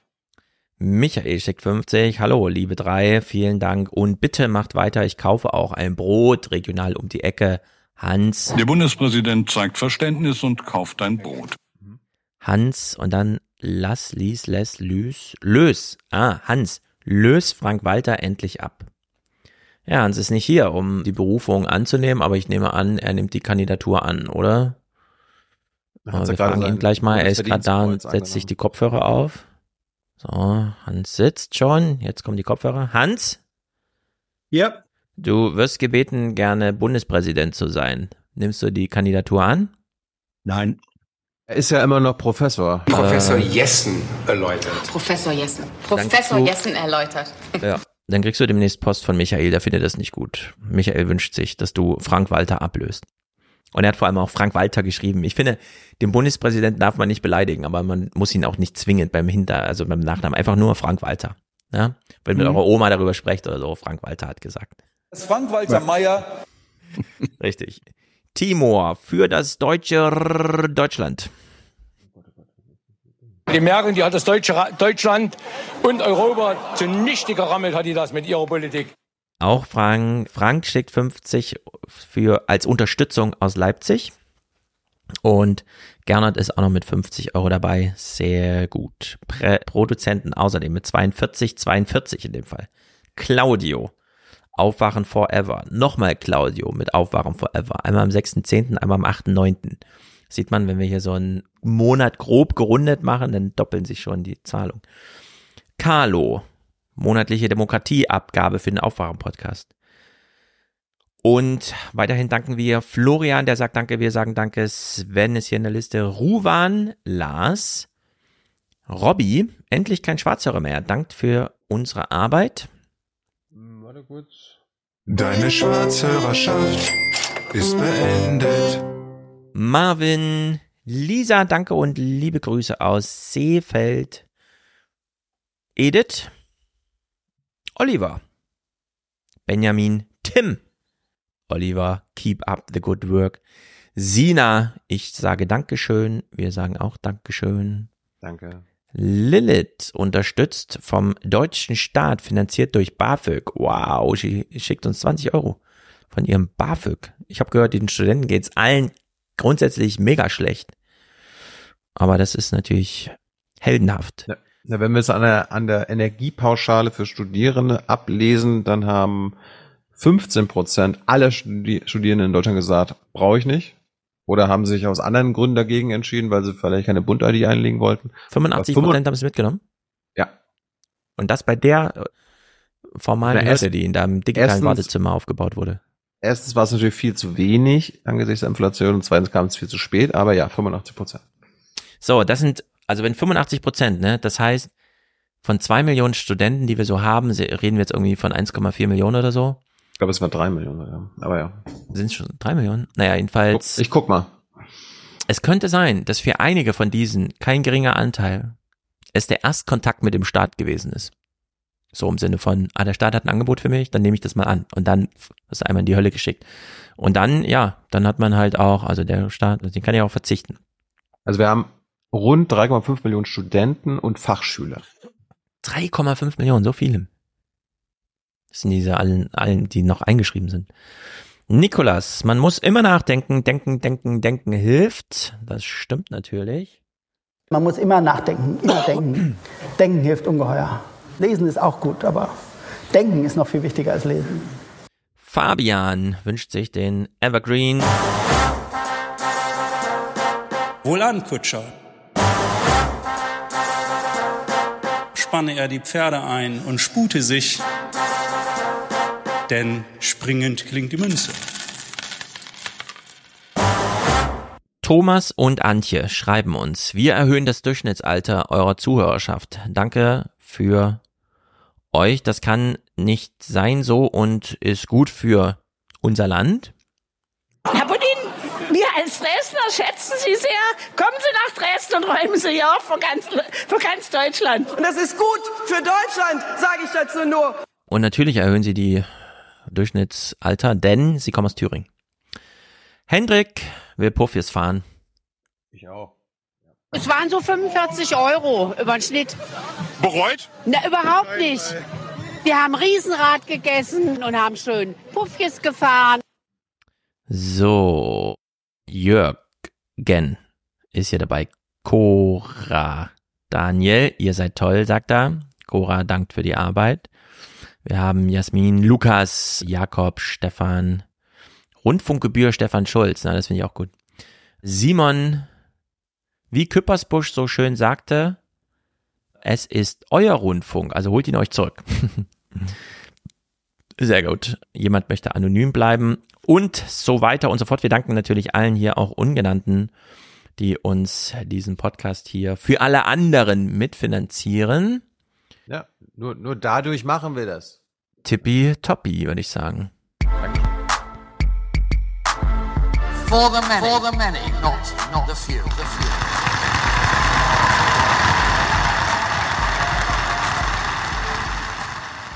Für mich muss der Wolf hier nicht existieren. Der soll dahin gehen, wo er hergekommen ist, von früher her. Es ist schön, dass der Wolf zurück ist. Der ist mit Sicherheit schön, hier wieder so ein Wildtier zu haben. Wenn der Wolf auch wüsste, ähm, dass er wild ist, er sollte, wenn er im Wald bleibt, ist gar kein Problem. Hans, am, am Donnerstag kommt Steffi Lemke, Umweltministerin, in die Bundespressekonferenz und wird Neuigkeiten zum Wolf verkünden. Ja, ich weiß, dass du dir das im Kalender schon lange rot markiert hast. Richtig. ich will wissen, wann wir dieses Scheißtier abknallen können, ja? Sehr gut. Ich kenne, ich kenne nur eine Lösung. Wir brauchen Wölfe, weil sie der Natur dienen, aber die Wölfe, die dummes Zeug tun, die gehören konsequent erschossen. So, jetzt bitte Wahlen. Soll ich anfangen? Na, mach mal. Sicher? Dann Also, fange ich, ich- an. Und ihr wollt nicht wissen, wie der hessische Rundfunk Boris Rhein uns Wählern vorher Boris Rhein in der Wählbar vorgestellt hat. Na gut, dann, dann fang an, weil ich habe hauptsächlich Ich will das Wahlsonntag. Ich habe Okay, hauptsächlich Hans, Wahlsonntag. schnall dich an. Ja, ja. Und ich ja. meine damit kein Scherz. Lehn dich an.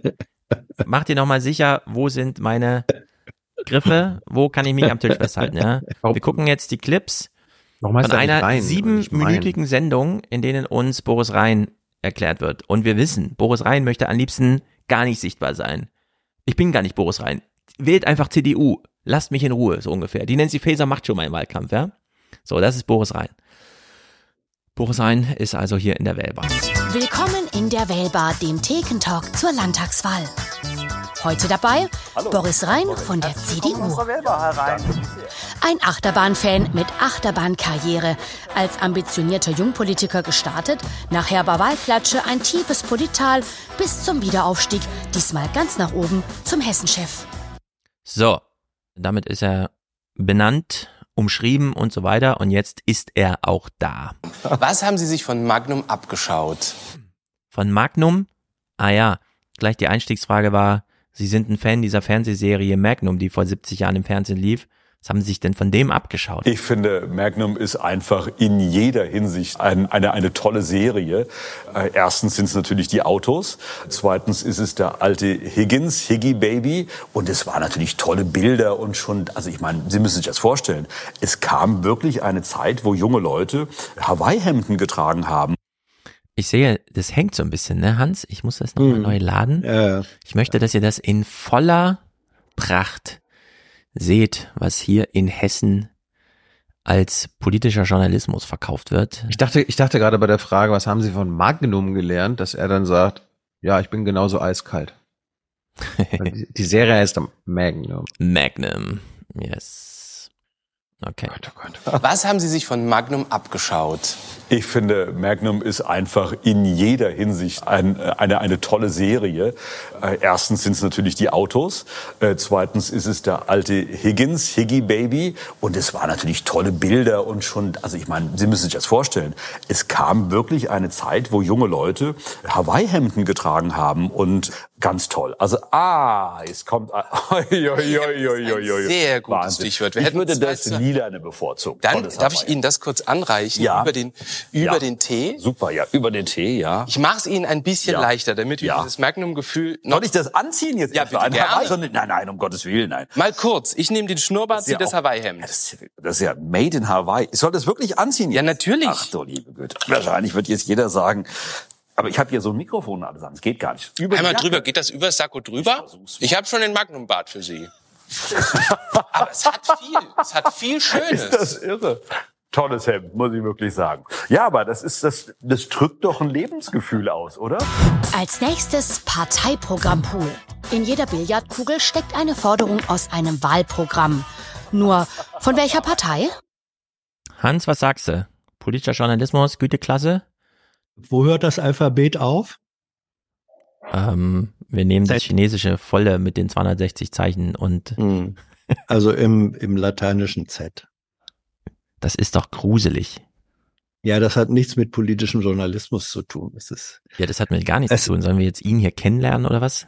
Nein, das ist, das ist ein, ein zwanghafter und komplett misslungener Versuch dessen, was man gerne Enter Infotainment nennt. Mhm. Es ist we- weder Info noch Tainment. Es ist weder Journalismus noch politisch, sondern das ist äh, Ja. vergeu vergeudete Sendezeit und Energie. Und man sieht jetzt schon, die stehen jetzt als nächstes am Billardtisch. In den Kugeln, die sie reinlochen, stecken Ja. Wahlkampfsprüche und er soll raten, von welcher Partei. Dabei fällt dann unter anderem dieser Satz, den wir in Hessen alle lieben. Man muss aufpassen, dass man die Schule nicht überfrachtet. Für vieles ist natürlich auch die Familie zuständig und vieles müssen Familien auch schultern. Aber ich finde, solche Sachen wie digitale Welt und der Umgang mit äh, digitalen Medien, das ist heute, das gehört einfach wirklich so zum Leben dazu. Das muss man schon können, damit muss man sich auch zurechtfinden. Also manches muss einfach die Familie selber machen, wie zum Beispiel die Frage, ja, macht mein Kind jetzt Abi also gezielt Abitur, geht's auf die, welche weiterführende Schule? Ja, das entscheiden die Eltern. Das muss die Familie schultern, diese große Frage. Da haben die Lehrer nichts mitzumelden. Okay. Schnellfragerunde, weil die Sendung war irgendwie bisher zu langsam, also am Pult da an der Bar eine Minute lang über Magnum reden und dann Billard zu spielen, das, jetzt muss mal ein bisschen Speed reingebracht werden. Nun die Bierdeckelbekenntnisse, die 60 Sekunden Schnellfragerunde. Los geht's. Welche Superkraft hätten Sie gerne? Fliegen zu können. Was meinst du, Hans? Ist das eine Warm-up-Frage und jetzt kommen die richtigen Fragen oder geht das jetzt eine Minute lang? Welche das, Superkraft hätten Sie gerne? Das, das wird, glaube ich, fürchte ich, auf ähnlichem Niveau weitergehen. Yes, wir gucken uns das jetzt die ganze Minute an. Was ist Ihr Lieblingsluxus? Auszuschlafen. Was machen Sie ständig, obwohl Sie es gar nicht können? Kann ich nicht beantworten. Was bereuen Sie? Hm, eigentlich wenig. Glauben Sie an Aliens? Nein. Für welchen Gegenstand Was? haben Sie Gefühle? Für mein Fahrrad. Was würden Sie an sich ändern? Was würde ich an mir ändern? Ich würde mich beispielsweise kürzer fassen. Wann ist Lügen okay? Oh, nur in Notfällen. Ah. Was sehen Sie morgens als allererstes? Eigentlich meine Frau, aber weil mein Handy mein Wecker ist, äh, vielleicht auch mein Handy. Worüber lachen Sie? Über gute Witze. Welchen zum Beispiel? Oh, ich kann selbst überhaupt keine Witze erzählen und deswegen freue ich mich über jeden guten Witz. Zack, und Sie waren so schnell durch, da hake ich doch noch mal ah, ja, ein bisschen ja, nach. Ja. Für welchen Gegenstand haben Sie Gefühle? Da haben Sie gesagt, Ihr Fahrrad. Wenn ich auf mein Rennrad steige, fällt alles von mir ab. Okay, wir wissen jetzt, okay, den kann man irgendwie wählen oder so, er ist ein Mensch. Ja, Radfahrer, Radfahrer aller Länder vereinigt euch, ihr habt nichts zu verlieren außer eure Ketten. Richtig, richtig, sehr guter Spruch. Jetzt geht's ein bisschen musikalisch weiter. Musikalisch offenbart sich der 51-Jährige als ehemaliger Waldhornspieler, dem nicht nur Blasmusik gefällt. Waldhorn und Blasmusik, aber auch anderes noch. Er soll jetzt in der Jukebox ein Lied aussuchen. Ja, Sie dürfen eins aussuchen. Ja, ich würde ja gerne ein unglaublich tolles Lied. Nein, ich kann nicht. Kann nicht singen. Ähm, wir könnten ja mal gucken, aber ich komme hier nicht auf den Titel. Wir können natürlich auch mit Frau Wellstein tanzen. Um Gottes Willen, nein. Das wollen wir Frau Wellstein nicht antun. So. Der Typ soll also ein bisschen für Stimmung sorgen. Er kriegt es aber nicht hin, Boris rein zum Mitsingen zu animieren. Dann sagt er, sie kann, dann lehnt sogar sie ab.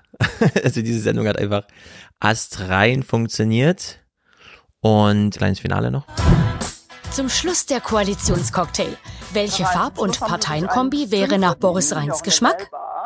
Ein Dreiviertelanteil CDU. Ja. CDU, ein bisschen gelb, grün, so ungefähr so viel grün wie gelb. Und ein bisschen rot. Bisschen rot würden Sie Ja, ein bisschen rot geht. Ja. Und ich soll es trinken. Ist es Alkohol oder Nein, nein, nein, nein, nein, nein, nein. Aber im echten Leben ist ja so eine Viererkoalition nicht sehr wahrscheinlich, ne? Ich glaube nicht, dass es eine Vier-Parteien-Koalition gibt am Ende. Schauen wir mal, was der 8.10. bringt. Vielen Dank, dass Sie bei uns in der Wählbar ja, waren. Ich bedanke mich sehr für Ihre Gastfreundschaft. Dankeschön. Also, diese Sendung ging sieben Minuten es war die einzige, in der der Kandidat mal vorgestellt wurde, die sich in der ganzen Mediathek-Landschaft findet. Äh, lief Aber irgendwann, übrigens, keine Ahnung. Das ist übrigens die Studioleiterin des Hessischen Rundfunks da ja. gewesen. Also ich sag nur, das, da ist ein Journalistin dabei gewesen. Die haben da politischen, journalistischen Anspruch gehabt. Boris Rhein fand's richtig scheiße und ich will nur kurz auf diesen nur einen Clip vom Wahlabend. Boris Rhein dachte sich so, ja, wenn das der Modus ist, wie man vor der Kamera das so macht, dann okay.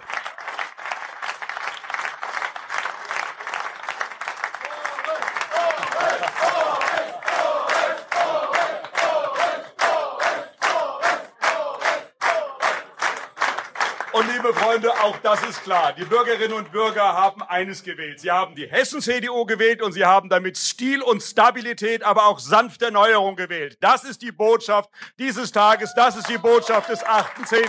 Stil, Stabilität, sanfte Erneuerung. Das wollen die Hessinnen und Hessen.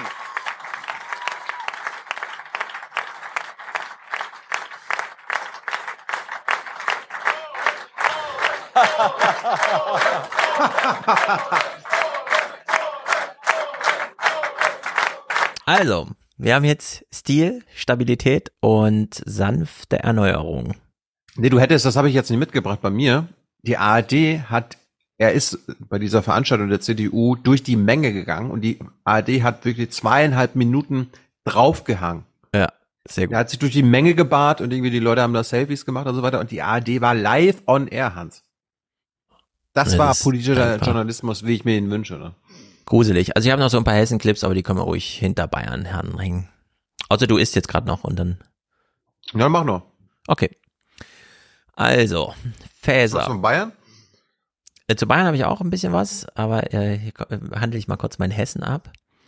Nancy Faeser also und so weiter.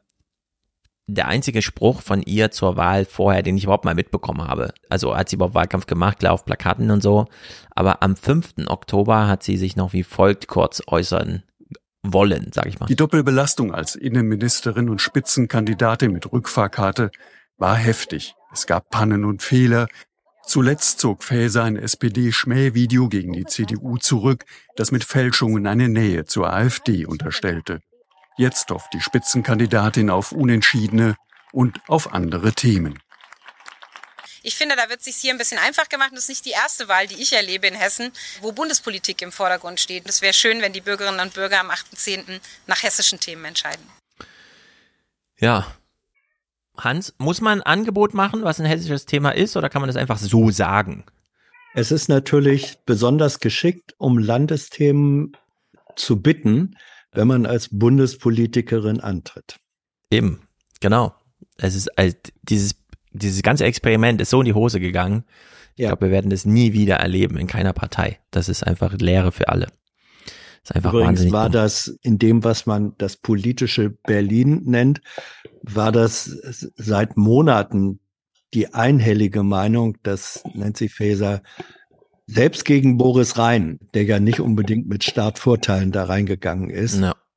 keinerlei, keinerlei Chance haben wird. Ja. Das ganze, das ganze Setting, was die SPD da betrieben hat, war unterirdisch, unterirdisch schlecht. Yes. So. Oh, da habe ich gleich noch was. Oh, da habe ich gleich noch was. Gruselig. Gut, dann hören wir nur kurz, wie sich Boris Rhein so insgesamt äußert. Also klar ist ja, Regierungsaufträge sind vergeben. Ne? Er ist ohne Zweifel der große Wahlsieger in Hessen. Boris Rhein hat nicht nur seine erste Feuerprobe bestanden, es war seine erste Wahl, sondern auch alle Umfragen übertroffen. Deutlich über 30 Prozent. Liebe Freunde, dieser achte Zehnte wird in die Geschichte der Hessen-Union eingehen. Und eines ist ganz klar, die Bürgerinnen und Bürger in Hessen haben gewählt und sie haben einen klaren Regierungsauftrag erteilt, und zwar an die CDU Hessen. Die CDU Hessen hat den klaren Regierungsauftrag der Bürgerinnen und Bürger.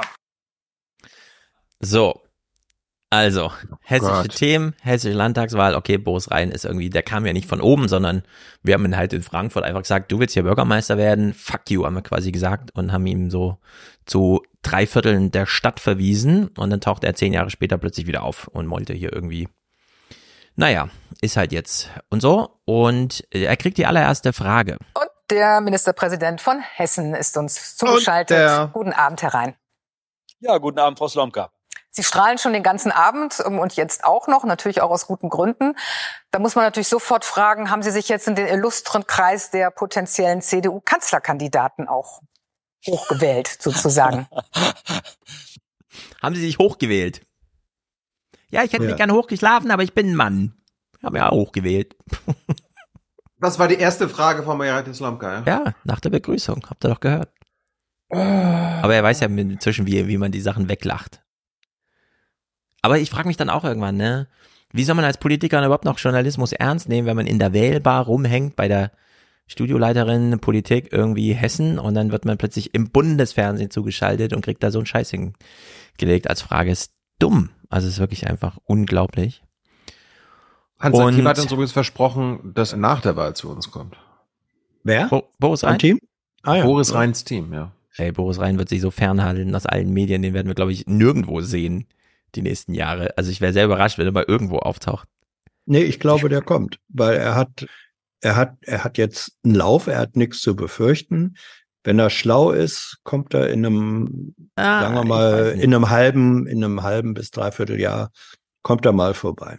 Ich glaub, der nächste, glaub, der, ja. der nächste Ministerpräsident kommt auch von der CDU, der bei uns zu Gast ist. Hm. Aber, aber aus dem Norden. Mhm. Mr. G. Also ich glaube, bei Boris Rhein ist das Problem, er weiß selber, dass es nicht um ihn ging, sondern so eine Bundesstimmung und so weiter und es droht tatsächlich kaputt zu gehen, wenn er sich mehr zeigt.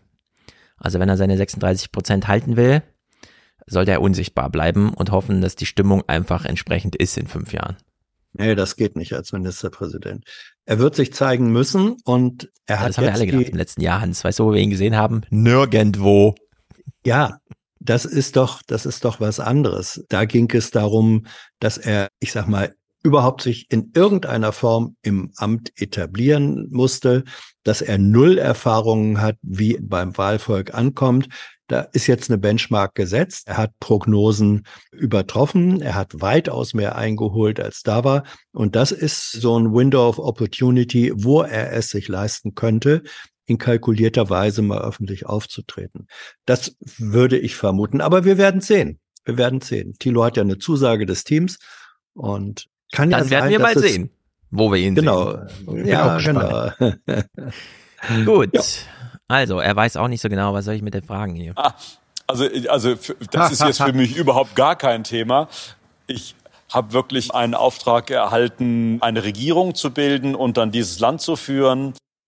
Und dann gucken wir mal, wo will ich sehen? Boris. Ähm, Ich sehe äh, gerade, er wohnt in Frankfurt, in Niedereschbach. Ist das in deiner Nähe? No. Okay. Keine Ahnung, Niedereschbach, wo das ist. Im Norden. Nee, dann ist das nicht meine Gegend. Wo bist du? Süden. Im Bayern Frankfurts.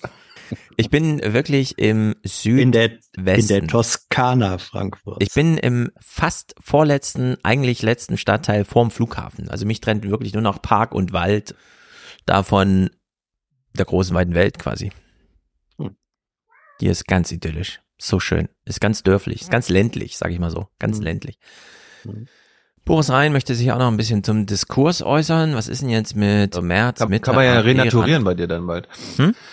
Kann man ja bald bei dir renaturieren, oder was? Hier ist schon renaturiert. Ich wüsste gar nicht, wenn ich hier rausgucke, ich sehe nur grün. Wenn ihr noch irgendwas seht zum Renaturieren, gerne.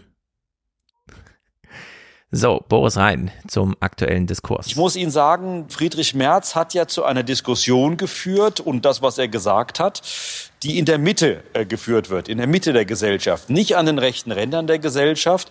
Und so habe ich das auch verstanden. Und äh, wer das wie betont, wer welchen Sound da reinbringt, das ist halt eben möglicherweise immer ein Unterschied. Ähm, aber am. Ende ist es wichtig, dass wir die Themen in der Mitte der Gesellschaft diskutieren. Und das zeigt auch das Ergebnis der AfD jetzt in Hessen. Wir müssen die Themen ansprechen. Wir müssen sehr klar formulieren. Und äh, das ist, glaube ich, der Auftrag für die nächsten Jahre. So, und jetzt macht er einen ganz interessanten Kniff. Er redet jetzt über das AfD-Ergebnis und während wir das hören, denken wir, Bart, ist es nicht auch dein Ergebnis? Also ist da, gilt da nicht genau dasselbe? Und die, ich sage mal, die Größe der AfD hat natürlich damit zu tun, dass das Chaos auf Bundesebene und der Streit, der auf Bundesebene stattfindet, eben so ist, wie er ist. Äh, Und deswegen ist das eher ein Berliner Ergebnis, was die AfD betrifft, als ein hessisches Ergebnis, was die AfD betrifft.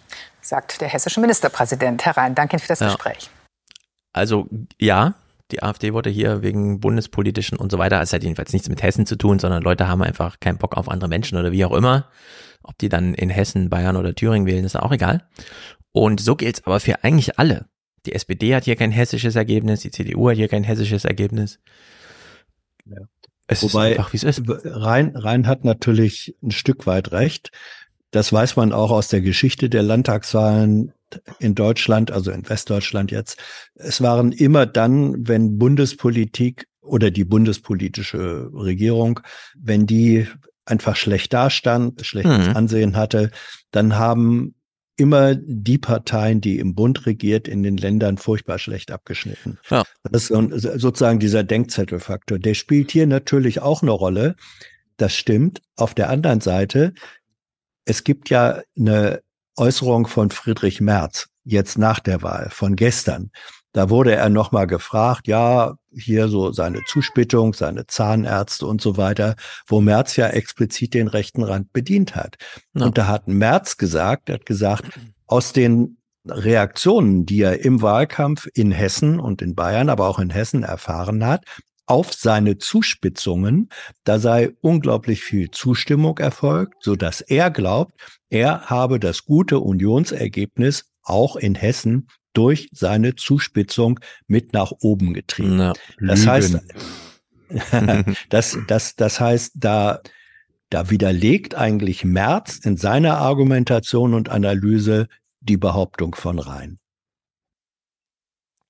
Geht jedenfalls drunter und drüber und wenn in fünf Jahren in Hessen wiedergewählt wird, ist ja schon zwei Jahre lang CDU-Bundeskanzler im Amt und dann soll er mal gucken, wie er das gegen den Bundes Bundestrend dann irgendwie hinkriegt.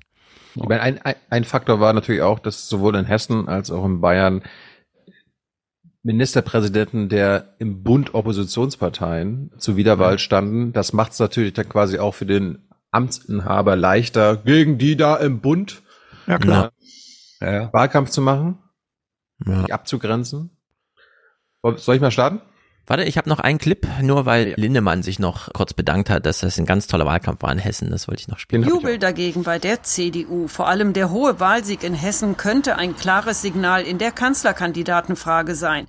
Boris Rhein gewann, indem er nicht polarisierte, sich von der Bundes-CDU und dem Vorsitzenden Merz absetzte. Der Boris Rhein hat einen sensationellen Wahlkampf gemacht, fehlerfrei klare Themenfokussierung und die CDU Hessen war geschlossen. Genauso muss es sein.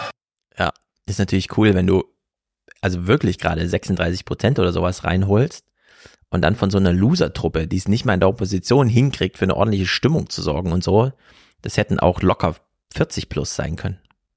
Aber naja, Lindemann wird ja dann mit März abgeräumt, bevor wer auch ja. immer von den nächsten jungen Naivgästen dann der Bundeskanzler wird. Bin ich mir nicht so sicher. Was? Dass wir keinen CDU-Bundeskanzler kriegen? Ach so, ach so, nee, das nicht, aber ich bin mir nicht so sicher, dass März abgeräumt wird. Drei Landtagswahlen, in denen die CDU hinter der AfD liegt. Klar wird der abgeräumt, aber sowas von. Und ich freue mich auch schon drauf. Warten wir es ab. Ich habe mal in der Hessenschau geguckt, also deinem Regionalmagazin, was du jeden Abend um 19.30 Uhr guckst, Stefan. yes. Äh, Übrigens, und hessenschau.de. Ich sitze natürlich so im Auto aus dem Weg nach München zurück, bin Beifahrer, tippe auf meinem Handy rum, ah, 18.10 Uhr, hessenschau.de, Seite nicht erreichbar, irgendein so PHP-Fehler und der ganze Kram. Und ich dachte mir so, jo, 2023, alles klar. Es klappt nichts in Deutschland mittlerweile, ist wirklich schlimm. Schlimm ist das und schade. Hm. Schade für Deutschland. Hans, Service von mir, von der Hessenschau, die Zusammenfassung des hessischen Wahlkampfs in 35 Sekunden. Oh ja. Da sitzt man fest im Sattel. Ministerpräsident Boris Rhein nimmt Kurs auf den Wahlsieg. In Umfragen führt die CDU. Ob das so bleibt, zeigt sich morgen, nach mehreren Wochen Wahlkampf. Bis der das ist auch schön, ne? Er nimmt Kurs auf den Wahlsieg, indem er auf einem Polizeiboot sitzt. Ja, das nennt man da einen optischen Karlauer. So geht's. Super. Er aber so richtig Fahrt aufnahm, das dauerte. Die CDU brachte allem, nur der warte, eigene stopp, Parteichef halt. aus dem Tritt. Zum Beispiel. Zeig nochmal das Bild, wie er auf dem Boot sitzt. Ich habe eine, hab eine Stilkritik. Nur das Bild reicht. Nee. Da sitzt man fest im Sattel. So. Ministerpräsident Boris Rhein nimmt Kurs auf den Wahlsieg. In Umfragen so, führt die warte. CDU. Ob das so Seite. bleibt, zeigt sich morgen, nach mehreren Wochen Wahlkampf. Bis der aber so ja. Ich habe einen Tipp für alle Wahlkämpfer. Wenn ihr diese Weste unter eurer Jacke anzieht, Schwarzi, ja, also Ani steht wieder zur Wahl. Über der Jacke ganz schlecht. Ich kann es wirklich empfehlen. Aus Sicherheitsgründen ist egal, wo du sie trägst, glaube ich. Gut, hören wir weiter. Richtig Fahrt aufnahm, das dauerte. Die CDU brachte nur der eigene Parteichef aus dem Tritt, zum Beispiel mit seiner Aussage zu Geflüchteten beim Zahnarzt. Hessen ging auf Distanz.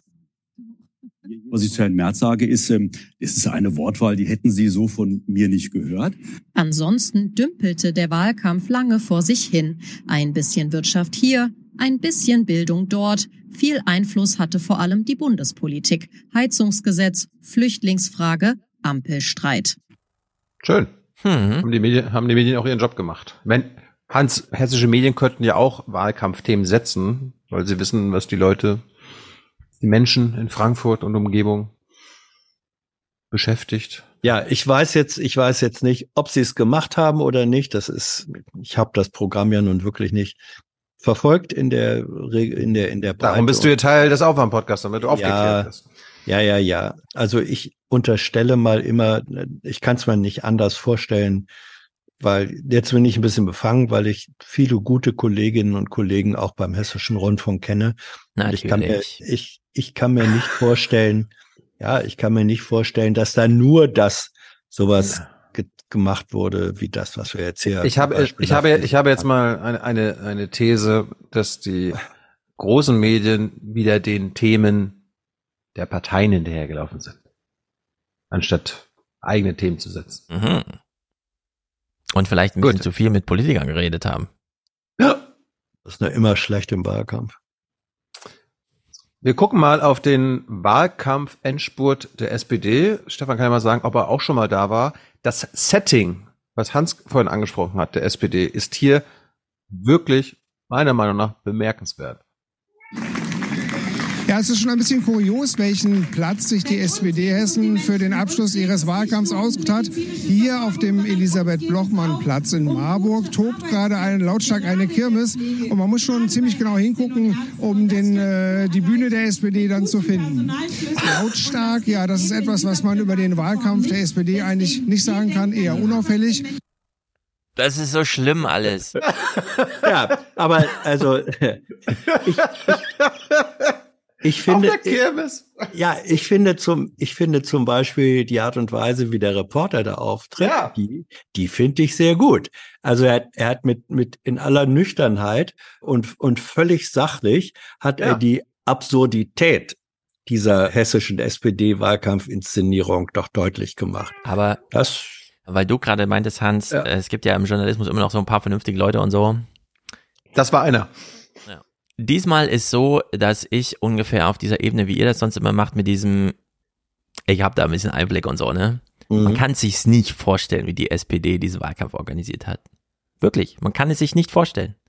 Würde ich jetzt sagen, was ich weiß, würde mir das keiner glauben. Deswegen mache ich diesen Versuch ja, gar nicht mal. erst, auch aus Diskussionsgründen. Doch, doch. Ich glaub's dir. Aber mach mal, mal sag, was, sag, was sagen deine Quellen? Komm, sag mal zwei, drei anonymisiert. Ich glaub's dir schon vorab, Blanco. Ich sag mal so, ich kenne so ein bisschen schriftlichen Hin- und Her-Vergleich, der Orga betrifft. Mhm. Ich habe gedacht, ich falle aus allen Wolken. Es ist wirklich, man denkt immer, ah, ich bin doch nur, ne, ich versetze mich jetzt in so einen Hörer, politisch interessiert, Aufwachenhörer, was auch immer. Und man denkt sich so, nee, ich kann auf gar keinen Fall bei den Großen mitspielen, das ist ja alles Bundesliga und so weiter, ich bin ja nur so ein kleiner Student.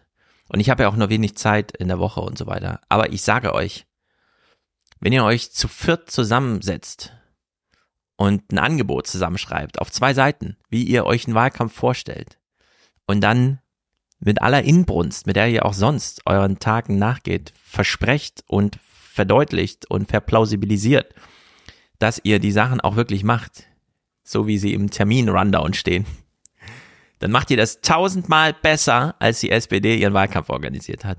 Also keine Angst davor, diese zwei Seiten Angebot wirklich mal zu schreiben, drunter zu schreiben, kostet 70.000 Euro, Laufzeit sechs Wochen. Wir machen das für euch. Weil das, was die SPD hier abgeliefert hat, es ist wirklich schlimm. Es ist wirklich schlimm. Ganz, ganz, ganz, ganz, ganz schlimm. Darf ich deine Ausführungen jetzt so verstehen, dass du an irgendeiner Stelle Einblick hattest in das, was als Konzeptvorschläge bei der SPD eingereicht wurde und teilweise auch umgesetzt wurde.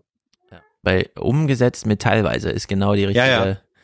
Hm. Und wie viele Leute da in wie viel verschiedenen, und das kennt man ja dann so, Agentur hier, Dings da, Büro und so weiter, mhm. dann ist sie hm. ja eh die ganze Zeit beschäftigt. Wenn sie dann mal auftaucht, ist so drei Stunden früher, aber eine Stunde kürzer und lauter so ein Scheiß, wirklich die ganze mhm. Zeit. Du stehst daneben und denkst dir, Klar wird es nichts. Was macht ihr denn hier? Was soll das denn? Also man steht einfach fassungslos daneben und denkt sich, das Einzige, was hier funktioniert, ist, die, dass die Bundespolizei drei Tage vorher kommt, einen Sicherheitscheck macht. Alles andere ist Schrott, was danach kommt. Es ist wirklich Schrott. Was die SPD für Wahlkämpfe abliefert, ist einfach totaler Schrott. Und es war der erste, den ich jetzt mal so ein bisschen gesehen habe aus dem aus der Manufaktur sozusagen. Mhm. Und ich habe gedacht, das kann ja wohl nicht wahr sein. In der Hinsicht, wenn ihr diese Zettel nicht schreibt, ne, 70.000 Euro für sechs Wochen Arbeit, aber dann einfach mal eine E-Mail pünktlich abschicken oder sowas. Also wir machen es hier in Frankfurt. wir wollen diese scheiß Budgets haben. Das kann nicht wahr sein, dass das so, dass unsere schöne Sozialdemokratie so vor die Hunde geht. Die tolle Sozialdemokratie hat sich gedacht, welches Thema, mit welchem Thema versuchen wir die Leute vom Ofen hervorzuholen oder hinterm Sofa zu verstecken. Bildung. In Bayern sowie in Hessen, wie wir gesehen haben, absoluter Wahlkampfschlager. Die Leute haben die SPD deswegen mit 8% und 15% gewählt. Es geht morgen um eine Richtungswahl. Das ist übrigens die Bildungsministerin, Bundesbildungsministerin, glaube ich. 25 Jahre lang regiert die CDU in Hessen. Und das hat dazu geführt, dass wie in keinem anderen Bundesland der Bildungserfolg der Kleinsten, der Kinder vom Geldbeutel der Eltern abhängt. Ich finde das skandalös. Wir brauchen eine Bildungspolitik, die allen Kindern die gleichen Chancen gibt, egal wo sie einmal herkamen, egal wie viel Geld ihre Eltern haben. Dafür trete ich an für eine bessere Bildungspolitik für dieses Bundesland. Die bayerische Staatsregierung entzieht dem Bildungssystem dringend benötigtes Geld. Für Kitas und Ganztagsbetreuung will die SPD eine Milliarde Euro in die Hand nehmen, so von Brunn. Ja, aber das ist ja dieses Phänomen, du hast es ja mit Aladdin und allen möglichen, es ist überall dasselbe. Wenn die Leute hören, ach so, der Bildungserfolg meines Kindes hängt von meinem Geldbeutel ab. Das finde ich gut, das will ich, weil dann kann ich das garantieren, dass es einen guten Bildungserfolg bekommt. Genau. So, das ist überhaupt, wie man das überhaupt auf einer Bühne so sagen kann, ja. Kann man nicht mal ein Fokusgruppengespräch führen, einmal kurz sich darüber vergewissern, wer hört diese Botschaft und so weiter, ja, irgendwie, das, ist so konzeptionsloser Müll, was da so recht gestammelt wird. Ist echt nicht gut. Dann berichtet die Hessenschau über die Eigentore des SPD-Wahlkampfs in Hessen. Schlucken musste Feser auch, dass sich ein Gegner außerhalb der Politik auf sie eingeschossen hatte. Die Bild-Zeitung. Ah. Zum Beispiel beim vermeintlichen Küsschengate mit Kanzler Olaf Scholz oder Küsschengate. Der Diskussion um die Absetzung von Cybersicherheitschef Schönbohm. Allerdings erzielte die SPD auch einige Eigentore, sei es bei der männerlosen Schifffahrt auf dem Main oder zuletzt mit einem Video zur Brandmauer zwischen CDU und AfD, das Feser stoppen lassen musste. Sowas, ey. Man sitzt daneben und denkt, hey, Alter. Ich habe jetzt aber nicht ganz verstanden, warum es ein Eigentor ist, wenn die Ministerpräsidentinnen des Landes, die ja SPD sind, und die Bundesinnenministerin auf einer Schifffahrt ist. Warum war das ein Eigentor? Weil da jetzt so, kein Mann auch, dabei war? Ja. Das, das ist Diskriminierung. Das ist Diskriminierung. Das ist Sexismus. Ist, wenn man, wenn man, naja, ich meine jetzt Weil Stefan Weil gefehlt hat oder was? Ja. Naja, Thilo, du hast ja hier kein Gesamtgefüge, wo dann auch nochmal die Frauen für Frauen Wahlkampf machen oder so, sondern du hast ja nur so aufploppenden Scheiß die ganze Zeit. Weißt du, der so kontext- und kulissenfrei, die einfach hingesetzt wird. Und es passt einfach alles vorne und hinten nicht zusammen. So, dann äh, kam ja dieses Video bei dir auch schon zur Sprache, was die, was Feser stoppen ließ. Also es kam ja aus ja. der SPD Hessen über die CDU, wo die CDU Nähe zur AfD behauptet wurde und da, dann gibt's ja tatsächlich Anlass. Ich meine, es wurde unter anderem gesagt, dass Herr Gauland, ein, ich glaube, ein prominenter AfDler, wo war der früher, in welcher Partei, Hans? Hessische Staatskanzlei hat er geleitet. War Leiter der hessischen Staatskanzlei bei Roland. Mhm. Welcher Part bei Roland Koch, wenn ich mich Ach so. nicht. Mhm. Ich habe ich hab versucht, das ganze Video zu finden. Ich habe es nicht gefunden. Ich habe es aber bei Welt TV in Ausschnitten gefunden. Und ihr könnt jetzt mal sagen, wie skandalös, wie skandalös dieses Video war. Das Wahlkampfvideo der SPD in Hessen hat es in sich. Der Spitzenkandidat der CDU wird darin in die Nähe der in Teilen rechtsextremen AfD gerückt. Auch CDU-Chef Friedrich Merz wird attackiert. Das Video endet so. Auf die CDU ist in Sachen AfD kein Verlass mehr. Wenn uns die Geschichte eins gelehrt hat, dann, dass man mit den Rechten nicht paktiert, sondern gegen sie die Stimme erhebt. Wir garantieren, dass Hessen frei von rechter Politik bleibt. Deshalb am 8.10. beide Stimmen für die Demokratie, beide Stimmen für die SPD und Nancy Faeser. Die ließ das Video nun löschen und erklärt, das war nicht mein Stil und deswegen ist es, glaube ich, gut so, dass der äh, Generalsekretär es runtergenommen hat. Das war ein ganz schlimmes Video der SPD. Es war widerwärtig. Ich muss eine Korrektur machen. Gauland war Leiter der Staatskanzlei, ja. aber nicht unter Roland Koch, sondern Walter Wallmann war der Ministerpräsident, dem hm. er zuarbeitete und ja, der seinen Egal. CDU. Ich, ja, ja, ja, aber soll dann auch schon korrekt sein. Yes. Jo. Aber wenn, stimmt es jetzt nicht, dass wenn die SPD sagt, auf die CDU ist in Sachen AfD nicht Verlass? Wenn wir ja vorhin gerade schon gesehen klar haben. stimmt das, aber du kannst doch nicht so einen Wahlkampf ohne die eigene mhm. Kandidatin mal einmal vorzustellen plötzlich aus heiterem Himmel auf die anderen so eindreschen. Das kommt doch nirgendwo an. Ja, die werden ja auch noch 20 andere Videos über die tolle Nancy gemacht haben. Naja, oder eben nicht. oder hast du irgendwo irgendwas gesehen von tolle Videos über Nancy, mit Nancy irgendwie? Ich habe keine gesehen. Oh. Na gut. Hans, wusstest du, dass die Freien Wähler nicht nur in Bayern existieren, sondern auch in Hessen? Ja. Oh, und Stefan, die waren ja, aber spielen haben, nicht so die Rolle. Ja, pass mal auf, was die im Wahlkampf-Endspurt so gemacht haben. So, da ging was los. Kurzfristig einberufene Pressekonferenz heute Vormittag in Wiesbaden. Zwei der drei zurückgetretenen Mitglieder erklären, warum sie die Freien Wähler mit sofortiger Wirkung verlassen haben. Laut den Ex-Vorstandsmitgliedern des Kreisverbands Wiesbaden soll der Vorsitzende des Landesverbands Eroglu die Freien Wähler mit Zitat türkischstämmigen Mitgliedern unterwandert haben, um sich selbst Mehrheiten bei innerparteilichen Abstimmungen zu sichern. Bei dieser Aufstellungsversammlung in Wiesbaden Ende Juni. Sie kennen ja über die jahrelange Arbeit Ihre Leute, mit denen Sie zusammenarbeiten, Ihre Mitglieder.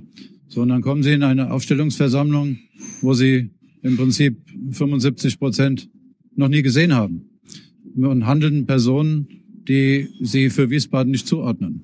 Und dann muss man sich schon die Frage stellen, wer ist denn das eigentlich? Wo kommen die denn her? Können wir mal feststellen, ob die eigentlich Mitglieder sind oder nicht? Das wurde uns alles verweigert. Unter den Anwesenden seien auch Anhänger islamistischer Gruppierungen, die vom Verfassungsschutz beobachtet würden.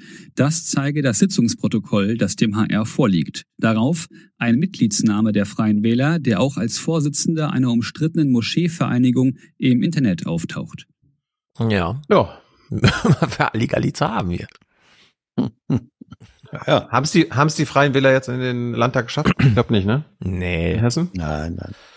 Drei, 2,1, irgendwas. Oder so. Ja, aber es, es sind eben sehr freie Wähler. Ja. Gut, wir gehen nach Bayern. Da war AfD-Wahlkampf Endspurt. Mal, mal gucken, was dort die Spitzenkandidatin so von sich gelassen hat. Begleitet von Protesten findet in Ingolstadt eine der letzten AfD-Kundgebungen vor der Wahl statt. Die momentane Debatte in der Asylpolitik nutzt AfD-Spitzenkandidatin Katrin Ebner-Steiner für ihren Wahlkampfschlager. Sobald wir regieren, direkt am ersten Tag, ach was, in den ersten Minuten Minuten. werden wir die Polizeibehörden anweisen, die Grenzen zu schützen. Wir werden abschieben, abschieben, abschieben. Das verspreche ich euch.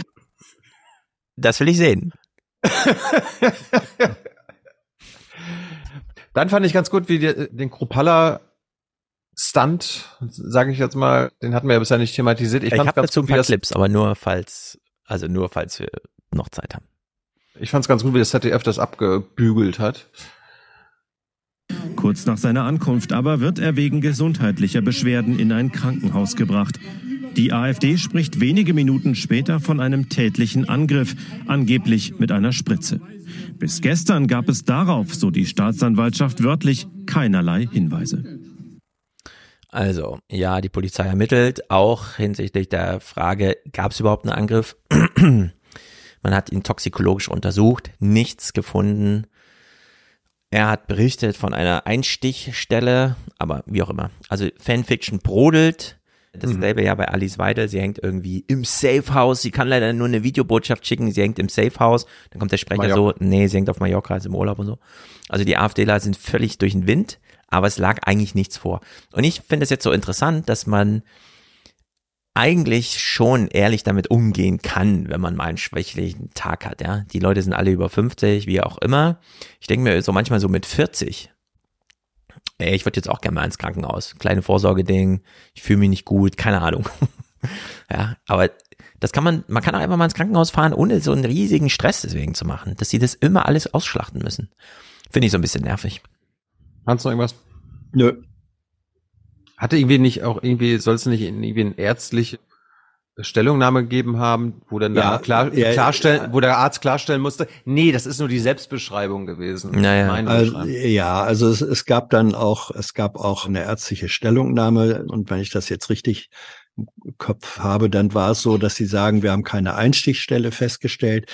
Wir haben eine Rötung, eine Reizung äh, am Oberarm festgestellt. Aber es ist offenbar nichts festgestellt worden, auch nach dem Folge der ärztlichen Untersuchung oder durch die ärztliche Untersuchung, was in irgendeiner Weise darauf hindeuten würde, dass es hier einen tätlichen Angriff und schon gar nicht eine Verletzung mit einer Nadel oder so gegeben hat. Das ist, ja. das ist mein Kenntnisstand. Und von daher bin ich sehr bei, bei Stefan, was da gemacht wurde. Ist das, ist das völlig skrupel- oder skrupellerlose Ausschlachten einer, yeah. einer, einer möglichen Unpässlichkeit oder so. Ja. Aber da, nun gerade da wundert es mich am allerwenigsten. Ja. Aber ich meine, solche Wahlkampftorturen, die macht man halt nicht einfach so körperlich. Das sind ja. drei, vier Reden am Tag halten, ist auch, klar ist das krank. Die, die beste Meldung dazu war, in einem vorläufigen Arztbrief, den Kropallas Büro der Deutschen Presseagentur zur Einsicht zur Verfügung gestellt hat, ist sowohl von einer intramuskulären Injektion als auch an anderer Stelle von einer Infektion mit unklarer Substanz die Rede. Auch ein Nadelstich am rechten Oberarm, Oberarm wird beim körperlichen Untersuchungsbefund erwähnt. Wie die DPA aus Ermittlerkreisen erfuhr, hat die Polizei inzwischen dazu auch den behandelnden Arzt befragt. Demzufolge handelt, handelt es sich bei dem Wort um eine Beschreibung des Verletzungsbilds auf Grundlage von Kropallas Angaben, nicht um eine tatsächliche Feststellung eines erfolgten Nadelstichs. Ja. ja. Wirklich, das ist so lächerlich. Eigentlich müsste man das Boah. von allen Parteien aus auf den entsprechenden Social Media Kanälen mal als typische und so weiter so Gegenentwurfs-Propaganda-Scheiße mal machen. Hat Özdemir nicht sogar irgendwie Solidarität oder sowas angemeldet auf Twitter? Keine Ahnung. Ja, ja, also das fand ich, das fand ich auch richtig strange. Weiter. Ja. Gut. Ja, ich meine, Gabi ähm, schreibt ja noch, er war nicht am Frankfurter hm. Hauptbahnhof. Das wäre natürlich witzig gewesen, wenn er, also Frankfurter Hauptbahnhof, das Bahnhofsviertel war äh, mittlerweile auch heute schon ein Altthema mit einem eigenen Bericht, weil es hier so gruselig mhm. zugeht. Das hätte man natürlich, wenn er, wenn der Chopalla so, ey, und dann war ich im Bahnhofsviertel, hab meine Rede gehalten und zack. Dann hätte man das so ein bisschen plausibel gefunden. Hätten ihn die also Eritreer mal aus dem Land geimpft oder so. Özdemir hatte, hatte getwittert, gut, dass Kropalla mittlerweile das Krankenhaus verlassen konnte, weiterhin gute Besserung, Hinweise auf eine Injektion sind äußerst besorgniserregend. Heme verbietet sich. Unsere Demokratie lebt davon, dass wir uns gewaltfrei be begegnen, egal wie groß der Widerspruch ist. Mhm. Tja, Jam, hättest, hättest du mal die Hinweise auf die Injektion abgewartet. Ja. Gut, kommen wir zum Länderspiegel. Der hat einen Tag vor der Wahl dann auch schon im Grunde das Ergebnis verkündet. Und wie werden die Parteien im Bayerischen Landtag bewertet? Da sehen wir die Regierungsparteien CSU und Freie Wähler im Positivbereich und alle Oppositionsparteien mehr oder weniger ausgeprägt negativ. Da ist also keine Wechselstimmung zu erkennen. Tja, das stimmt am Ende auch. Was hat das, habt ihr, habt ihr euch mit den Statistiken beschäftigt? Das Flugblatt, das antisemitische Flugblatt von den Aiwanger Brüdern, mhm. hatte das, hatte das ein eine Auswirkung, keine Auswirkung? Wenn ja, im positiven oder im negativen Sinne? Also es hat eine Auswirkung, glaube ich, oder diese ganze Debatte hat eine Auswirkung gehabt auf das CSU-Wahlergebnis. Es gibt nämlich interessante Wählerwanderung in unterschiedliche Richtungen, die damit zu tun hat. Gucken wir mal an, was einige Wahlkämpfer, die sich fragen, ob nicht ihr Bruder noch mal schnell. Ein Dings faken kann, dass man dann gerne als das eigene übernimmt, so im Sinne von, äh, ja, weil das ist schon erstaunlich, ne? Kriegst du einen Antisemitismusvorwurf und plötzlich kriegt deine Partei drei Prozent mehr als die Umfragen äh, und aber, so weiter. Ja. Aber das klappt ja. nur bei den Rechten, Stefan, bei den Linken nicht. Ja, gefährlich genug, würde ich sagen. Wenn jetzt die Linken auch noch anfangen, sich zu Holocaust-Tätern zu machen, wäre es blöd. Die Affäre um das antisemitische Flugblatt, die hat ihnen geholfen, sagen 41 Prozent. Und genauso viele glauben, es hat keine Rolle gespielt. Nur 14, 14 Prozent sagen, das hat der Partei Aiwangers tatsächlich geschadet. Hm. 41 Prozent, das war hilfreich. Ja, das ist Opfersolidarisierung. Ja. ja. Weil er Opfer war, genau. Ja, Opfer des Holocaust eine, geworden, versteht er? Opfer einer Medienkampagne. Ja, Menschen, Menschen, die sich als Opfer sehen, und das ist in, in einem erheblichen Teil des konservativen bis rechten, bis reaktionären Lagers der Fall, die sehen sich als Opfer der Verhältnisse und die solidarisieren sich dann mit einer Person, die ja. sie dann als Person auch noch als Opfer sehen. Das ist ein, ja, genau. das ist ein Verhaltensmuster, das ist das überhaupt nicht neu. Ja, der, der, Aiwanger, der Aiwanger sollte gecancelt werden. Das kann ja, nicht sein. Ja, ja, natürlich. So. Jetzt kommen wir zur Wahlsendung an sich.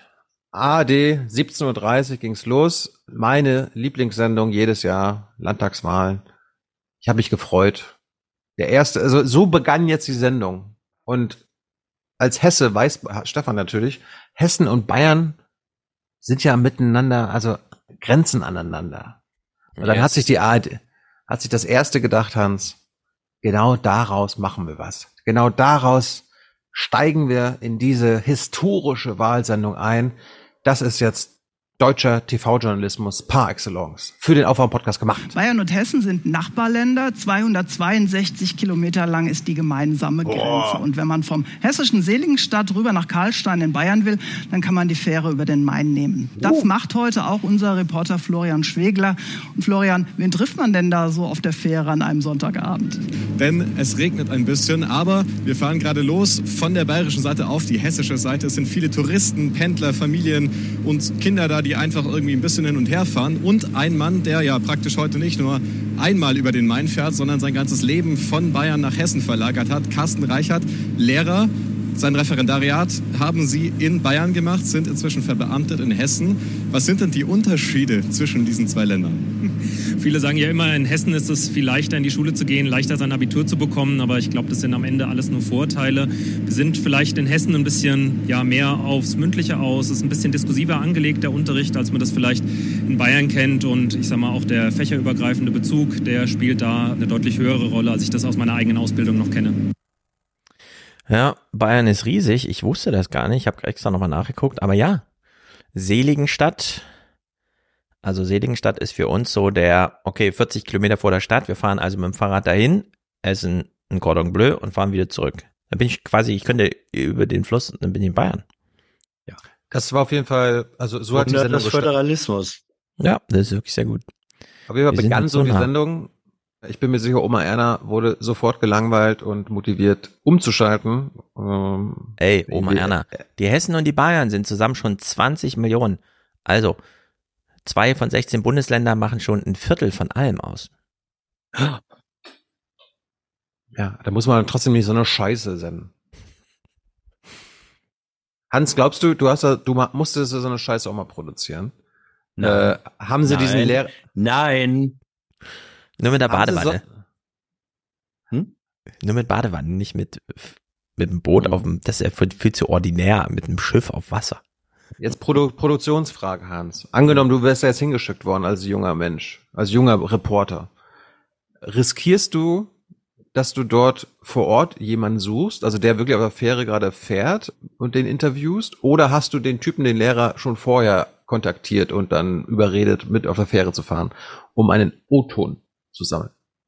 Also, für eine XY beliebige Sendung, wenn man sagen würde, und wegen mir zwei Wochen vor der Wahl, fahr doch einfach mal Fähre und guck, wen du da so triffst und plaudere mit dem Volk. Das würde man so machen, wenn es um eine Wahlsendung geht, wo man sagt, und damit bist du Viertelstunde vor Schließung der Wahllokale auf Sendung, würde ich vermutlich vorher gucken, ob ich da eine interessante, aussagefähige Figur dann auch antreffen werde. Mhm. So, dann Frage an den Hessen hier in, in der Sendung. Welche drei Spitznamen hatten die drei großen Spitzenkandidatinnen in Hessen, also der Grünen, der SPD und der CDU, laut ARD? Spitznamen? Ja. Reini, Fesi, Vasiri. Nein. Keine Ahnung. Hans, möchtest du? Äh Nein, da fehlt mir jede Fantasie. Gut, dann hören wir mal, womit Oma Erna aufgeklärt wurde. Der Typ Doppelhaushälfte. Die Frau in der Doppelrolle. Der Schattenboxer. Spitznamen aus der Presse für die drei Kandidaten, die in einem an themenarmen Wahlkampf in Hessen um das Amt des Ministerpräsidenten kämpfen. Den Kampf um das Amt des Ministerpräsidenten in Hessen aber machen andere unter sich aus. Der Schattenboxer, die Frau in der Doppelrolle und der Typ Doppelhaushälfte. Geile Musik dazu. Ja. Es ist so schlecht. Der Schattenboxer, die Frau in mhm. der Doppelrolle und der Typ Doppelhaushälfte. Ja, und ich, ich fürchte, es stimmt sogar, dass irgendjemand in der Landes- oder Regionalpresse sich solche, solche, es sind ja noch nicht mal Spitznamen, aber solche Bezeichnungen aus den Fingern gesogen hat. Ja. Ich fürchte, ich fürchte, das ist tatsächlich zu lesen gewesen. Grauenhaft. So, kommen wir zu, in der Nähe zu 18 Uhr. Wir sind noch nicht am, an der, wer ist das, Prognose? Ist das eine Prognose um 18 Uhr? Ja, ja. ja.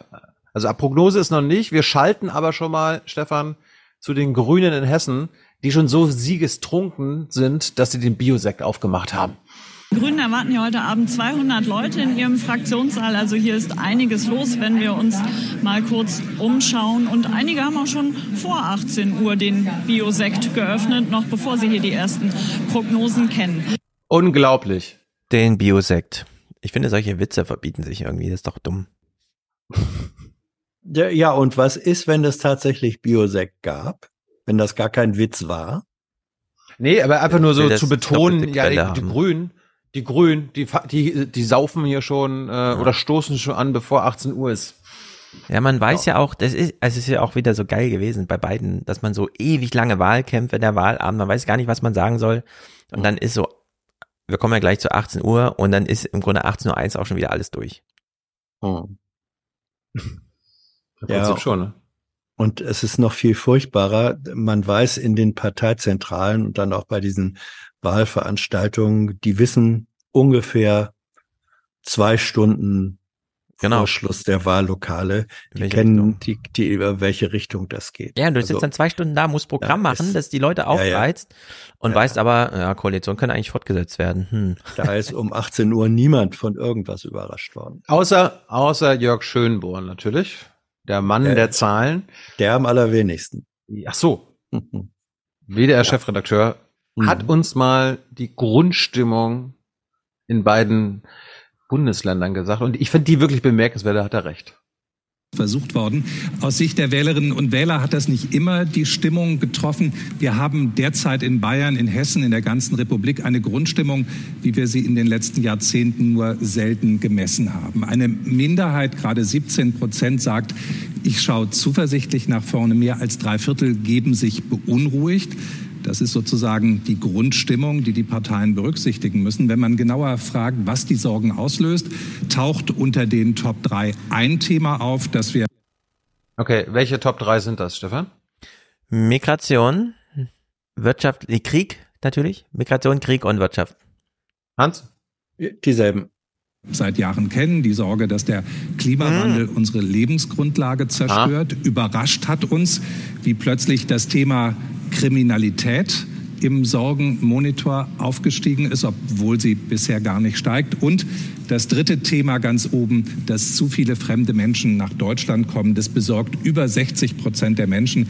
Christian, du hast es angesprochen, das ist im Wahlkampf ja auch immer wieder aufgegriffen worden. Okay. Krass. Der Sorgenmonitor, den, den kannte ich auch noch nicht. Ja. Kann ich den irgendwo kaufen? Amazon. Da brauche ich doch jetzt den Kompass, den neuen Bewältigungskompass von Sascha Lobo. Hans, nur mal eine Frage, weil du dich ja mit Umfragen auseinandersetzt. Wenn Oma Erna gefragt wird, also sagen Sie mal bitte Zustimmung zu folgenden Aussagen. Ja. Würden Sie sagen, ich mache mir große Sorgen, dass zu viele fremde Menschen nach Deutschland kommen? Ist das nicht schon eine eine Art Framing, so fremde Menschen zu sagen? Dazu müsste man jetzt wissen, wie diese Daten erhoben wurden. Es gibt da im, Prinzip zwei Wege. Das eine ist, dass man Antwortmöglichkeiten vorgibt und dann kann man auf einer Skala von minus fünf bis plus fünf Stimme überhaupt nicht zu oder Stimme völlig zu oder so ankreuzen. Das andere ist, das als offene Frage zu formulieren, dass man sagt, wenn Sie uns bitte mal sagen würden, was Ihnen besonders große Sorgen bereitet und dann lässt man die Leute antworten. Das sind zwei komplett unterschiedliche empirische Vorgehensweisen. Und wenn man nicht weiß, welche hier zugrunde liegt, und ich weiß es einfach nicht, kann man dazu gar nichts sagen. Ja. Tja. Also, wo waren wir jetzt? Ja, dann gab es auch noch eine andere erhellende Nachricht. 53 Prozent der Befragten sagen, die Landtagswahl ist eine gute Gelegenheit, der Ampel einen Denkzettel zu verpassen. Gut. Haben die Parteien natürlich auch alles dafür gesorgt. Also die Nicht-Ampelparteien, dass sie diese Gelegenheit bekommen. Gut, dann war 18 Uhr, die Ergebnisse standen im Großen und Ganzen fest. Erster, der mit Christian Nietzsche, BR-Chefredakteur, nicht CSU-Mitglied, aber Kumpel von Markus Söder, geredet hat, ist Alexander Dobrindt. Und ich fand diese, das, ich wusste noch nicht, dass man diese Koalition aus CSU und Freiwähler so nennt. Eine absolute Mehrheit mit den Freien Wählern an der Seite ist doch eigentlich nicht mehr so richtig denkbar in der Zukunft, oder? Also warum dann diese Nähe zu den Freien Wählern? Na gut, wir haben eine Bayern-Koalition. Das ah. Äh, ist etwas, was auch gegen das, was wir als Ampel in Berlin erleben, orientiert ist. Da ist die Unterstützung in der Bevölkerung eindeutig dafür da. Und deswegen will man diese Bayern-Koalition natürlich auch fortsetzen. Die Bayern-Koalition. okay. Ja, ich meine, wenn die Nicht-Ampelparteien das auf den Bund beziehen, dann heißt das irgendwann, wir machen hier eine Deutschland-Koalition. Mhm. Oder? CDU, AfD? Ja. Deutschland-Koalition. Also Prediction für in fünf Jahren bei Folge 662 vom Aufwand-Podcast. Die Deutschland-Koalition kommt. Du hattest ja quasi schon gesagt, Linnemann, erste Reaktion vom CDU-Generalsekretär Hans, der war ziemlich begeistert. Aber Ministerpräsident Rhein hat sich auch in diesem Wahlkampf mehrfach deutlich von seinem Bundesvorsitzenden Friedrich Merz abgesetzt. Was sagt Ihnen das für Ihren Kurs in der Bundespolitik? Sensationelles Ergebnis. Herzlichen Glückwunsch. Geschlossenheit wurde dort großgeschrieben. Ein toller Spitzenkandidat, genau die richtigen Themen. Und Friedrich Merz hat den Wahlkampf unterstützt wie kaum ein anderer. Ich war auch dort. Friedrich Merz hat die Seele gefüllt mit klaren Botschaften, hat Debatten angefacht, ist hier Oppositionsführer. Das ist natürlich was anderes, als wenn man Ministerpräsident ist. Das Verhältnis ist super. Also das war ein Wahlkampf, sage ich Ihnen ganz ehrlich, What? der schon eine Vorbildfunktion hat, auch für den Bundestagswahlkampf. Oh. Das war Geschlossenheit, wie man es sich wünscht. Die Seele gefüllt mit geschlossenen Inhalten oder irgend sowas, mit klaren Inhalten. Friedrich Merz ist ein Seelenfüller glaube, das ist der Unterschied zwischen Doppel-E und A-Umlaut. Kann man Seelen füllen? Man kann ein, man kann Säle füllen. Ja. Man kann einen Saal oder fünf Säle füllen. Ja, aber er, er meinte doch, er meinte doch die, die See, die EE-Seele, oder? Ja, wenn ja. Du das, wenn Absolut. du das meinst, wenn du das meinst, dann bin ich nicht deiner Meinung. Meinst du, der meinte Säle? Der, der? Natürlich ah, meinte. Moment.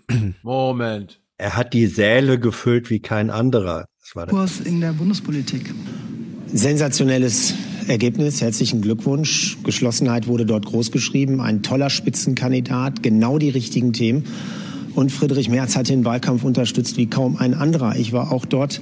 Friedrich Merz hat die Seele gefüllt mit klaren Botschaften, hat Debatten Na? angefacht. Er ist hier ja. Oppositionsführer. Das ist natürlich.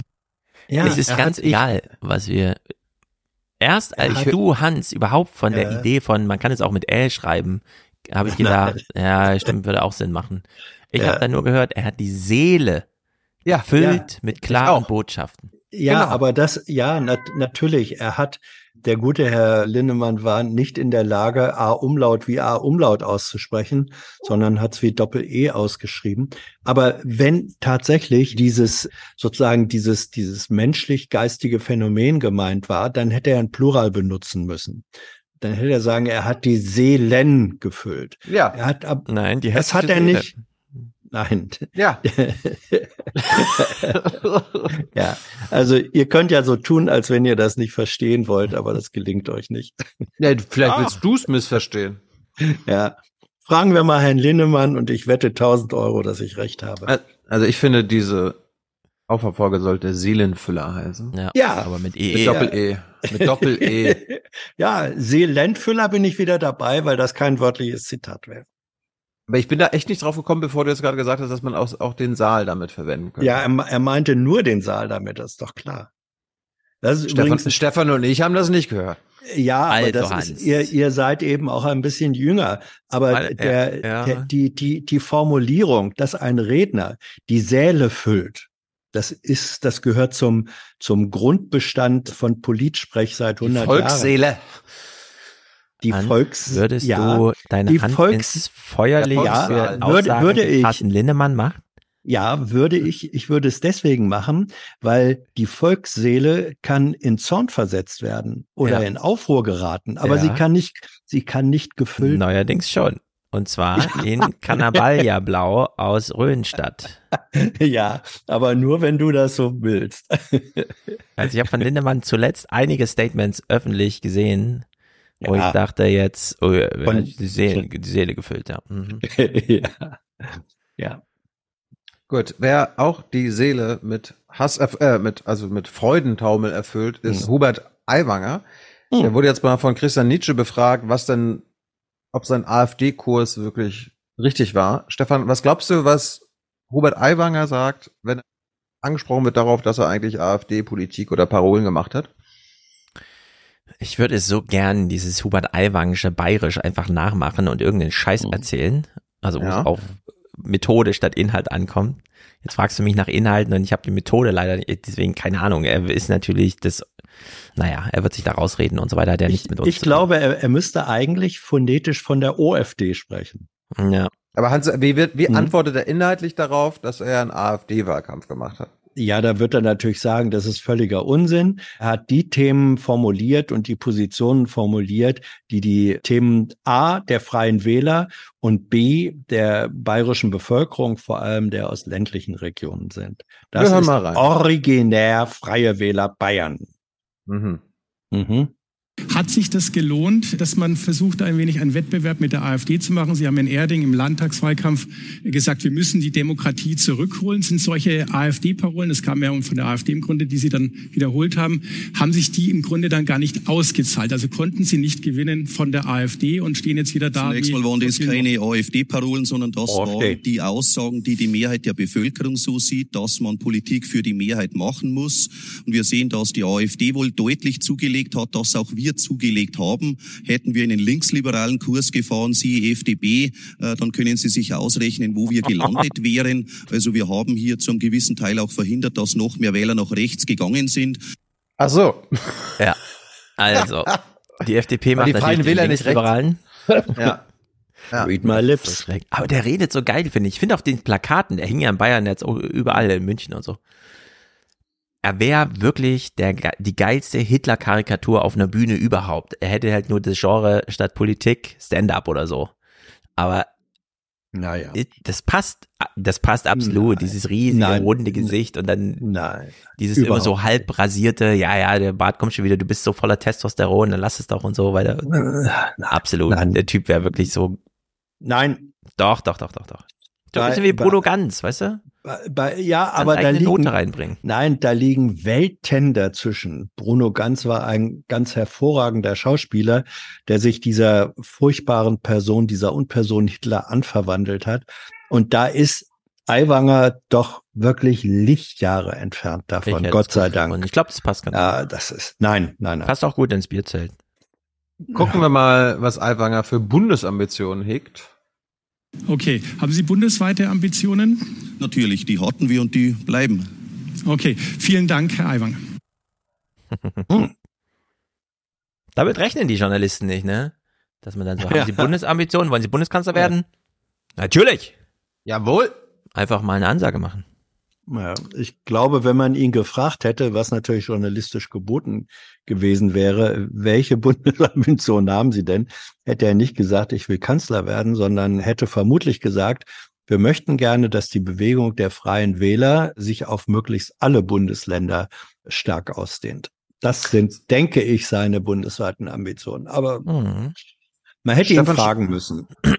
Stefan Schulz meint ja, er wäre ein ziemlich guter Politikberater wie würden Sie, Herr Nein, nein, nein, nein, nein, nein, nein, nein. Ich wäre der Grün. Der Populismusbeauftragte der Grünen. Das hat mit Beratung gar nichts zu tun. Jetzt musst du erstmal die Ausbildung zur SPD. Und da dich beweisen. Wie verteidigst du oder welchen Talking Point gibst du Kevin Kühnert als SPD-Generalsekretär SPD mit, um Nancy Faeser und das Ergebnis zu verteidigen? Gib mir einen Talking Point, den du jetzt hörst.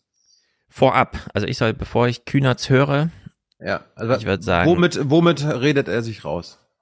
Die Doppelbelastung durch die großen Aufgaben und wichtigen Aufgaben der Innenministerin und dann hat man und so, keine Ahnung.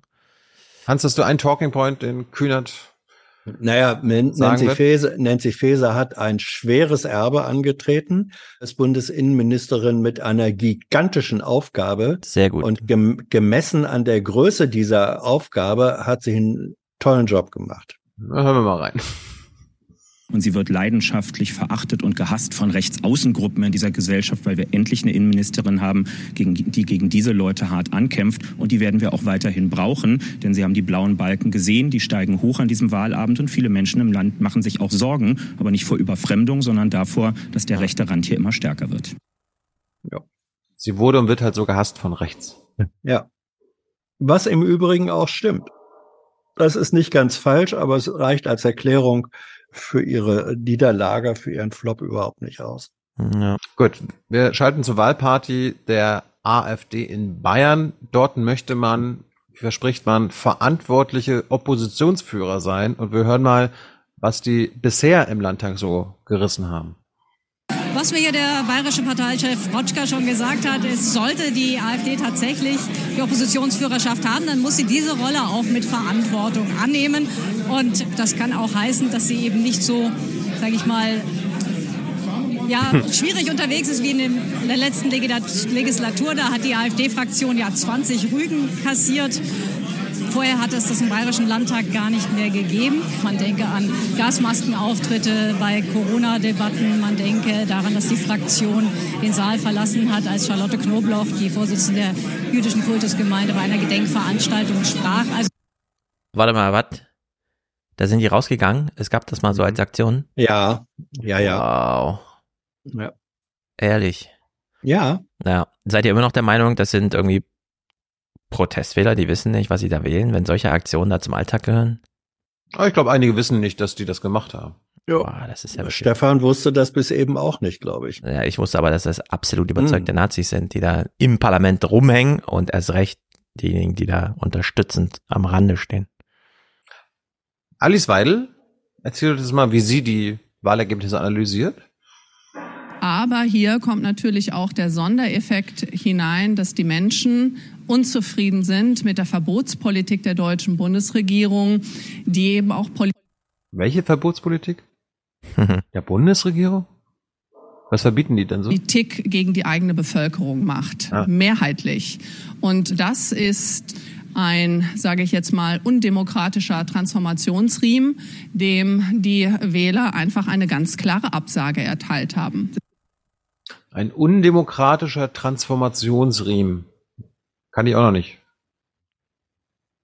Ich kenne noch nicht mal demokratische Transformation. Ja, Aber keine Ahnung, wovon sie spricht. ja, Verbot, Mehrheit, Bundesregierung. ja, ich dachte, ich dachte eigentlich eher, die AfD setzt sich ein für ein Verbot von weiterer Zu, von Zuwanderung. Ist das nicht so? Ja, Verbot von Windrädern, Mhm. Verbot von Solar, Ja. Verbot vom Wolf. Jetzt kommt meine Lieblingswahlanalyse von Frau Strack, Strack Zimmermann, Strack-Watzinger. Ja, ja. Strack-Watzinger ist die hessische FDP-Vorsitzende und Bundesbildungs- und Wissenschaftsministerin. Mhm. Und Stefan, du musst jetzt zugucken, damit du deine Augen glauben kannst, wie sie die FDP beschreibt. Dem Wahlgewinner Boris Rhein. Obwohl Sie haben mich konkret etwas, Sie haben mich FDP. konkret nach Dingen gefragt. Für mich sind, für mich sind drei Dinge zentral, wenn ich mal so eine erste Bilanz ziehen soll. Das erste ist, wir sind ja eine Partei, die für Veränderung, Zukunftsoptimismus und Mut steht. Oh. Der Zeitgeist war im Augenblick mehr auf Stabilität. Das sieht man ja auch, die Wahlkämpfe der CDU auf Stabilität geprägt. Stabilität, Stil und sanfte Erneuerung. Wusste Ja. ich gar nicht, dass die, dass die FDP für Zukunftsveränderung, Mut Ja. steht. Was meinst du Das denn Herz- mit Veränderungen? Verbote und so oder was? Nee, für Veränderung, also damit sich nichts verändert. Ja. Dafür kämpft sie an der Bundesregierung. Yes. Damit die Reichen nicht besteuert werden. Damit Hm. die Heizungen fossil bleiben. Damit die Autos weiter fossil verbrennen können. Ja. Hat mich überrascht, Hans. Dann war der bayerische Spitzenkandidat, Herr Hartmann, in der, im Studio, hat ein Interview gegeben. Er wäre auch der Einzige gewesen, der von den Grünen Ministerpräsident hätte werden können. Die waren ja eigentlich eine Doppelspitze. Aber wie heißt die blonde Spitzenkandidatin. Ich hab's gerade vergessen. Ich weiß es auch nicht, aber ich weiß, wen du meinst. Die ist noch nicht 40 Jahre alt, weil in Bayern kann man erst ab 40 Jahren Ministerpräsident werden. Hm. Darum wäre es er geworden, aber Hartmann hatte keine Chance. Ich fand den auch ziemlich lahm. Ich weiß, Hans und ich hatten die, dieses Duell mit Söder geguckt letzte Woche. Da war er auch ziemlich schlecht. Mhm. Und Jörg Schönborn hat sich jedenfalls, das fand ich ganz lustig, bei den Spitzenkandidaten, als sie dann im Interviewen waren, immer wieder eingemischt mit Statistiken und hat die dann damit konfrontiert. Ich greife Ihr Thema Klimaschutz mal auf. Wir haben ja die Wählerinnen und Wähler gefragt, was sie denn so von ihrer Arbeit halten. Und vor fünf Jahren hatten sie in der Klima- und Umweltpolitik zusammengerechnet 66 Prozent, die gesagt haben, die Grünen machen das am besten. Mehr als halbiert auf ihrem Kernfeld. Das muss man sich mal auf der Zunge zergehen lassen. Und dazu kommen Kompetenzverluste auf anderen Feldern. Stärkung ländlicher Raum war damals für Sie wichtig, Asyl- und Flüchtlingspolitik. Ich zeige Ihnen noch mal eine andere Perspektive auf das, was die Menschen über Sie denken. 62 Prozent in Bayern sagen, die wollen uns vorschreiben, wie wir zu leben haben. Das waren beim letzten Mal auch schon 42, aber ein deutlicher Push nach oben. Ich weiß nicht, wie das weitergehen soll. Die Propaganda wirkt. Ja, absolut. Das Einzige, was auch wirkt, ist, dass die Grünen, wenn sie an der Macht sind, tatsächlich keine gute Klimapolitik machen. Und ja. darum jetzt auch noch abstürzen. Ne? Wir haben Grüne im Umweltministerium, wir haben Grüne in wichtigen Ministerien. Das ist einfach alles uncool. Auf jeden Fall Hartmann, auf, auf jeden Fall musste Hartmann darauf reagieren. Macht Sie das nachdenklich, dass Sie die Kompetenzwerte halbiert haben? Also nachdenklich macht mich das selbstverständlich. Mich macht auch nachdenklich, mhm. dass wir gerade einen gewissen Rechtsrutsch in Bayern haben. Mich oh. macht auch nachdenklich, dass Markus Söder faktisch den Populismus nach Bayern wiedergebracht hat, was auch die AfD gestärkt hat. Na, immerhin mal eine richtige Antwort. Dann Hessen, die Grünen in Hessen. Da musste die Moderatorin, wie hieß sie, Weltstein, mal das sagen, was bei den Grünen das Problem in Hessen war? Gerne weitermachen, aber haben Sie sich nicht vielleicht auch zu sehr an die CDU angebietet in Hessen? Sie haben Autobahnausbau mhm. mitgemacht und Wälder dafür roden lassen. Sie haben einen CDU-Innenminister gestützt, äh, was vielen in ihrer Klientel wehgetan hat, der Verantwortung für rechtsextreme Chats bei der Polizei übernehmen musste. War das vielleicht ein Schritt zu viel? Nein, ich. Nein. no. Konnte man überhaupt irgendjemanden wählen in Hessen, Stefan? Ich finde, was schwer oder was Partei, schwer? Naja, man kann die Partei nochmal wählen und ansonsten einfach bei seinen Grundüberzeugungen bleiben, ohne darauf Rücksicht zu nehmen, was jetzt gerade, welches Personal, welches Thema und so. Ja. Kann man ja immer noch machen. Aber bezogen jetzt auf die Ernstwald-Doku, ne, Streit der Ampel, beziehungsweise das, was Lindern dort will, ich fand Hans Tarek Al-Wazir hat dann das, was wirklich das Problem der Ampelparteien ist, auf den Punkt gebracht. Und nicht wie im Bund auf offener Bühne streiten, weil wenn man wie im Bund auf offener Bühne streitet, dann sieht man das ja an den Ergebnissen aller Parteien, die im Bund regieren und auch an der Tatsache, dass die Bundespolitik hier die meiste, die größte Rolle gespielt hat, dass da am Ende niemand was von hat. Das, das frage ich mich halt, was ist das, was ist Lindners Kalkül? Also er sucht den, mit der FDP den offenen Streit auf in der Ampel, in der Öffentlichkeit. Ja. Aber seine, seine, seine FDP selbst verliert doch überall. Ja. Die werden doch jetzt fast, wenn sie in Hessen oder in Bayern, wo sind sie rausgeflogen? In, in Bayern. Bayern, Bayern in rausgeflogen, Hessen in Hessen. In Hessen gerade so drin geblieben. Das ist doch. Also. Was, was, was ist das für eine Taktik? Ja, aber das, was die FDP leer, hm. die da eine Rolle spielen, Christian Lindner verdanken, ist überhaupt eine Rolle zu spielen. Nur jetzt merken Sie so langsam, irgendwie spielt nur noch Christian Lindner eine Rolle, nämlich er ist Finanzminister. Die restliche Partei hat genau nichts davon. Und er ist schon aus drei Landtagen rausgeflogen, dachte dann, okay, ich wiegel die intern alle auf, ich sag denen, hier, wir müssen uns mehr profilieren gegen die Ampel und dann natürlich gleich für eine neue CDU-Regierung und wie auch immer. Nur das geht ja auch alles jetzt nicht auf. Also Christian Lindner, so cooler immer tut, aber der steht schon unter Druck intern, würde ich sagen. Weiß ich nicht.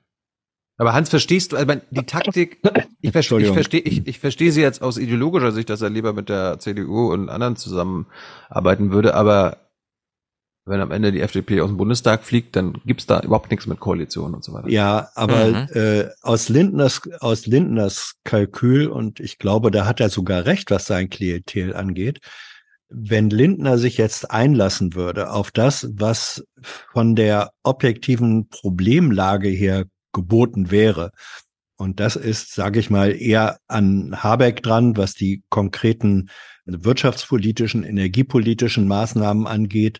Und was die Generierung von Finanzmitteln angeht, müsste er natürlich sagen, gegen die Tradition auch des Scholzschen Finanzministeriums, wir müssen die Schuldenbremse lockern und so. Das wäre, vom, das wäre politisch inhaltlich richtig, aber das wäre für das FDP-Klientel erst recht politische Sarakiri. Also Lindner hat, glaube ich, nur die Chance zwischen zwei Optionen des politischen Scheitern-Risikos und er entscheidet sich für die, die sozusagen eher in der neoliberalen Tradition liegt. Das hat eine ja. gewisse Logik und ich fürchte aber, es wird so oder so vom Ergebnis her schrecklich werden. Ja. Dann hat Jörg Schönborn sich gesagt, auch wenn Söder da schon steht und mit seinem Kumpel Christian Nietzsche redet, dann grätsche ich mal dazwischen und hat Söder mit der CSU Wählerwanderung konfrontiert und einem angeblichen Linksruck für diese schwierige Frage auch endlich stattfindet. Herr Söder, ich zeige Ihnen die Wählerwanderung. Die ist besonders spannend, auch mit Hinblick auf das, was Sie gerade diskutiert haben. Denn äh, Sie haben ja ungefähr die Stimmenzahl vom letzten Mal. Die Wahlbeteiligung ist ähnlich hoch wie 2018. Und wenn man sich anschaut, wo Sie hin verloren haben, dann sind es die Freien Wähler, 100.000 Stimmen. Das ist ganz ordentlich. AfD 90.000, also ins rechte, rechtskonservative Lager verloren. Gewonnen von den Grünen, gewonnen von der FDP gewonnen von der SPD. Das gleicht das aus. Also Ihre Partei ist nach links und in die Mitte gerutscht und hat nach rechts abgegeben. Ich glaube nicht, dass wir nach links gerutscht sind, sondern ich glaube, dass insgesamt die Koordinaten Deutschlands sich in eine andere Richtung bewegen. Ja. Haben wir tektonische gut. Plattenverschiebung? Ich finde das gut, das sozusagen. Ja, es ist ja beides richtig. Es ist beide, also das, ich hatte das vorhin schon, glaube ich, schon mal angesprochen. Das Interessante ist, dass die CSU im Ergebnis ungefähr stabil ge geblieben ist, aber als Resultat von Wählerverlust auf der einen Seite und Stimmenzugewinn von der anderen Seite her, da drückt sich schlicht und einfach eine, eine Verschiebung der politischen Mehrheitsverhältnisse in der Selbstpositionierung und in der Selbst, ja, in der in der Selbstverortung von relevanten Teilen des Wahlvolkes aus. Das ist so. Dass er das aber mit seiner Politik mit befördert hat, das vergisst er zu sagen. Also Was? Er, ja, ja, er ist, er ist nicht nur nicht nur Opfer der dieser tektonischen Plattenverschiebung, sondern er ist auch eine ihrer Ursachen. Könnte man nicht trotzdem dieses bayerische Wahlergebnis zumindest für 3,7 Sekunden mal aktuell und ernst nehmen in so einer Wahlsendung, statt immer noch mal draus, drauf zu verweisen, dass ja die Zentrumspartei vor 130 Jahren mal 66 Prozent hatte. Ja. Weil ich meine, 37 Prozent oder 36, irgendwas und so, das ist immer noch jeder dritte Wähler, der zur Wahl geht. Das ist viel. Ja, natürlich ist das viel. Natürlich ist das viel. Wird mir irgendwie immer nicht so gesehen. Ich sehe hier immer nur, ah, sie sind jetzt schon wieder nicht Olympiasieger geworden. Woran lag es denn? Hatten sie keinen guten Tag? Haben sie nicht gut genug trainiert? Aber du kannst es ja auch so sehen, 75 Prozent der WählerInnen in Bayern haben entweder eine Mitte rechts, eine rechte oder eine rechtsextreme Partei gewählt. 75 Prozent in Bayern. Ja, also bei der CSU gehe ich nicht so ganz mit, weil klar Was? können wir. Nicht Mitte rechts? Naja, wenn wir von draußen drauf gucken, ja, also Mitte rechts, was soll es bedeuten? Ja, können wir jetzt eine Stunde drüber reden. Konservativ. Die CSU vor Ort ist einfach eine Partei, die sich um jeden Scheiß kümmert und zwar gut.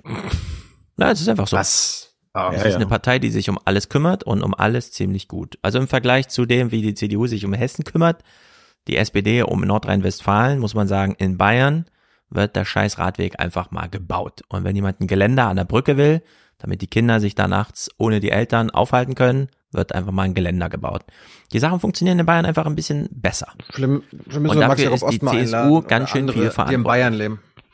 Hm? Ja, aber da, da kommt es darauf an, wo in Bayern lebst du. Die CSU hat in Bayern eine Rolle, die man. Die kümmern sich um Windräder, Hans.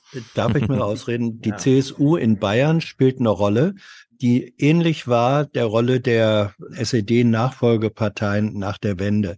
Es war vor allem in den kleinstädtischen und ländlichen Regionen, ist es die Kümmererpartei. Da hat mhm. Stefan völlig recht. Und dieses, die Kümmerer zu sein, das prägt das Ansehen der CSU sehr real in den, in den kleinen Gemeinden, in den Kleinstädten und in den Dörfern. Da ist, da hast du zum Teil Wahlergebnisse, die zu 100 Prozent CSU sind. Da ist jeder Gemeinderat ist CSU. Die leben da, die kümmern sich. Und das prägt das Ansehen dieser Partei im gesamten Bundesland, auch in den Großstädten. Und das kann man sich, wenn man nicht in Bayern lebt und die Erfahrung hat, ist das schwer vorstellbar, aber es ist eine bayerische Realität. Ja, ich verstehe jedenfalls nicht so ganz, wie man in Bayern nicht die CSU wählen kann. Gut, jetzt machen wir. naja, den, das fassen wir jetzt nicht auf. Also so ein Blödsinn. Wenn ich so ein Bamberger Boomer wäre, ich, ich verstehe, also ich will plötzlich den Eiwanger, bin ich bescheuert? Die CSU hält den Laden am Laufen. Guck mal, Meine was Erfahrungen in Taufkirchen einfach sensationell dort. Das ist einfach alles gut. Guck, guck das die Reaktion der Rechtsextremisten in Bayern an. Frau Ebner-Steiner, Rekordergebnis für die bayerische AfD. Trotzdem, was Sie, die 20 Prozent in Umfragen, die Sie bundesweit erreichen, haben Sie nicht erreichen können. Woran lag's? Naja, erstmal möchte ich mich bei unseren Wählerinnen und Wählern bedanken, dass sie uns trotz der Hetze von Söder und linken Medien eine starke und mutige Stimme gegeben haben. Mhm. Welche ja. linken Medien sind das? Der Bayerische Rundfunk oder Bildzeitung? Ja. Oder liest sie irgendwie Jakobin-Magazin oder Neues Deutschland oder was? Mhm. Haben die überhaupt Leser in Bayern? Das ist alles schräg. Ja.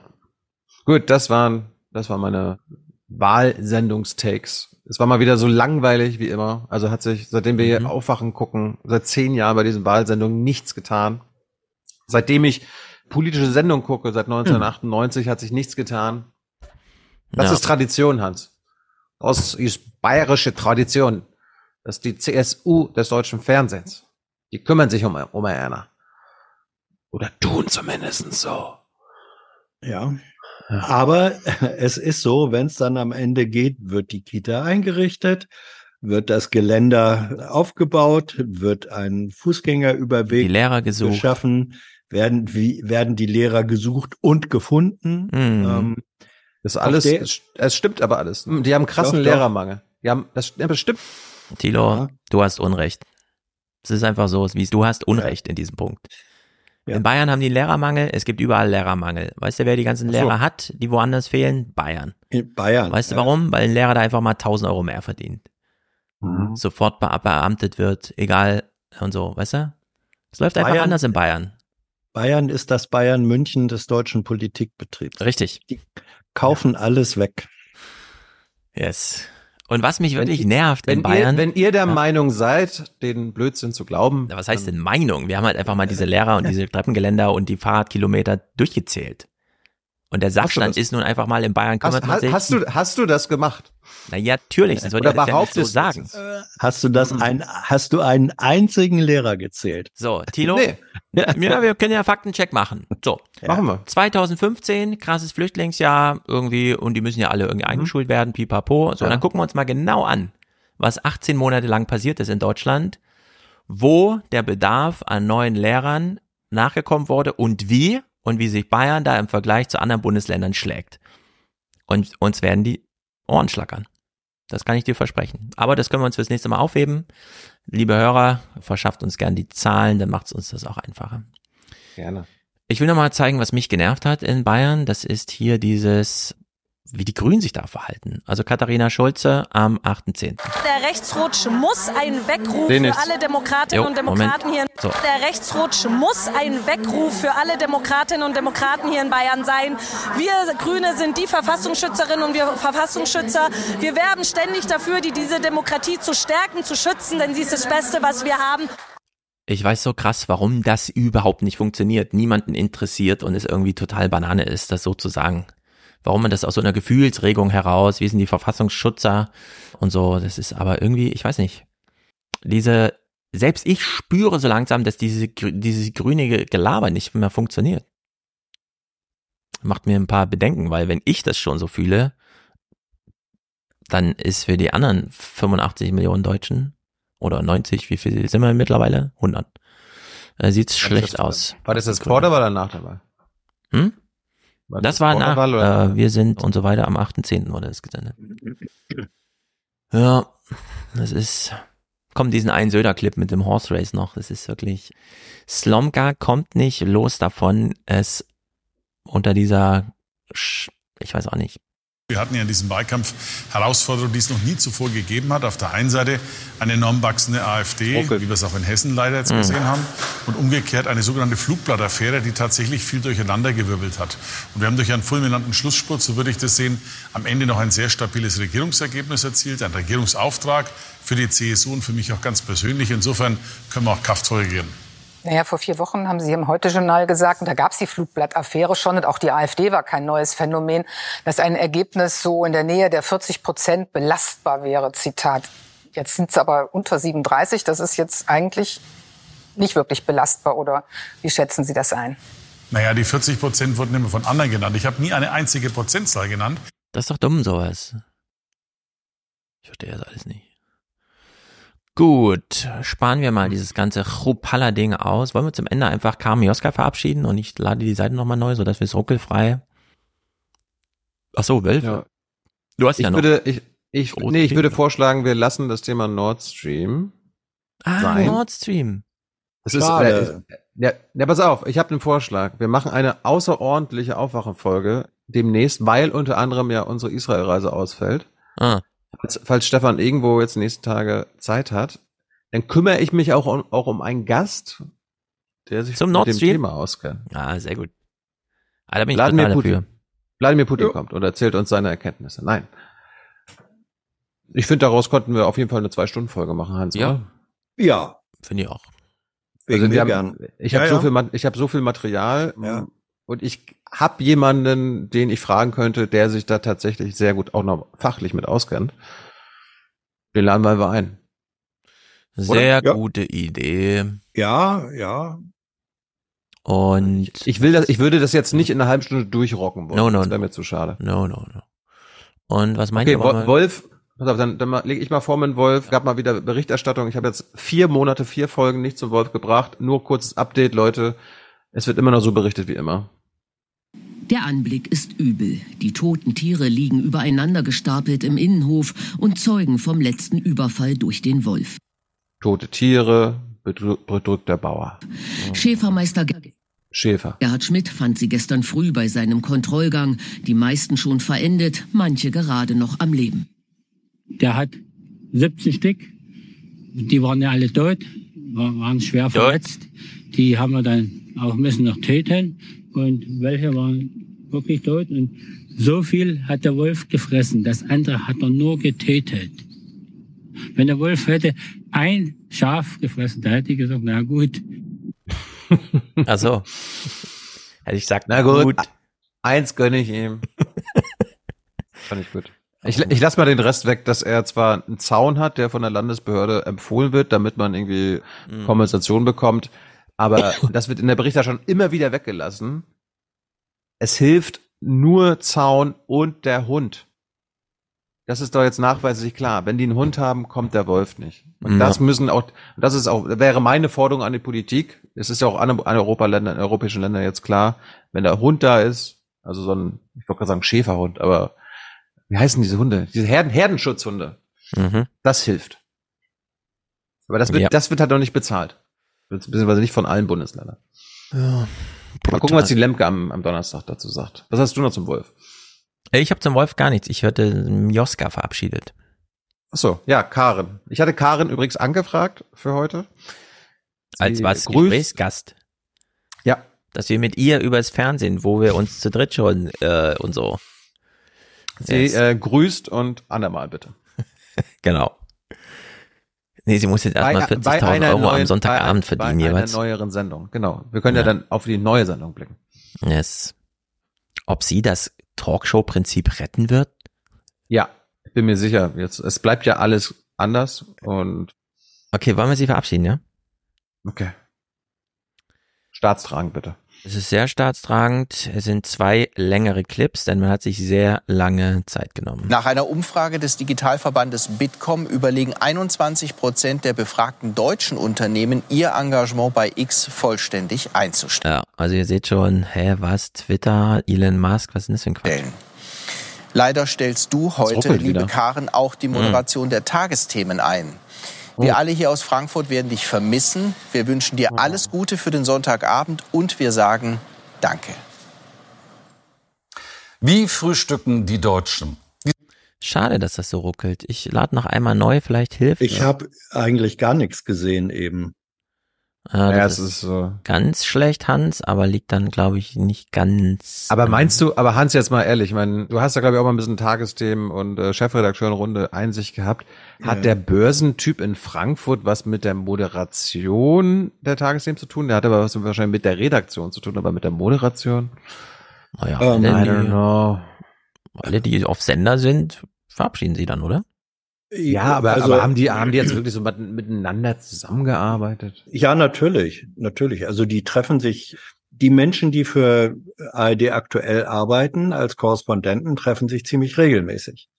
Die reden hm. sich auch alle mit Vornamen an und so weiter. Das ist schon so. Ja. Die haben, die haben schon was miteinander zu tun. Es ist indirekt es, schon. Ja, nee, auch, auch direkt. Also zum Beispiel wird ziemlich häufig die jeweilige Tagesthemenmoderation telefoniert vor der Sendung auch mit Korrespondenten. Und wenn an der Börse was ist oder im Wirtschafts-, ein heikles Wirtschaftsthema, dann telefonieren die miteinander und sie fragt sozusagen seine Expertise oder ja, die Expertise ab.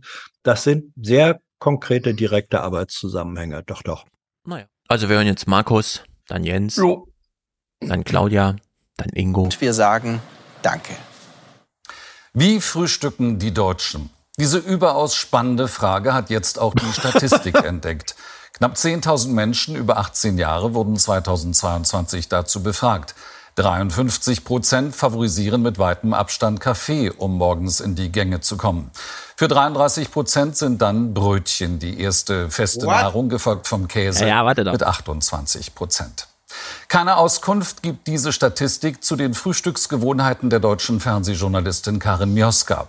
Der Chefsprecher der Tagesschau Jens Riewer also ich gab an, er habe 16 Jahre vergeblich versucht, sich mit Mioska zu einem gemeinsamen Frühstück zu verabreden.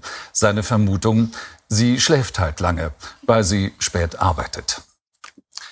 Liebe Karin, im Namen aller Tagesschausprecherinnen und Tagesschausprecher die sich in den vergangenen 16 Jahren gemeinsam mit dir in diesem Studio die Beine in den Bauch gestanden haben, darf ich dir unseren speziellen Preis überreichen nach dem Deutschen Fernsehpreis. Es ist der Preis für unendliche Sympathie und Empathie. Du hast unsere Seele tanzen lassen. Möge dieser kleine Kerl es künftig in Berlin übernehmen.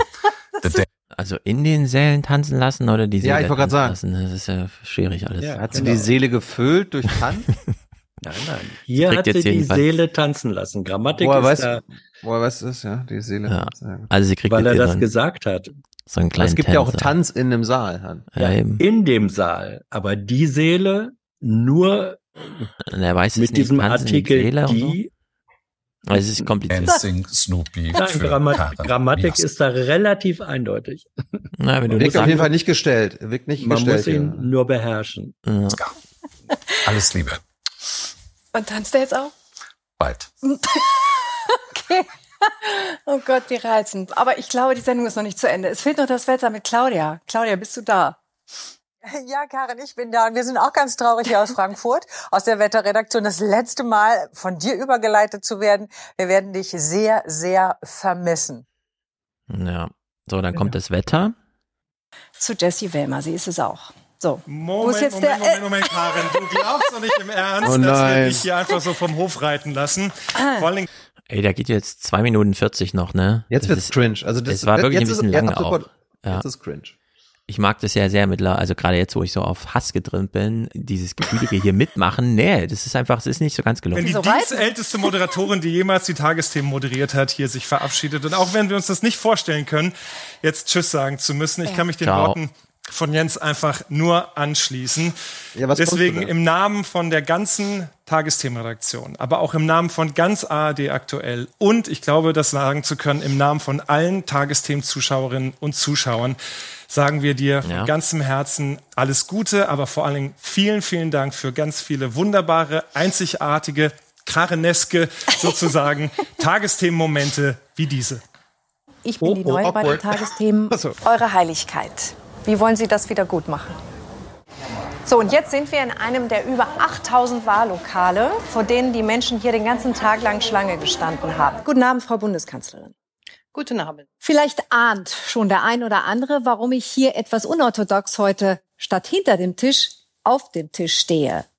Willkommen zu den Tagesthemen aus Zicheri-Böckwitz, einem kleinen Doppeldorf mit einer Hälfte in Niedersachsen und einer Hälfte in Sachsen-Anhalt. Willkommen, Ernie und Bert. Oh, hallo Karen, schön, dass wir hier sein dürfen. Ja, ja wie, wie geht's dir? Herr Scholz, jetzt haben Sie mir nicht geantwortet. Soll die Gasumlage nach Ihrem Wunsch bleiben? Wie der Finanzminister es favorisiert oder soll sie eigentlich nicht mehr bleiben, wie es der Wirtschaftsminister will?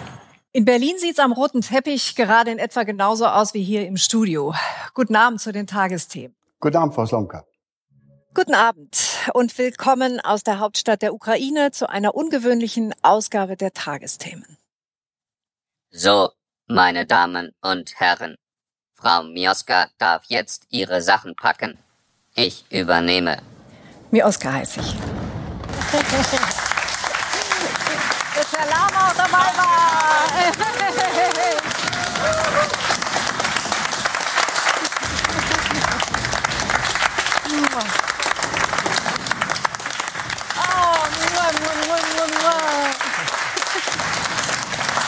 Ist das Klotsound? Ja, wie auf Klo. Dankeschön!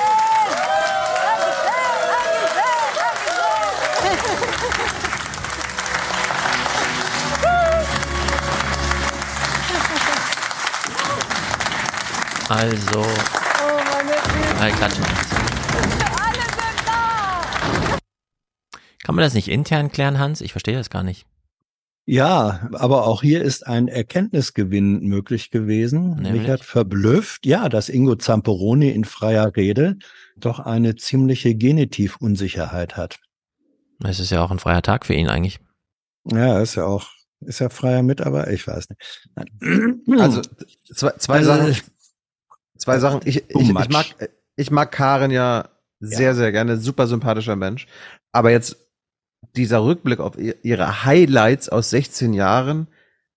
Also ganz ehrlich, da war ja gar nichts dabei. Also, ja, also weder im, weder im negativen noch im positiven Sinne. Das war ja alles.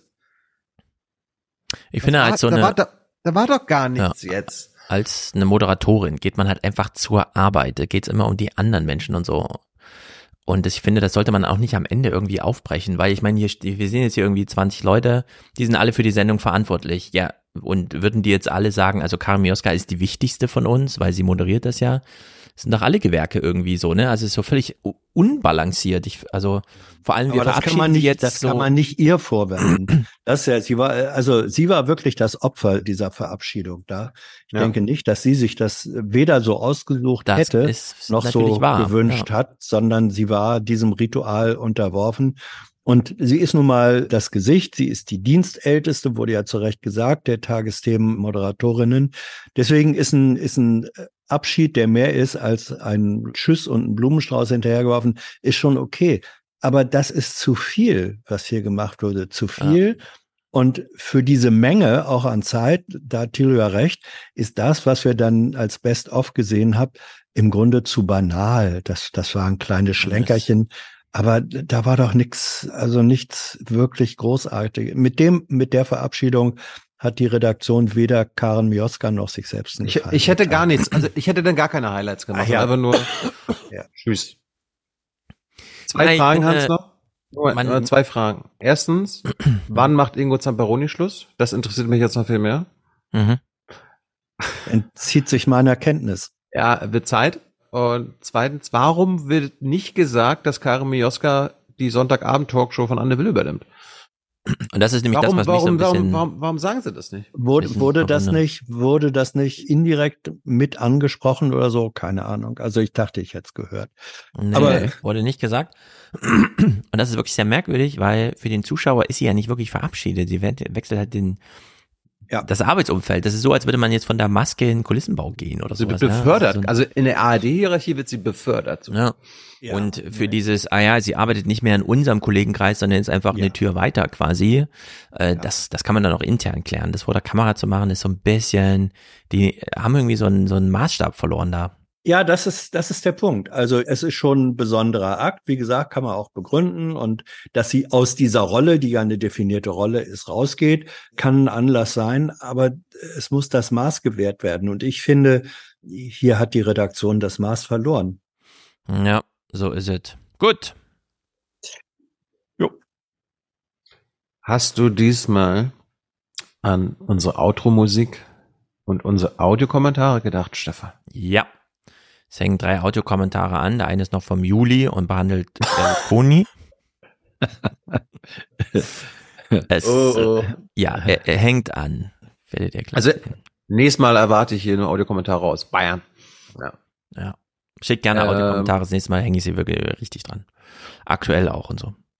Also hm. machen wir das so, dass wir jetzt schon sehr demnächst eine spezielle, spezielle Nord Stream Folge machen, weil ich finde, da kann man medial ja, ja. Sehr, sehr viel machen. Absolut. Yes. Sehr gut. Kann man machen. Aber ich, besor ich besorge einen Gast. Wir müssen dafür einen Gast haben. Sehr gut. Mhm. Alrighty. Sag Bescheid, gut. dann schalte ich um auf Matthias Musik. Ach so. Ah nee, wir hören ja eh noch, deine Minute ist ja eigentlich immer eine definierte Sache. Genau. Wer für Folge 456 Präsentator oder Präsentatorin werden will, hat jetzt Zeit, uns Geld zu überweisen, per PayPal oder Überweisung. Präsentator, Präsentator wird man ab 250 Euro Produzenten ab wann, Stefan? 42 war das? 42 Euro ist die Produzentenschwelle und 250 ist die Präsentatorenschwelle. Genau. Und wir brauchen das Geld hier, damit wir den Schmerz ertragen, der ja, uns die.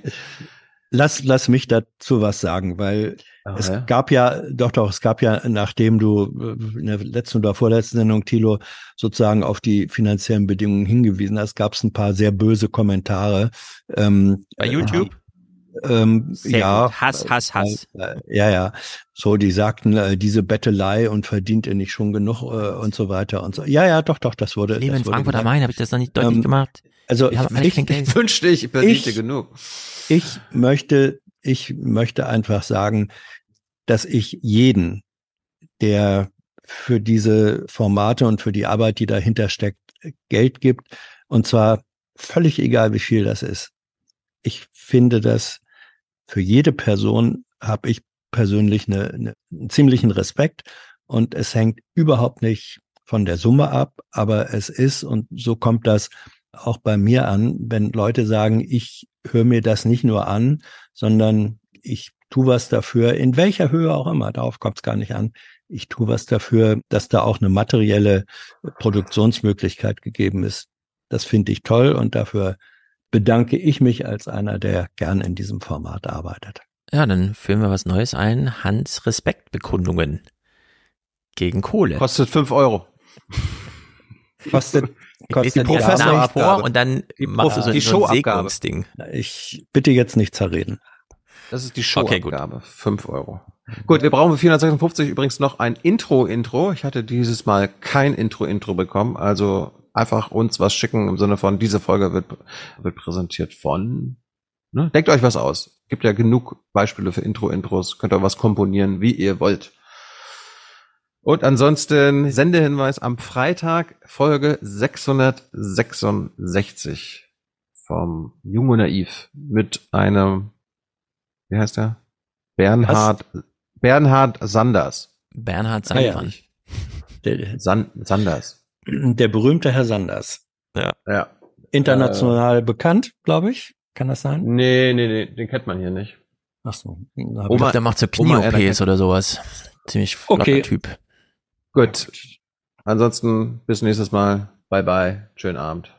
Herzlichen Dank und Ihnen und Ihren Zuschauerinnen und Zuschauern einen schönen Abend. So viel heute von uns. Ihnen noch einen schönen Abend bei uns im Ersten. Selbstverständlich werden Sie die Tagesschau und die Tagesthemen auf dem Laufenden halten. Machen Sie es gut. Wer hat Angst vor dem bösen Wolf? Die Wölfe funktionieren nie so, wie sie sollen. Die sind zu schlau. Also müssen die einen Denkzettel kriegen. Es kommen die Ausländer hier rein, machen die Hand auf und kriegen Handy, kriegen Klamotten und ihr, Kuckuck, das kann nicht sein so. Es waren so 45 Euro über den Schnitt. Bereut? Na, überhaupt nicht. Wir haben Riesenrad gefahren und haben schön Puffjes gegessen. They may have the money and the power. We have the people. I am running for president because we need a foreign policy which focuses on democracy, human rights, diplomacy, and world peace. Who owns the media? Who owns the economy? Who owns the legislative process? Der Bundespräsident zeigt Verständnis und kauft ein Boot. Toller Nachmittag, der allen Beteiligten richtig Spaß gemacht hat. Das kann nicht sein so. Das ist ja schon Entmündigung, was die dann machen, wenn die einem vorschreiben, wo man mitheizen soll. Tschüss zusammen. Tschüss. Wiedersehen. Schönen Abend. Ciao. Vielen Dank. Es gibt keinen Gott. Das darf man in Deutschland nicht sagen. Wir haben Meinungsfreiheit. Aber wenn man, nein, wer will, mag glauben, dass es Gott gibt. Ich kenne. Habe ich nie gekannt. Nie in meinem Leben. Auch als Kind habe ich das nicht begriffen. Hat sich den Verdacht, Gott gehört vielleicht der NSDAP an, denn er unterstützt ja alles, was die Nazis machen. Vieles gelingt ihnen. Was glauben Sie, was das für ein Erlebnis war? Die Nachricht, dass die Wehrmacht Paris. Damals haben die viele Menschen meiner Umgebung eigentlich geglaubt, Hitler wird den Krieg gewinnen. Ich war damals überzeugt und es gibt Zeugen, dass ich das gesagt habe. Es ist hundertprozentig sicher, er wird den Krieg verlieren. Jedoch, ob wir das erleben werden, glaubt niemand.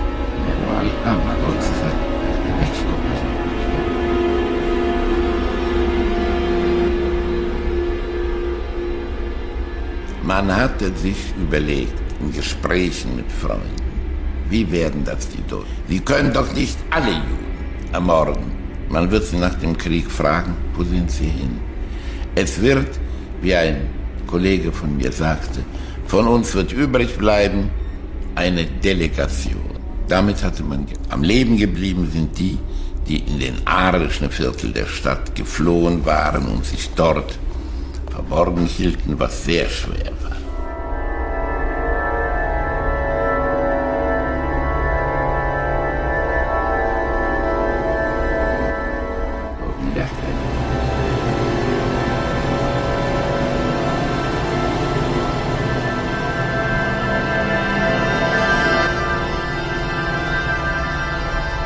Tschechow gibt es in den drei Schwestern die schöne Stelle, wo die rufen nach Moskau, nach Moskau, diese ungeheure Sehnsucht nach der großen Welt Moskau. Die Sehnsucht war bei meiner Mutter auch. Nur nicht Moskau, sondern Berlin. Als ich sechs Jahre alt war, war meine Mutter mal zu Besuch in Berlin bei ihrer Familie und sah dort, natürlich begierig das, die Früchte deutscher Kultur und Zivilisation. Unter anderem sah sie, ich glaube, im KDW in Berlin Blusen und Hemden verkauft wurden mit der Aufschrift Ich bin artig. Das hat ihr gefallen. Das hat sie dann, als sie wieder zu Hause war, nachgemacht und mir die Aufschrift gestickt. Sie war sich gar nicht dessen bewusst, dass das Unannehmlichkeiten mir einbringe. Denn die Kinder haben mich verspottet. Und ich wollte aus Trotz zeigen, dass ich ganz besonders unartig bin. Damals kam Spitzname der Bolschewik, ein Neger.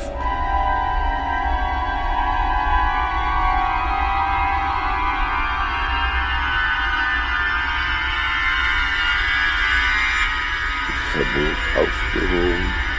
In irgendeinem Augenblick wird die Sekte eingeführt. In jedem Buch in Polen der Art muss Stalin zitiert werden. Meine Lektorin sagte mir, Jetzt ist nur alles wieder erlaubt, alles in Ordnung, ihre Ergänzungen sind gut, aber Stalin. Stalin muss ein Zitat von Stalin. Aber sagen Sie mal, wie viel? Reden wir mal sachlich, wie viel? Da sagte sie, naja, das Buch ist über 400 Seiten. Pro 100 Seiten ein, so viermal, schwierige Sache, aber ich werde sehen. Naja, ich hatte nicht die geringste Absicht, das Buch zu gefährden. Viermal Stalin, gut, wird gemacht.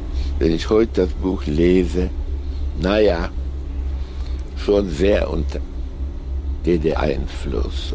Ich wäre nie auf die Idee gekommen, das ins Deutsche zu übersetzen. Nur kompromittierende Sätze, mich kompromittierende, gibt es dem Buch.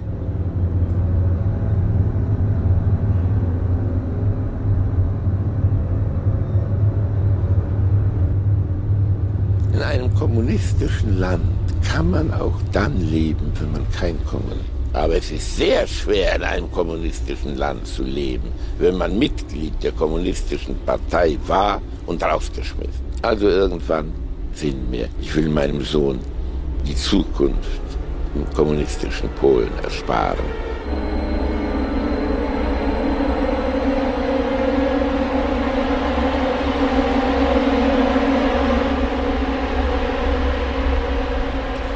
Darf man nicht träumen? Herrgott, ich weiß nicht. Ich habe mal eine Serie in der FAZ gemacht, daraus ein Buch entstand. Meine Schulzeit im Dritten Reich. Jetzt habe ich die Mitteilung bekommen, wieder eine Neuauflage.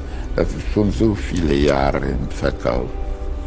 Ich habe ja auch in dem Buch die Anwälte der Literatur, große deutsche Schriftsteller, also Goethe, Heine, Fontane, in ihrer Eigenschaft als Kritiker dargestellt. Ach Gott, der Neid ist schon ein Motor so dergleichen. Das alles, was ich getan habe, konnten andere Leute auch tun.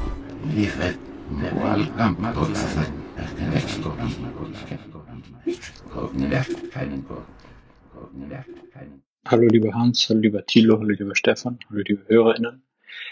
Ich bin der Maus aus München und ich melde mich hier mal zum Thema Berlusconi zu Wort, weil da ja bei euch einige Verblüffungen und Fragen aufkamen. Und ich zwar nicht wie Hans das politische Övre Berlusconis meiner Lebenszeit überblicken kann, aber in meinem Profistudium habe ich mich mit italienischer Politik beschäftigt und habe auch immer viel mit meinem Vater, der aus Italien kommt, über italienische Politik diskutiert. Von daher möchte ich da auf ein paar Fragen eingehen, die ihr euch da gestellt habt. Auch vor dem Hintergrund, dass ich finde, dass die Berichterstattung über Italien beziehungsweise italienische Politik in Deutschland, in Zeitungen, aber auch in den öffentlich-rechtlichen nicht sehr gut ist. Macht auch manchmal Witze mit einem anderen italienischstämmigen Kumpel drüber. Aber ich auch mir vorstellen könnte, dass es nicht nur an den deutschen Medien liegt, sondern auch an den italienischen, weil die italienische Presselandschaft extrem konzentriert ist, wenn man sich überlegt, dass drei Milliardärsfamilien die wichtigsten privaten Leitmedien besitzen, und zwar einmal die Familie Berlusconi, einmal die Agnellis, die über den Fiat-Konzern und Juventus Turin einigermaßen bekannt und reich geworden sind. Und ein Unternehmer, der Urbano Cairo heißt, der auch einen Fernsehsender und zwei große Tageszeitungen besitzt. Gleichzeitig es aber keinen richtigen öffentlich-rechtlichen Rundfunk gibt, denn das Pendant zur ARD in Italien ist zwar die RAI, aber das ist kein wirklich öffentlich-rechtlicher Rundfunk, sondern kann man eher mit einem Staatsfernsehen vergleichen, weil der Einfluss der Politik schon ziemlich direkt darauf ist. Sie können die Direktoren bestimmen und das wird auch nach jeder Regierung gemacht. Neue Direktoren berufen für die einzelnen Sender und für den, für die Anstalt insgesamt. Auch Meloni hat das gemacht und danach sind auch interessanterweise äh, mussten einige bekannte Star-Journalisten, Moderatoren ihre Koffer packen, weil sie eben nicht mehr genehm waren. Sowas ist natürlich in Deutschland unvorstellbar. Aber das erklärt auch, warum über die italienische Politik so geredet wird, wie über sie geredet wird, in meinen Augen. Aber jetzt zu den Fragen. Als erstes möchte ich darauf eingehen, was die Ausgangs Ausgangslage eigentlich 1994 war. Das kam ja bei euch als Frage auf und wie eigentlich die Parteienlandschaft war. Thilo lag da ein bisschen daneben.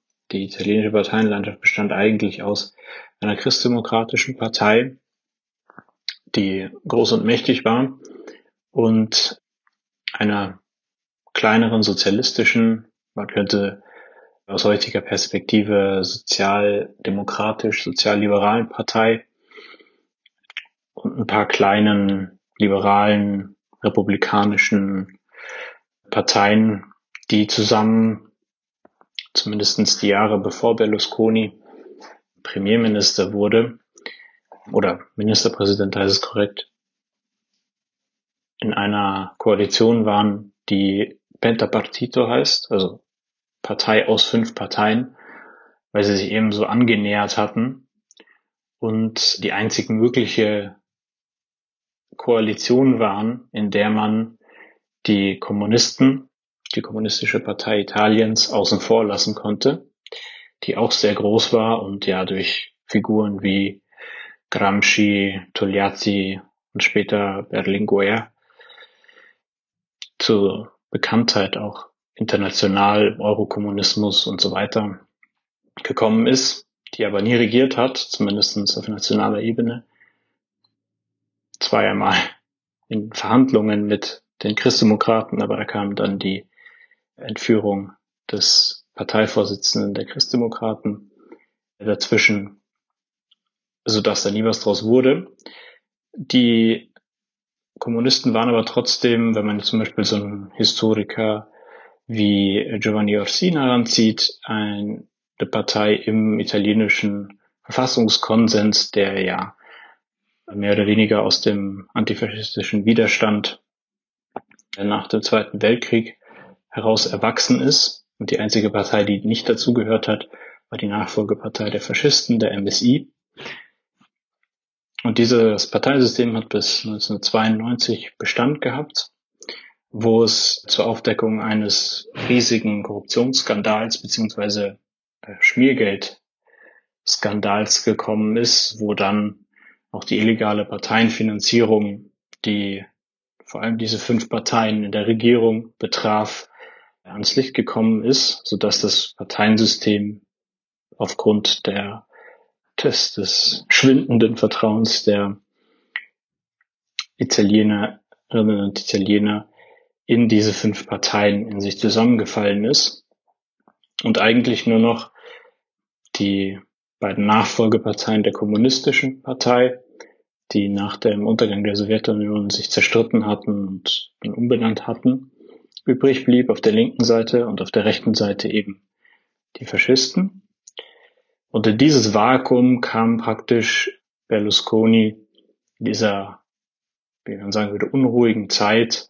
Es gibt auch Meinungsumfragen damals, dass nur noch eine Minderheit der Italiener damals Vertrauen in die Demokratie hatte, was natürlich angesichts eines Korruptions- oder, oder Schmiergeld illegale Parteienfinanzierungsskandals, der fast alle Parteien umfasst, jetzt nicht sonderlich verwundernswert ist, aber Berlusconi hat es eben perfekt ausgeschlachtet mit seiner gigantischen medialen Macht, die er hatte und mit so revolutionären Ideen wie wie wie Wahlkampf im Fernsehen, was es vorher nicht gab in der Form, es geschafft hat, wirklich so einen extrem polarisierten Wahlkampf gegen die Linke zu fahren, die ja wirklich als ja Stalinisten und, und wenn die an die Macht kommen, dann äh, ist es geschehen um Italien, da wirklich so den Proto-Populisten eben gegeben hat und konnte dann eben innerhalb von zwei Monaten die Wahl knapp gewinnen.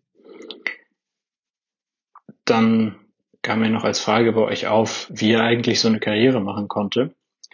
Dazu muss man sagen, dass ja oft gesagt wird oder kolportiert wird, dass er ein self-made man sei und es stimmt zwar, dass er Unternehmer war, aber von self-made würde ich tatsächlich nicht sprechen, weil schon Berlusconis Vater war Banker bei einer Bank, die Banca Rassini hieß und die, wie sich später herausstellte, die präferierte Bank der Cosa Nostra war, um in der Lombardei, Norditalien, Geld zu waschen.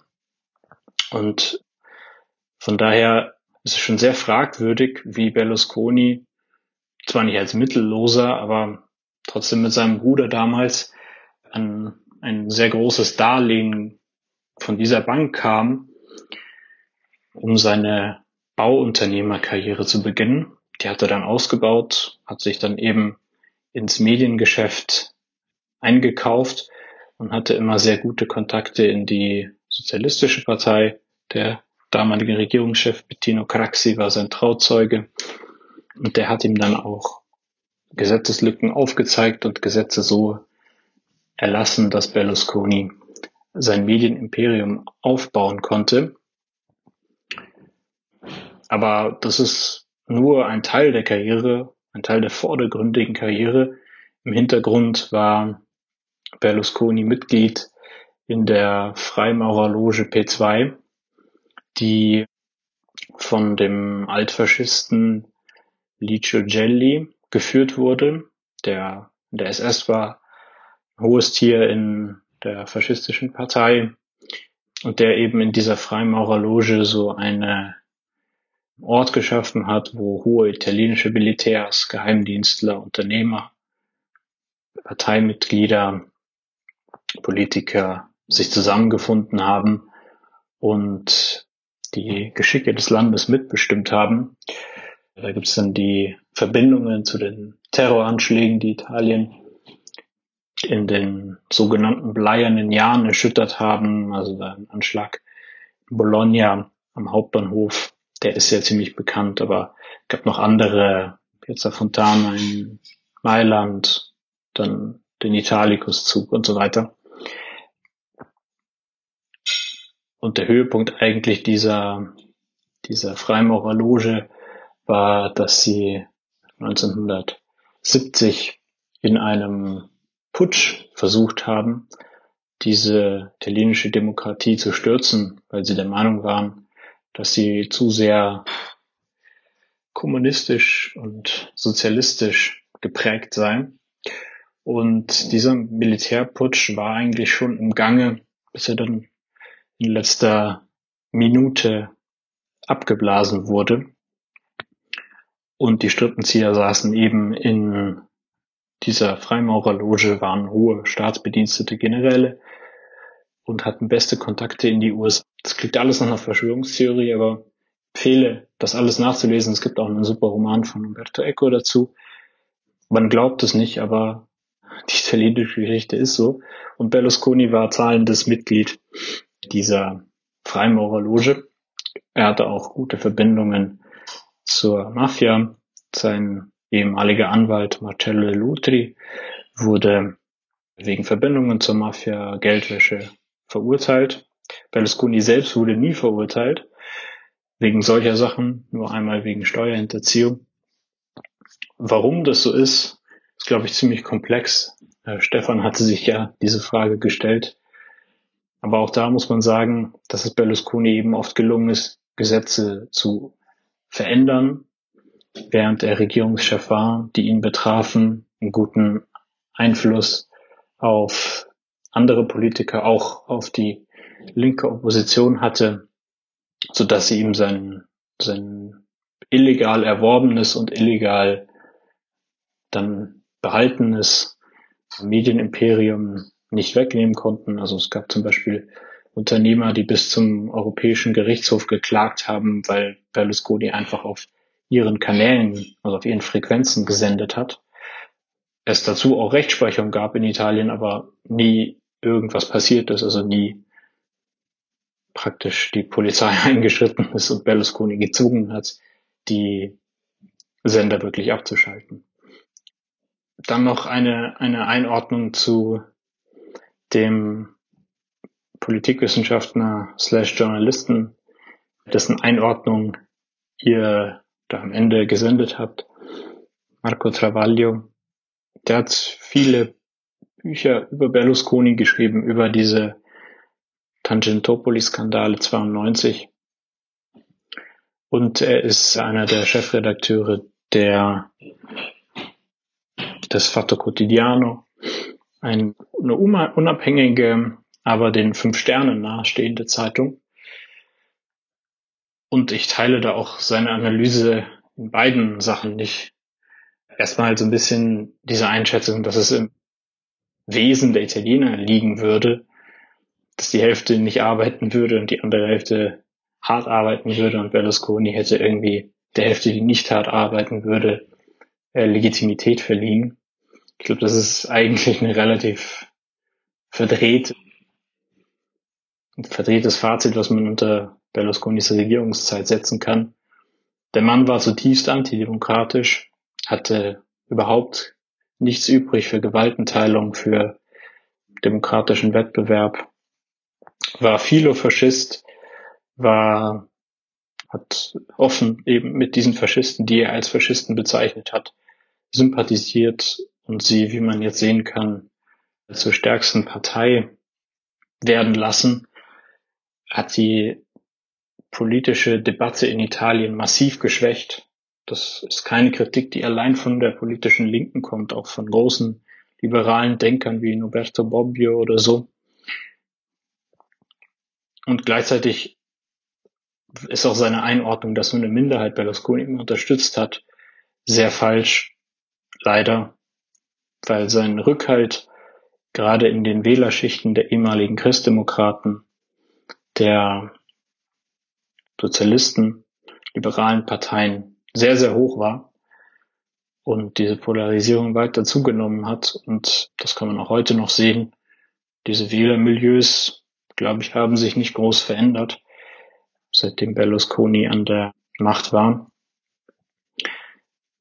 Da will ich am Schluss dann noch eine Sache loswerden, weil ich glaube, dass die italienische, der italienischen Presselandschaft sowas wie der Aufwachen-Podcast wirklich fehlt. Es gibt keine große Podcast-Landschaft in Italien.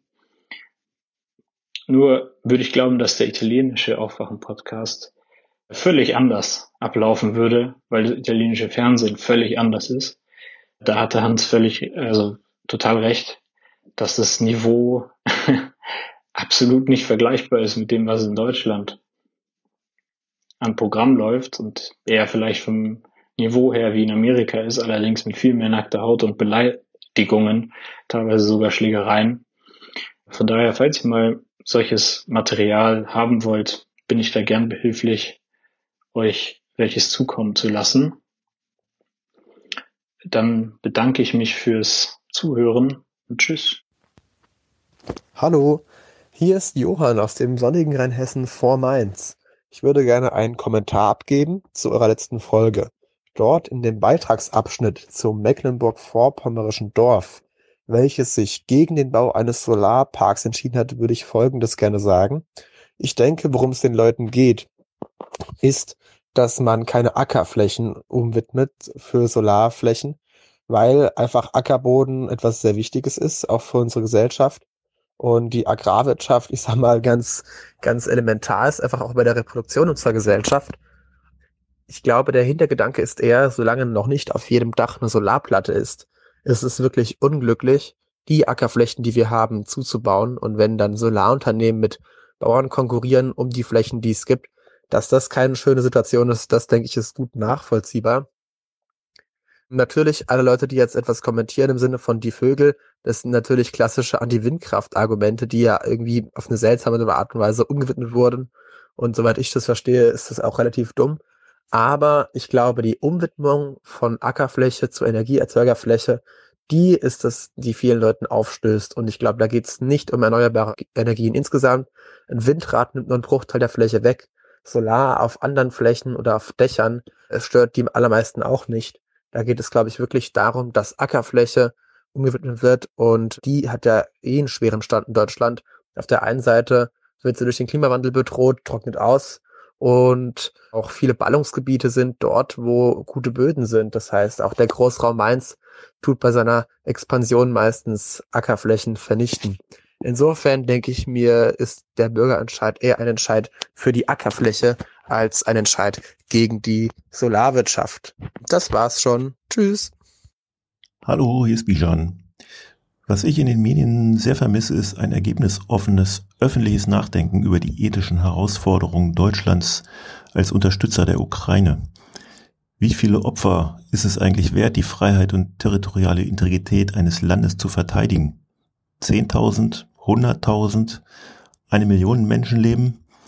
Von welchen ethischen Grundlagen sollte man ausgehen, um eine angemessene Reaktion darauf zu finden, wenn eine faschistoide Diktatur ein demokratisch regiertes Territorium erobern will? Und wofür trägt man als waffenliefernder Unterstützerstaat moralische Mitverantwortung? Haben wir das Recht oder die Pflicht zu einer Haltung gegenüber dem Ausmaß an Opferbereitschaft der Ukrainer? Dürfen wir eine eigene Meinung dazu haben, welche Bereitschaft zu territorialen Zugeständnissen angemessen ist? Oder hat uns das nichts anzugehen? Um nicht missverstanden zu werden, ich stehe ganz klar auf der Seite der Ukraine und bedauere sehr, dass die Unterstützerstaaten die Ukraine nicht von Anfang an viel, viel entschiedener mit Waffen beliefert haben, um Putin so schnell wie möglich zu entmutigen, diesen Krieg weiterzuführen. Aber wenn ich mir ansehe, wie gespalten die Deutschen in dieser Frage sind, und ich erlebe das auch in meinem persönlichen Umfeld, dann habe ich den Eindruck, dass die allermeisten Menschen viel zu selbstverständlich von ihrer jeweiligen Haltung ausgehen. Übrigens genau wie beim Thema Rechtsradikalismus, wo mir auch viel zu selten darüber öffentlich reflektiert wird, warum so eine Haltung eigentlich ganz klar abzulehnen ist. Es lässt sich doch auch viel überzeugender argumentieren, wenn man sich wirklich bewusst darüber ist, warum man auf welchem weltanschaulichen Fundament steht. Da ihr beim Hinterfragen von Selbstverständlichkeiten immer gerne weitergeht als der Mainstream, wärt ihr doch genau die Richtigen, um auch hier noch einen Schritt weiterzugehen und auch eigenen Haltungen in der Tiefe zu hinterfragen, also öffentlich, auch wenn ihr das privat ohnehin macht. Als passende Inspirationsgeber für so ein Nachdenken könnte ich mir solche Gäste vorstellen wie Alena Bix, Herfried Münkler oder vielleicht sogar, da bräuchte es dann wohl Hans als schlichtenden Moderator Richard David Brecht. Okay, tschüss.